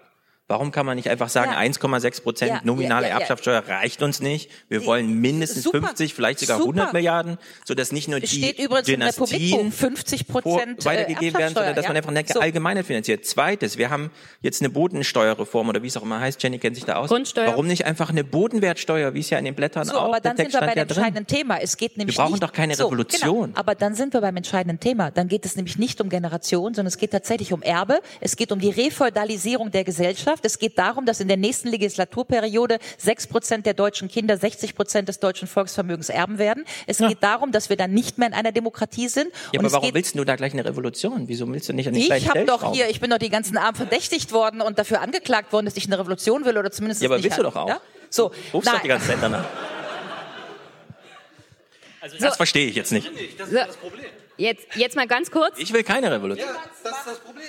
Nein, das ist nicht. Ich will eine Erbschaftssteuer und keine Revolution. Und dann krieg mal deine Erbschaftssteuer ohne Revolution. Ja, aber dann bitte Prost Mahlzeit, ja? Du gehörst zu uns Jungen, Stefan.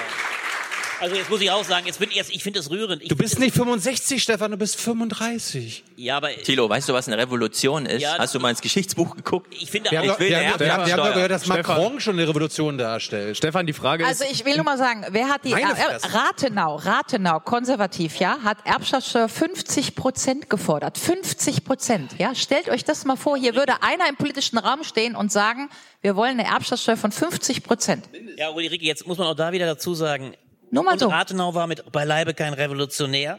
Und es ist noch keine Revolution für die Erbschaftssteuer gemacht worden. Braucht es auch nicht bei aller Begeisterung, sondern da muss man in Parteien gehen. Und da muss man dieses ausgesprochen vernünftige Argument, das interessanterweise Rathenau war ein Liberaler, das auch bei Liberalen auf Anklang stoßen kann, weil Liberale sagen, es braucht eine, um wieder Wettbewerbseifer loszutreten, durchaus eine Umverteilung, weil sonst macht es sich die junge Generation in Teilen zu bequem, weil sie ein Erbe hat. Das ist ein sehr Ja, berechtigter ich will es mal unterbrechen. So, Wir brauchen keine sagen- Revolution, Ja, sondern eine das- Mehrheit das- das- im Bundestag. Stefan, Ja, das wollte ich noch sagen. Ja, das ist doch ganz rührend. Das habe ich die ganze Zeit nur gesagt. Und deswegen finde ich es so Ja, rührend, dass ihr, mir, dass ihr mir gewaltige Thesen die so gewaltig sich nicht sind, ich bin auf dein großes Buch gespannt, eine neue Erbschaftssteuer, finde ich gut, dann geht in die Parteien und macht es stark. Und das ist richtig, genau das meine ich. Und ihr braucht Mehrheiten im Parlament, das ist der normale Weg und das würde ich hier in diesem Land verteidigen und da hoffe ich, und da hoffe ich sogar eigentlich, und da sage ich mal, da erhoffe ich mir von euch aber noch mehr an revolutionärem Funken. Weil ich finde es, das sei nochmal gesagt, der Gedanke, dass die junge Generation sich primär um ihre Rente und um ihre Erbschaftssteuer qua Umverteilung kümmert, das halte ich in den nächsten Jahren für eine sehr, sehr, sehr, sehr geringfügig gesagt, äh, äh, kurzsichtige Betrachtung. Ich glaube, wir werden in den nächsten zehn Jahren so viel radikalere Veränderungen, wir haben nämlich noch über die Disruption im Ökologischen gar nicht gesprochen, wir werden so viel radikalere Veränderungen erleben, dass du dein Buch um eine Kapitel erweitern solltest, wäre mein Vorschlag, dass die ökologische Umverteilung die Frage der Schrumpfung der Erde, so nennt das hier Bill McKibben, ich habe euch das Heft mitgebracht, die Schrumpfung der Erde, die uns alle einholt. Das ist übrigens generationenübergreifend, bloß trifft es euch ein bisschen länger als mich salopp gesagt. Das ist die Frage. Und deswegen gebe ich an Jenny weiter. Das ist immer gut. Frauenpower, richtig. Am Schluss muss es der Zwischenruf sein. Ja, ich greife gleich mal zwei Sachen auf. Ähm, ich habe langsam verstanden, warum die Männer von diesen Podiumsdiskussionen weggehen, mit dem Gefühl, dass sie weniger geredet haben als die Frau, weil es irgendwie immer nur eine Frau gibt und das ist immer dieselbe und die Männer reden alle im Vergleich dazu offensichtlich kürzer. Und an der Stelle, es gibt hier jede Menge Damen, es muss nicht nur ich hier oben sitzen oder Frau Giro. Ein kleiner Aufruf dazu. Ähm, und dann ein kleiner Praxistipp von jemandem, der aus dem politischen aktiven Feld kommt. Ich habe mich beschäftigt mit der aktuellen Nominierung der Landtagskandidaten in Brandenburg. Da war ein CDU-Kandidat, der ist mit acht anwesenden CDU-Mitgliedern, drei davon seine Mitarbeiter, nominiert worden. Und ich war bei Nominierungsveranstaltungen in Brandenburg, wo 50 Leute, Mitglieder aufgetaucht sind und da wurde der Kandidat nominiert. Ich glaube, das würden die Anwesenden hier auch toppen. Die Frage der politischen Hörbarkeit und Beteiligung ist eine Organisationsfrage. Und zehn Leute kriegt man auf alle Fälle in einer Partei. So ist Jens Spahn zu dem geworden, was er ist, durch Organisation, durch Randkarren von Freunden in die Partei und dann dafür zu sorgen, dass die Leute dann vor Ort sind. Und es mag eine Zeitfrage sein, aber es ist nicht unmöglich. Äh, ich, ich wurde ähm, von Ulrike gefragt, oder wir wurden von Ulrike gefragt, ähm, ob, ob wir meinen, ob das das äh, reformistisch ähm, möglich ist. Ähm, und äh, das, das wäre auch eine Antwort auf deinen Praxistipp so ein bisschen. Ich kann jetzt nur für mich sprechen, nicht für Jan. Ähm, aber ich glaube schon, dass es nicht möglich ist, äh, solange wir ständig daran ähm, gebunden sind, da sind wir zwangsläufig, uns ähm, beziehungsweise uns als Humankapital irgendwie auf einem Arbeitsmarkt zu veräußern. Ähm, ich glaube nicht, dass das parallel geht. Und wenn man das reformistisch ändern kann, dann ähm, äh, wäre ich dafür offen. Aber äh, da würde ich nur gerne mal nicht. sagen, dass das für Albrecht und mich genauso ist. Auch ich muss mein Humankapital einfach zur Markte tragen und habe immer noch einen Job im Hauptberuf und für den werde ich bezahlt und das nach der Prekarisierung der intellektuellen Welt an den Universitäten auch nicht mehr allzu gut. Also das teilen wir schon noch. Ja, also ich sitze auch hier äh, als Kind von zwei Eltern ohne Abitur, äh, die jetzt nicht irgendwie auf das äh, Erbe warten kann. Also das, das, das ist nämlich mein Punkt. Ich finde tatsächlich, dass das, was zu kurz kommt, ist im Grunde deine Erbschaftssteuer. Ja, können wir mal wieder über Klasse reden, anstatt über Generation. Und es ist nämlich tatsächlich nicht die Jugend. Die Jugend gibt sowieso nicht. Also Kevin aus Anklam sitzt jetzt auch nicht hier rum, ja. Und äh, und es ist einfach total wichtig, weil in ganz vielen Diskussionen, ganz egal ob Europa äh, im Grunde oder auch diese Generationengeschichte oder jetzt Identität oder was auch immer, fällt das Strukturmerkmal Klasse einfach immer hinten runter. Und ich finde, es wäre einfach mal besser, wenn wir uns dem wieder zuwenden können, nämlich dass alle Teilhabe an der Gesellschaft haben, dass die soziale Frage gelöst wird. Und wenn das nämlich so ist, dann muss man die Leute nicht mehr unterscheiden in Klasse und in Identität und in Religion und was auch immer, sondern einfach mal, das ist übrigens auch Republik, aktive Teilhabe und die zu ermöglichen. Das heißt, gegen die Prekarisierung, vernünftige Jobs und so weiter. Und da wäre ich voll dabei. Ich glaube, da hat Albrecht überhaupt keinen Widerspruch. Ich bin ja auch prinzipiell bei ihm, glaube ich, nur, dass diese Überhöhung der Parteien, Albrecht, ich glaube, da vertust du dich auch. Also mein Sohn hat gerade eine Arbeit geschrieben über Blockchain Democracy. Ich glaube, die Leute sind nochmal irgendwo ganz anders. Äh, Das Buch von dem äh, Huan Chan, wie heißt der, äh, äh, Chan Hül, dieser Koreaner, ich vergesse den Namen immer, Post-Party Democracy. Also die Frage, ob tatsächlich Parteien noch die Träger sind in einer äh, was auch immer, äh, Demokratie im 21. Jahrhundert, das kann man ja, die kann man ja einfach mal in Frage stellen, ja. Abgesehen davon, wenn man das alles durchsetzen kann in den Parteien und so weiter, dann müssen wir doch sagen, wir sind hier alle, wir beide zumindestens, glaube ich, gegen so eine neoliberale Agenda. Aber man kann doch jetzt auch mal objektiv und ganz in der Realität feststellen, dass die SPD das seit Jahr und Tag versucht mit der sozialen Frage und diesen Forderungen und keinen Schritt weiterkommt. Fast keinen Schritt weiter, ja. Darf ich ganz kurz noch eine Frage stellen an Stefan, weil es gerade dazu gepasst hat? Also du hast, was du uns gerade gefragt hast, ob das äh, mit, ähm, ja, also ob das mit, äh, was, was war denn die Frage eigentlich nochmal? Ach, Reformismus, genau, ja, ob das mit reformistischer Politik möglich ist. Ähm, also was dein Ansatz war, deswegen würde ich die Frage gerne mal an dich weiterleiten. Also wo siehst du überhaupt das Potenzial, dass das möglich ist? Und gerade auch vor dem Hintergrund, was, was Albrecht ja jetzt auch mehrfach gesagt hat, dass wir gar nicht eigentlich die Zeit dazu haben, lange auf äh, diesen reformistischen Erfolg äh, ja, zu hoffen? Na, Im Bilde unserer heutigen Diskussion würde ich sagen, lieber rein in die Institutionen, als sie abschaffen zu wollen. Und jetzt würde ich die Frage Äh, ja, genau. Ich ähm, mich würde eigentlich interessieren. Ich würde da an Stefan ähm, anschließen und sagen, selbst wenn das klappt, was du vorschlägst, so man nimmt sich irgendwie einen Kurs weniger, man geht zu einer Partei und dann schafft man es irgendwie in dieser Partei aufzusteigen. Irgendwann ist man ein Entscheidungsträger. Klar, dann ist man ja auch schon etwas älter, man hat andere Verantwortung. Aber wenn man das schafft, ist das überhaupt eigentlich noch sozusagen in der deutschen nationalen Blase lösbar? Denn ich glaube, was Stefan sagt, äh, warum das nicht funktioniert, ist ja, weil also die Politik hinkt ja der Wirtschaft eigentlich hinterher. Ist das wirklich die Politik, die noch die Geschicke leitet? Äh, ich sehe hier Nicken von, von Thilo. Ist es wirklich noch das? Ich habe vier Jahre in Japan gelebt und gearbeitet und da ist es absolut so, dass wenn man als junger Mensch nicht aus einem guten Elternhaus kommt, dann hat man eigentlich kein Recht auf Familie. So würde ich das zuspitzen. Man kann dann Kinder bekommen, die werden niemals auf eine Uni gehen, die werden niemals einen guten Job haben. Klar kann man leben, natürlich, aber das ist kein gutes Leben und das ist vor allen Dingen auch keine Entscheidung, in der man irgendwie politisch entgegenarbeiten kann. Also das ist meine Erfahrung jetzt mit 33. Und ähm, ja, da wäre meine Frage ans Panel, ist es überhaupt noch innerhalb eines Nationalstaates, innerhalb eines Staatenverbundes wie Europa lösbar? Weil eigentlich müssten wir uns ja mit den chinesischen, koreanischen, russischen, australischen, afrikanischen Jugendlichen und Arbeitern solidarisieren. Ob mit Blockchain oder also wie auch immer. Die, die Frage finde ich total berechtigt und ich wäre sofort auch dabei, dass das, was wir sozusagen als globalen Trend sehen, ähm, eine Refeudalisierung ist, ja. Und man kann sogar noch weitergehen, eine sozusagen eine vom Kapital inszenierte Refeudalisierung, ja. Also man könnte jetzt ein bisschen überzeichnet sagen, dass Trump äh, der neue Wahlkönig ist und der Unterschied sozusagen zum Mittelalter, wo wir noch in feudalen Strukturen waren, ist erstens, dass uns damals der Adel regiert hat, jetzt sind es die Parvenus, ja. Der Adel hatte wenigstens noch Geist, die Parvenus haben nur Sawarowski-Zeugs da, ja. Also äh, Geld ohne Geist ist noch schlimmer als Geld mit Geist, ja. Aber äh, und der und das sozusagen das pseudodemokratische Feature wäre, dass die sich noch wählen lassen, ja, mit Breitband und das alles instrumentalisieren. Und ich glaube tatsächlich, dass dieser Punkt zu machen ist. Das hat viel mit Erbschaftsstrukturen zu tun. Ich glaube, der Punkt der Refeudalisierung ist zu machen und ich glaube, der, der Punkt der Instrumentalisierung, der Refeudalisierung ist auch zu machen. Und vor diesem Hintergrund würde ich auch nochmal dafür raten, dass wir eine soziale Frage diskutieren und keine Generationenfrage. Und äh, dann ist tatsächlich die Frage, ob man damit reformistisch rauskommt oder ob man über Disruption nachdenken muss. Und äh, diese Frage ist gestellt, ja? Ja, aber äh, sie ist leider in der Plakativität, liebe Ulrike, wie du sie wieder beantwortest, eben nicht richtig beantwortet. Nee, ganz, ja, die Frage so, stellen heißt auch noch nicht, dass man sie beantwortet. Ja, du gibst Nein, bloß immer leider so wahnsinnig grundsätzlich. Also es macht bloß, es, es ist so ist aber manchmal ja, auch wichtig, ja, ja, man grundsätzlich zu denken. Kann man Ja, machen. kann ich man gebe dir ein ja? konkretes Beispiel. Ich gebe ein konkretes. Ja, wir sind ja beide da, deswegen streiten wir uns ja gern. Wir- Ich gebe ein ganz konkretes Beispiel.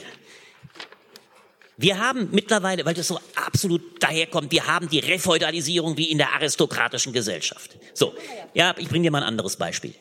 Wir haben ein Land, die Bundesrepublik, in dem ein derartig großer Prozentsatz mittlerweile Abitur macht, wie es nie davor der Fall gewesen ist. Aber nichts mehr damit nie davor kann. der Fall gewesen ist. Noch in den 50er, 60er Jahren, lass die Zahlen bei 20, bei 30 Prozent gelegen haben. Es war eine völlig andere Gesellschaft. Die Optionen der Möglichkeit der Aneignung von Bildung. Übrigens auch bei, du sagst es noch von deine Kinder. Du hast es noch geschafft aus einem, aus, hast dir selber gerade gesagt, aus einem Elternhaus, das sofort noch nicht studiert hatte.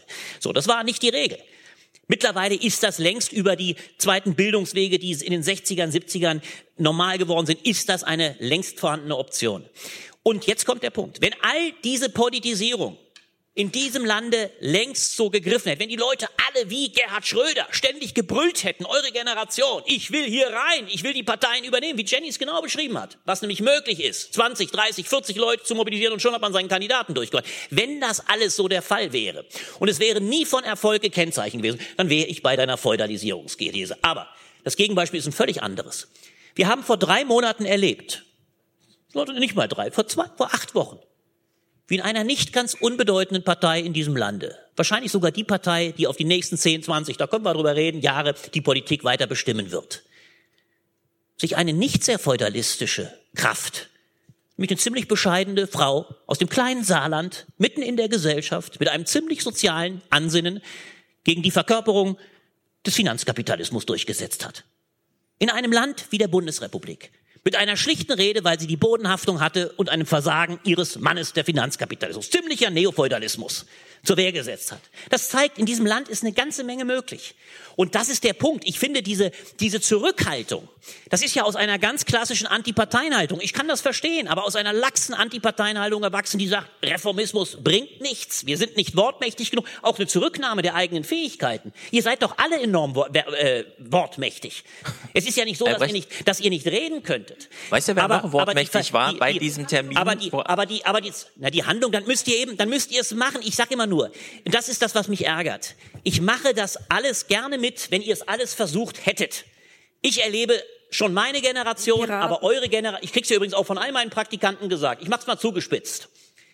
Die Avantgarde eurer Generation ist nicht in Parteien, ist vielleicht in der Antifa und wer sich dann in Parteien tümmelte, ist ein Idiot. Zugespitzt formuliert.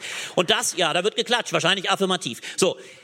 Äh, und das ist eine, eine Selbstrücknahme, die mich ärgert. Wenn ihr es denn versucht, mit all dem, was ihr an Möglichkeiten habt, und dann sagt, wir haben es versucht, wir sind alle gescheitert, dann sage ich, okay, ich werde mich revidieren. Wenn es nicht mal versucht worden ist, dann finde ich das nicht Albrecht, überzeugend. es hat nicht nur Merz gegen AKK verloren, sondern auch ein 37, 38-Jähriger, wie auch immer, der auf der Bühne stand und meinte, in welchem Land wollen wir 2040 leben? Hat das jemanden im Saal interessiert? Niemand.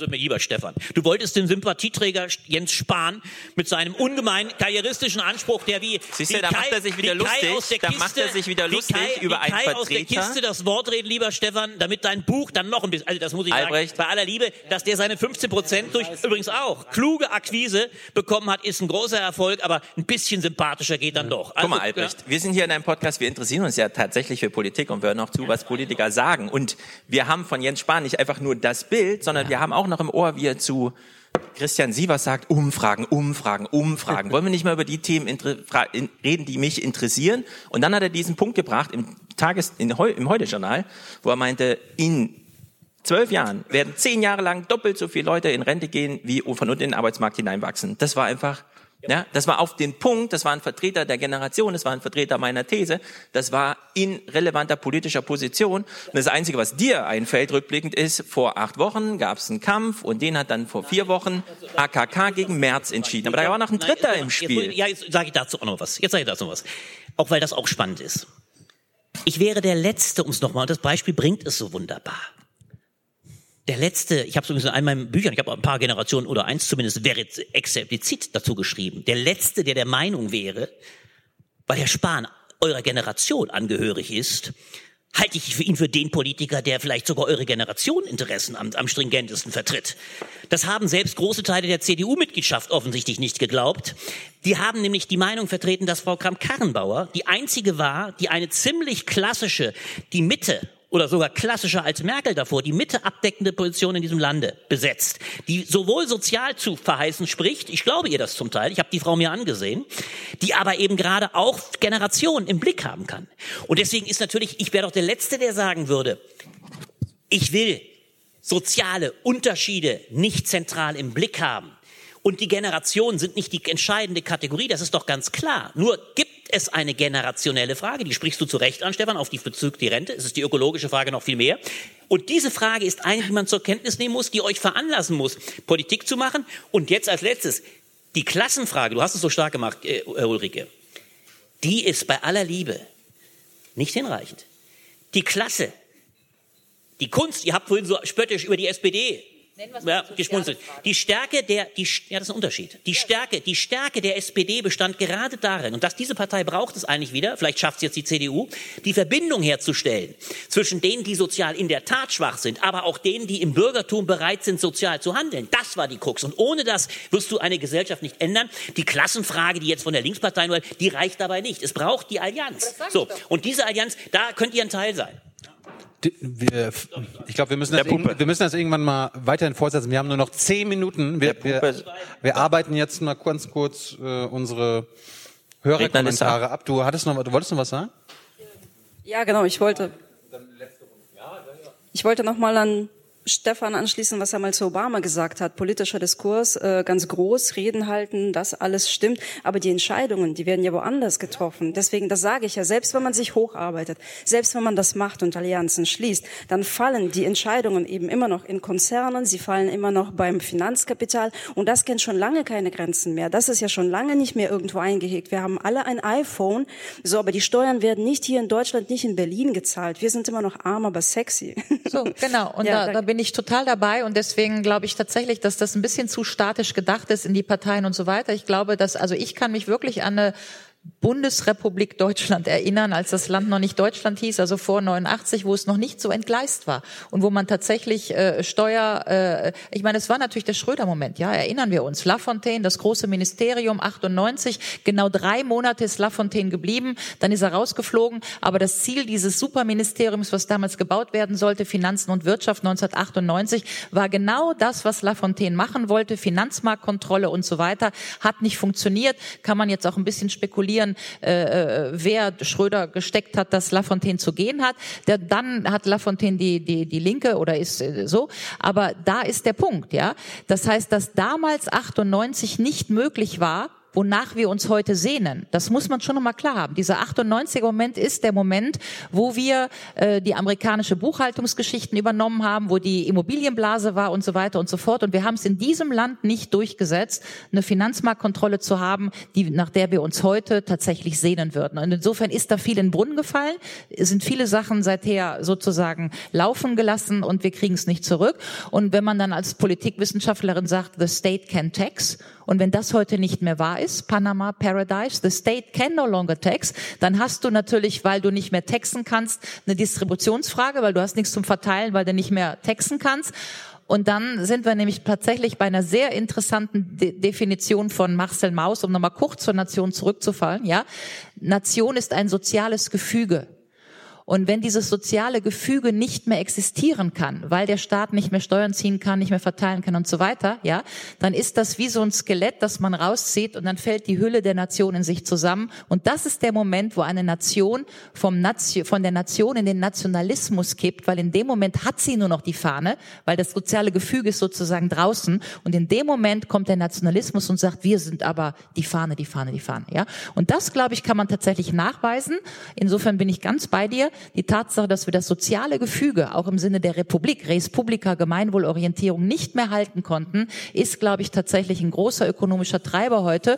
Und wenn man das so ein bisschen gegenrechnet gegen das großartige Engagement von Albrecht, würde ich trotzdem die Frage stellen, sind die Modalitäten, in die Parteien zu gehen und diesen Marsch durch die Institutionen, den ja Willy Brandt immer, ja, geht das heute noch? Ich würde zumindest ein dickes Fragezeichen hinter tun. Ich hatte heute wenig zu sagen, aber jetzt eine Sache gilt. Die beiden haben jetzt das Wort und danach haben wir nur noch fünf Minuten Zeit. Bitte schränkt euch ein. Ihr beiden bitte. Ähm, ja, drei Punkte. Äh, zu, ähm, du hast eine Minute Der Zeit. erste Punkt ist äh, mit der Vermögenssteuer. Äh, vielleicht haben wir das Glück, dass das Bundesverfassungsgericht die Grundsteuer dahingehend anpasst, dass wir sozusagen eine jährliche äh, Vermögenssteuer auf äh, wenigstens den Bereich von Kapital haben. Äh, das zweite ist, ich bin immer ein Freund von, äh, dass man Dinge auch vielleicht ein bisschen disruptiver verändert. Ähm, ich hatte irgendwie, weiß ich nicht, vor 12, 13 Jahren habe ich so eine Partei mitgegründet und habe sozusagen einmal äh, elf Jahre Parteigeschichte irgendwie durchgespielt. Äh, glaube also sozusagen diesem Argument, dass ich nicht wenigstens versucht hätte, äh, mal so einen Haken dahinter gemacht zu haben, so dass ich zum dritten Punkt komme. Und äh, das ist für mich immer die Frage, äh, jetzt, ich will nicht sagen Revolution, wollen wir das? Ja, nein, vielleicht, äh, sondern was will ich denn danach? Ja, also für mich ist die Revolution ist nur Zeitpunkt X. Das ist so, wie ich merke, mein äh, Rechner ist infiziert mit einem Virus, der läuft so nicht mehr. Dann kann, und ich bin nur ein Programm. Ja, was mache ich jetzt? Äh, Sage ich jetzt, ich mache einmal einen kompletten Neuinstall ja, eine Möglichkeit, äh, Revolution einmal neu formatieren und danach wird alles anders. Ich glaube, äh, ich wäre sofort dabei, wenn ich vorher mit den Leuten, die dann meine Genossen sein würden, mich mal darauf einigen würde, was ist denn das Zielmodell? Ich bin also kein Freund von, äh, lass mal erstmal alles kaputt machen, danach wird schon alles gut. Das ist so, äh, ich, ich sehe heute sozusagen so, äh, ich muss gucken, wie ich im Kleinen, äh, vielleicht indem ich in irgendeinen Konzern gehe und auf einmal den Datenschutz für irgendeinen Konzern verantworte. Ich kann plötzlich in einem deutschen Großkonzern mehr an dem Datenschutz in Deutschland verändern, als ich es jemals mit dieser Partei damals konnte. Und das sind so vielleicht die kleinen Hacks, wie ich die Gesellschaft irgendwie voranbringen kann. Und ich glaube, das ist eigentlich das, was jetzt so die Lessons learned nach elf Jahren sind. Äh, Entschuldigung, dieses Zwangskorsett einer Partei ist halt die Frage, will ich diesen Weg gehen? Ja, nein, vielleicht. Ne? Und da ist sozusagen je nach Persönlichkeitsstruktur das eine der richtige Weg und in meinem dann vielleicht das nicht der richtige. Darum, ich glaube, es gibt keine pauschale Antwort, was jetzt der Weg für den Umsturz ist. Verrätst du noch deinen Namen? Ich bin der Pupe. Pupe. Wer bist du? Anna? Gut, jetzt kommt Paul. Ja, ich bin Paul. Ähm, Albrecht, ich möchte kurz auf deinen Punkt eingehen. Du hast jetzt gerade so ein bisschen die CDU als den, den Hort der Basisdemokratie dargestellt, wo sich die junge Generation auch jetzt mal zu engagieren hätte, um es jetzt mal ein bisschen zu überspitzen. Ich sage mal aus meiner persönlichen Erfahrung, ich bin zweimal in die SPD eingetreten, einmal 2013, um gegen die GroKo zu stimmen, einmal 2017, um gegen die GroKo zu stimmen. Ich, bin allerdings 2015 nach zwei Jahren schon sehr frustriert wieder ausgetreten, weil alle, weil sämtliche Ansagen in Richtung wir erneuern uns, also es ist, ne, das, das kennen wir auch alles schon. Ich erlebt, ich habe 2017 wirklich eine exakte Kopie der Abläufer erlebt wie 2013, teilweise mit haargenau denselben Wortbeiträgen, teilweise von haargenau denselben Leuten. Ich frage mich jetzt so ein bisschen, was habe ich denn jetzt eigentlich falsch gemacht? Ich habe mich politisch engagiert. Jeglicher, jeglicher Aufbruch innerhalb dieser Partei, jegliche Neuregelungen sind im Keim erstickt worden, bis heute. Also es gibt keine, es gibt kein SPD-Erneuern. Bis heute kann ich davon nicht sehr viel erkennen. Ich, und meine Befürchtung ist tatsächlich, wenn, wenn wirklich nur die Ankündigung, wir wollen jetzt diese Partei mal grundlegend verändern, mit einem Schlag 25.000 Leute in diese Partei spülen, ja, die keinen guten Ruf hat, ist das eigentlich ein gutes Zeichen, dass da eben eine wirklich engagierte äh, Generation da ist, die eigentlich was unternehmen möchte, aber mit so einer Erfahrung, wie sie die in der SPD zurzeit machen muss, doch völlig desillusioniert werden über Politik als der Motor, der gesellschaftliche, äh, gesellschaftliche Züge aufgreift und dann irgendwie in Gesetz gießt. Also ich kann, ich kann sagen, ich bin jetzt schon sehr, wirklich so kurz wieder vom, vom nächsten Austritt aus dieser Partei. Und ähm, ich, das ist, ich, bin, ich bin tatsächlich gleichzeitig Mitglied von der Partei Die Partei und versuche gerade die SPD zu bewegen, mich auszuschließen, weil das ja nicht geht. Man darf nur in einer Partei zugehörig sein. Aber sie, sie, sie, sie gönnen mir das leider nicht. Ich muss vermutlich selber austreten. Ähm, was, also, was kann in unserer Nation... Okay, Statement gesetzt. Kannst ja noch mal, du kannst ja noch mal in deiner Schluss, äh, dein, dein Schlusssätzen darauf antworten. Äh, letzte Runde von mir. Hast, hast du noch eine Frage, Stefan? Ansonsten mal eh noch eine Frage. Ich habe überhaupt gar keine Hoffnung auf dieses Europajahr mit, den, mit der Europawahl, weil am Ende kommt entweder eine wirklich Rechtsaußenmehrheit, eine rechtspopulistische äh, Mehrheit, die vieles kaputt machen kann, oder wir bekommen wieder eine GroKo, äh, also eine europäische GroKo, GroKo Haram, wie Martin Sonneborn das nennt, die alles im Großen und Ganzen so belassen wird, wie es jetzt ist die Zeit läuft davon. Wir müssen bis 2030 äh, ein ganz anderes Europa hinbekommen haben. Teilst du meinen Pessimismus oder hast du wahlpolitisch irgendeine Hoffnung im Jahr 2019? Du hast zwei Minuten Zeit. Gleiche Frage an Ulrike. Dann mache ich es ganz einfach. Die Frage geht an Ulrike, unsere Europaexpertin. Äh, ich sage es, ich sage es ganz doch. Sie macht das. Sie ist ja die Europafrau. Ich sage es in zwei Sätzen. Ich erwarte nicht das Desaster, ganz einfach gesagt. Ich erwarte sogar da, um es mal positiv zu drehen, eine Politisierung durch die Europawahl. Das ist ganz klar. Natürlich, wir werden auch da wieder absehen können, ob der rechtspopulistische Schub, ob der hier Leute auf die Straße und zur Wahlurne bringt. Das ist für mich alleine schon spannende Frage. Und ich sehe nicht, Äh, so spannend das wird. Es geht ja um die Frage von, von, von äh, Sperrminoritäten, es geht um die Frage, wie kommen auch Rechtspopulisten, die bisher in zwei Fraktionen sind, zusammengegebenenfalls, schmeißt möglicherweise auch die EVP endlich Orban aus der Fraktion. Das macht sie so lange nicht, solange sie glaubt, nur mit Orban die Mehrheiten zu erzielen. Das sind Riesenfragen, aber das sind spannende Fragen. Ich will was anderes zum Schluss sagen. Die beiden Grundsatzfragen, die aufgeworfen worden sind. Anna war der Name? Nicht genau. Erstens, natürlich ist irgendwann langfristig die beste Lösung, es auf europäischer Ebene zunächst mal, vielleicht sogar auf, den, auf der Ebene der Vereinten Nationen regeln zu können. Aber Deutschland bleibt ein ungemein starker Staat. Wir haben die letzten Jahre erlebt, in denen die deutsche Politik ungemeines positiv, aber auch in erheblichem Maße negatives erzielen, erreichen konnte. Das heißt, auch da muss man sich mal bewusst machen, wir haben als Deutsche ein gewisses Glück in der Hinsicht, wir sind nicht Liechtensteiner, Luxemburger. Äh, die haben sicher auch ein interessantes Leben, aber wir haben Teil, als Teil einer Nation, die ziemlich groß ist, eine wesentlich größere Option, unsere, Spra unsere Stimme zu erheben. Das ist die eine Möglichkeit. Und das nur an den Kollegen, wie, äh, wo ist er, der, äh, das, Paul? Äh, das ist doch klar. Das kann man, und ich wollte nicht nur einem Parteienfetisch das Wort reden. Das wäre albern. Und ich sehe genauso die Möglichkeit, die ja auch sehr klug angesprochen wurde, in allen anderen Möglichkeiten, ob es äh, in, in, in, selbst in Firmen, finde ich völlig richtig, in Firmen etwas zu bewegen. Meinetwegen auch da, auch bei NGOs. Ich dränge bloß auf Parteien, auf Parteien aus einem Grund, weil ich sage, da, und ich halte sie für relevanter, als wir alle meinen, sie machen nach wie vor die Politik, auch wenn sie nur begrenzten Einfluss haben. Der könnte übrigens wesentlich größer sein. Es waren auch Versagensmomente, die beispielsweise die Regulierung der Banken, die Enteignung zum Teil von Banken nicht möglich gemacht haben. Das waren politische Fehler. Man hätte viel, viel mehr machen können. In Amerika ist zum Teil erheblich mehr in manchen Bereichen passiert. Ja, ich bin am Schluss. Aber weil das parteipolitische äh, Engagement Du machst es zwar gleich in zwei Parteien, aber beides mehr mit Spaß als mit Ernst.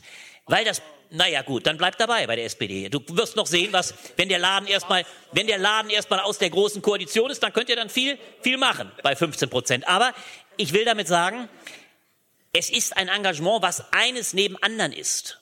Und es ist schon erstaunlich, wie in dieser Geschichte der Republik das Bewusstsein der wichtigsten Leute dieses Landes nach, kamen, da war unser Einstieg, ich nehme es gerne auf, 1945, das Wissen darum, dass eine Demokratie nur über starke Parteien, vielleicht auch sogar über Volksparteien, Christdemokraten wie, CD, wie CDU, äh, wie SPD, war doch gar nicht mein Gedanke, nur die CDU stark zu machen. Bloß leider wird sie dieses Land auf die erheblichen nächsten Jahre dominieren, weil die SPD wahrscheinlich in absehbarer Zeit nicht mehr kanzlerfähig ist. Das heißt, das Bewusstsein der relevantesten, ernsthaftesten Leute nach der desaströsen Geschichte dieser, dieses Landes von 19 bis 49 war die Konsequenz, wir müssen Parteien, am besten sogar Volksparteien, gründen, die die Macht zum Teil übernehmen, die damit auch versuchen, Einfluss zu erheben. Und dieser Einfluss ist nicht zerronnen. Es ist eine Möglichkeit neben vielen anderen und ich halte sie für eine, die unter, un, äh, unterbelichtet ist und auch von eurer Generation. Deswegen plädiere ich dafür. Und ich würde diese Möglichkeit, Macht und Einfluss zu generieren in eurer Sache, für eure Angelegenheiten und meinetwegen genauso universalistisch orientiert äh, und europäisch, das würde ich nicht gering schätzen und deswegen fokussiere ich auch darauf.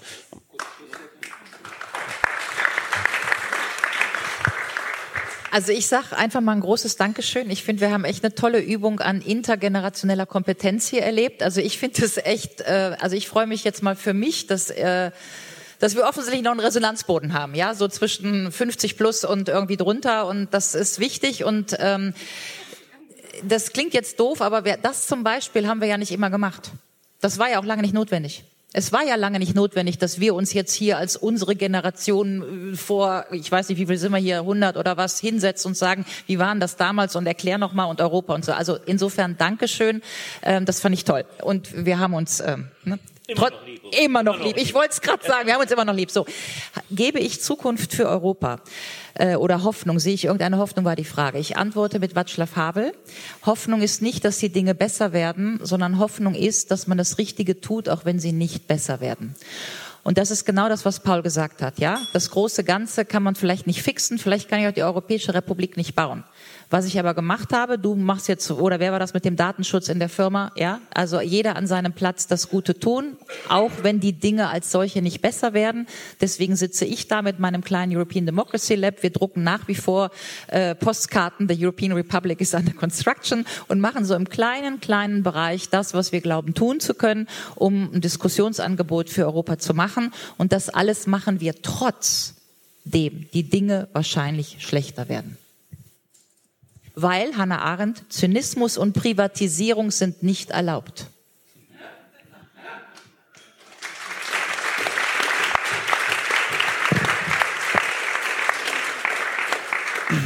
Falls Stefan und die Hans-Jessen-Show jetzt nicht noch mehr Worte haben, doch? Egal was passiert, immer friedlich bleiben. Friedlich bleiben. Korrekt. Und ansonsten war's das. Ja, ja. Ein, ein Wort noch ähm, Diskussion leitet sich ja ab aus Diskurre, durcheinanderlaufen. Da ist uns viel gelungen heute Abend, finde ich. Und zum Zweiten war das ein schöner Praxisworkshop für mich in der Dis Disziplin Lerne zu atmen, ohne Luft zu holen. Ich hatte, glaube ich, noch nie bei irgendeiner Vier-Stunden-Show so wenig zu sagen. Das ist, macht auch mal Spaß. Wir müssen jetzt noch einen Weg finden, wie wir deine Bücher loswerden. Das machen wir jetzt gleich danach. Wir hatten sogar noch, wir hatten zwei Segmente vorbereitet, unter anderem ein Tabu-Spiel Aufwachen Edition, was wir gar nicht spielen konnten, weil das wäre jetzt ein bisschen unpassend gewesen. Müssen wir ein andermal machen. Sorry, Nicole, ich habe mit Nicole eine ganze Woche daran gesessen. Kein Problem. Politische Diskussionen gehen vor. Danke trotzdem.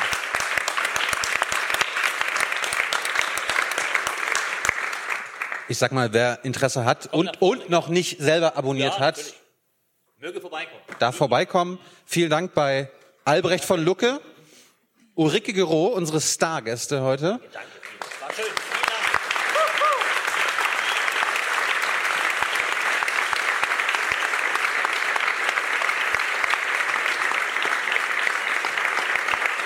Ich, ho ich, hoffe, du hast die, die, die Wohlfühlatmosphäre einer Talkshow nicht vermisst. Nein, nein, nein war viel, es war, es war viel wohlfühliger. Darfst jetzt nichts mehr. Na gut, gut. Das ist da ja auch so. Das ist da ja auch so. Wir, wir haben das nur nicht dramaturgisch vorher geplant. Ich, ich bin am Donnerstag bei Herbert Ille mit Herrn Gauland. Ich weiß nicht, ob das Wohlfühlkomfortzone wird, ne? Gut. Ich bedanke mich bei allen Hörer und Hörerinnen, die sich hier auf die Bühne getraut haben, die hierher gekommen sind, von ganz weit entfernt. Danke bei Lynn, die bei der Buten und Binnen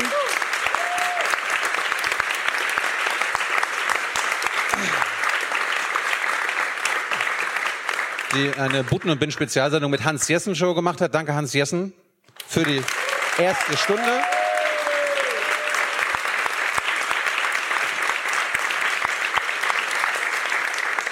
Kommt bitte sicher nach Hause, wenn ihr auf der Autobahn fahrt, achtet auf die Wölfe. Es passieren immer mehr Unfälle. Danke Stefan für 350 Folgen. 35x. Genau, 351.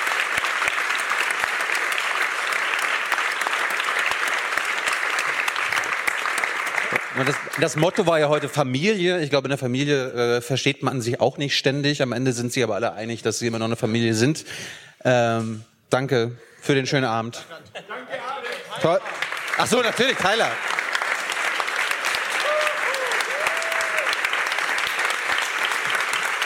Und alle Unterstützer, Produzenten und Präsentatoren. Ciao.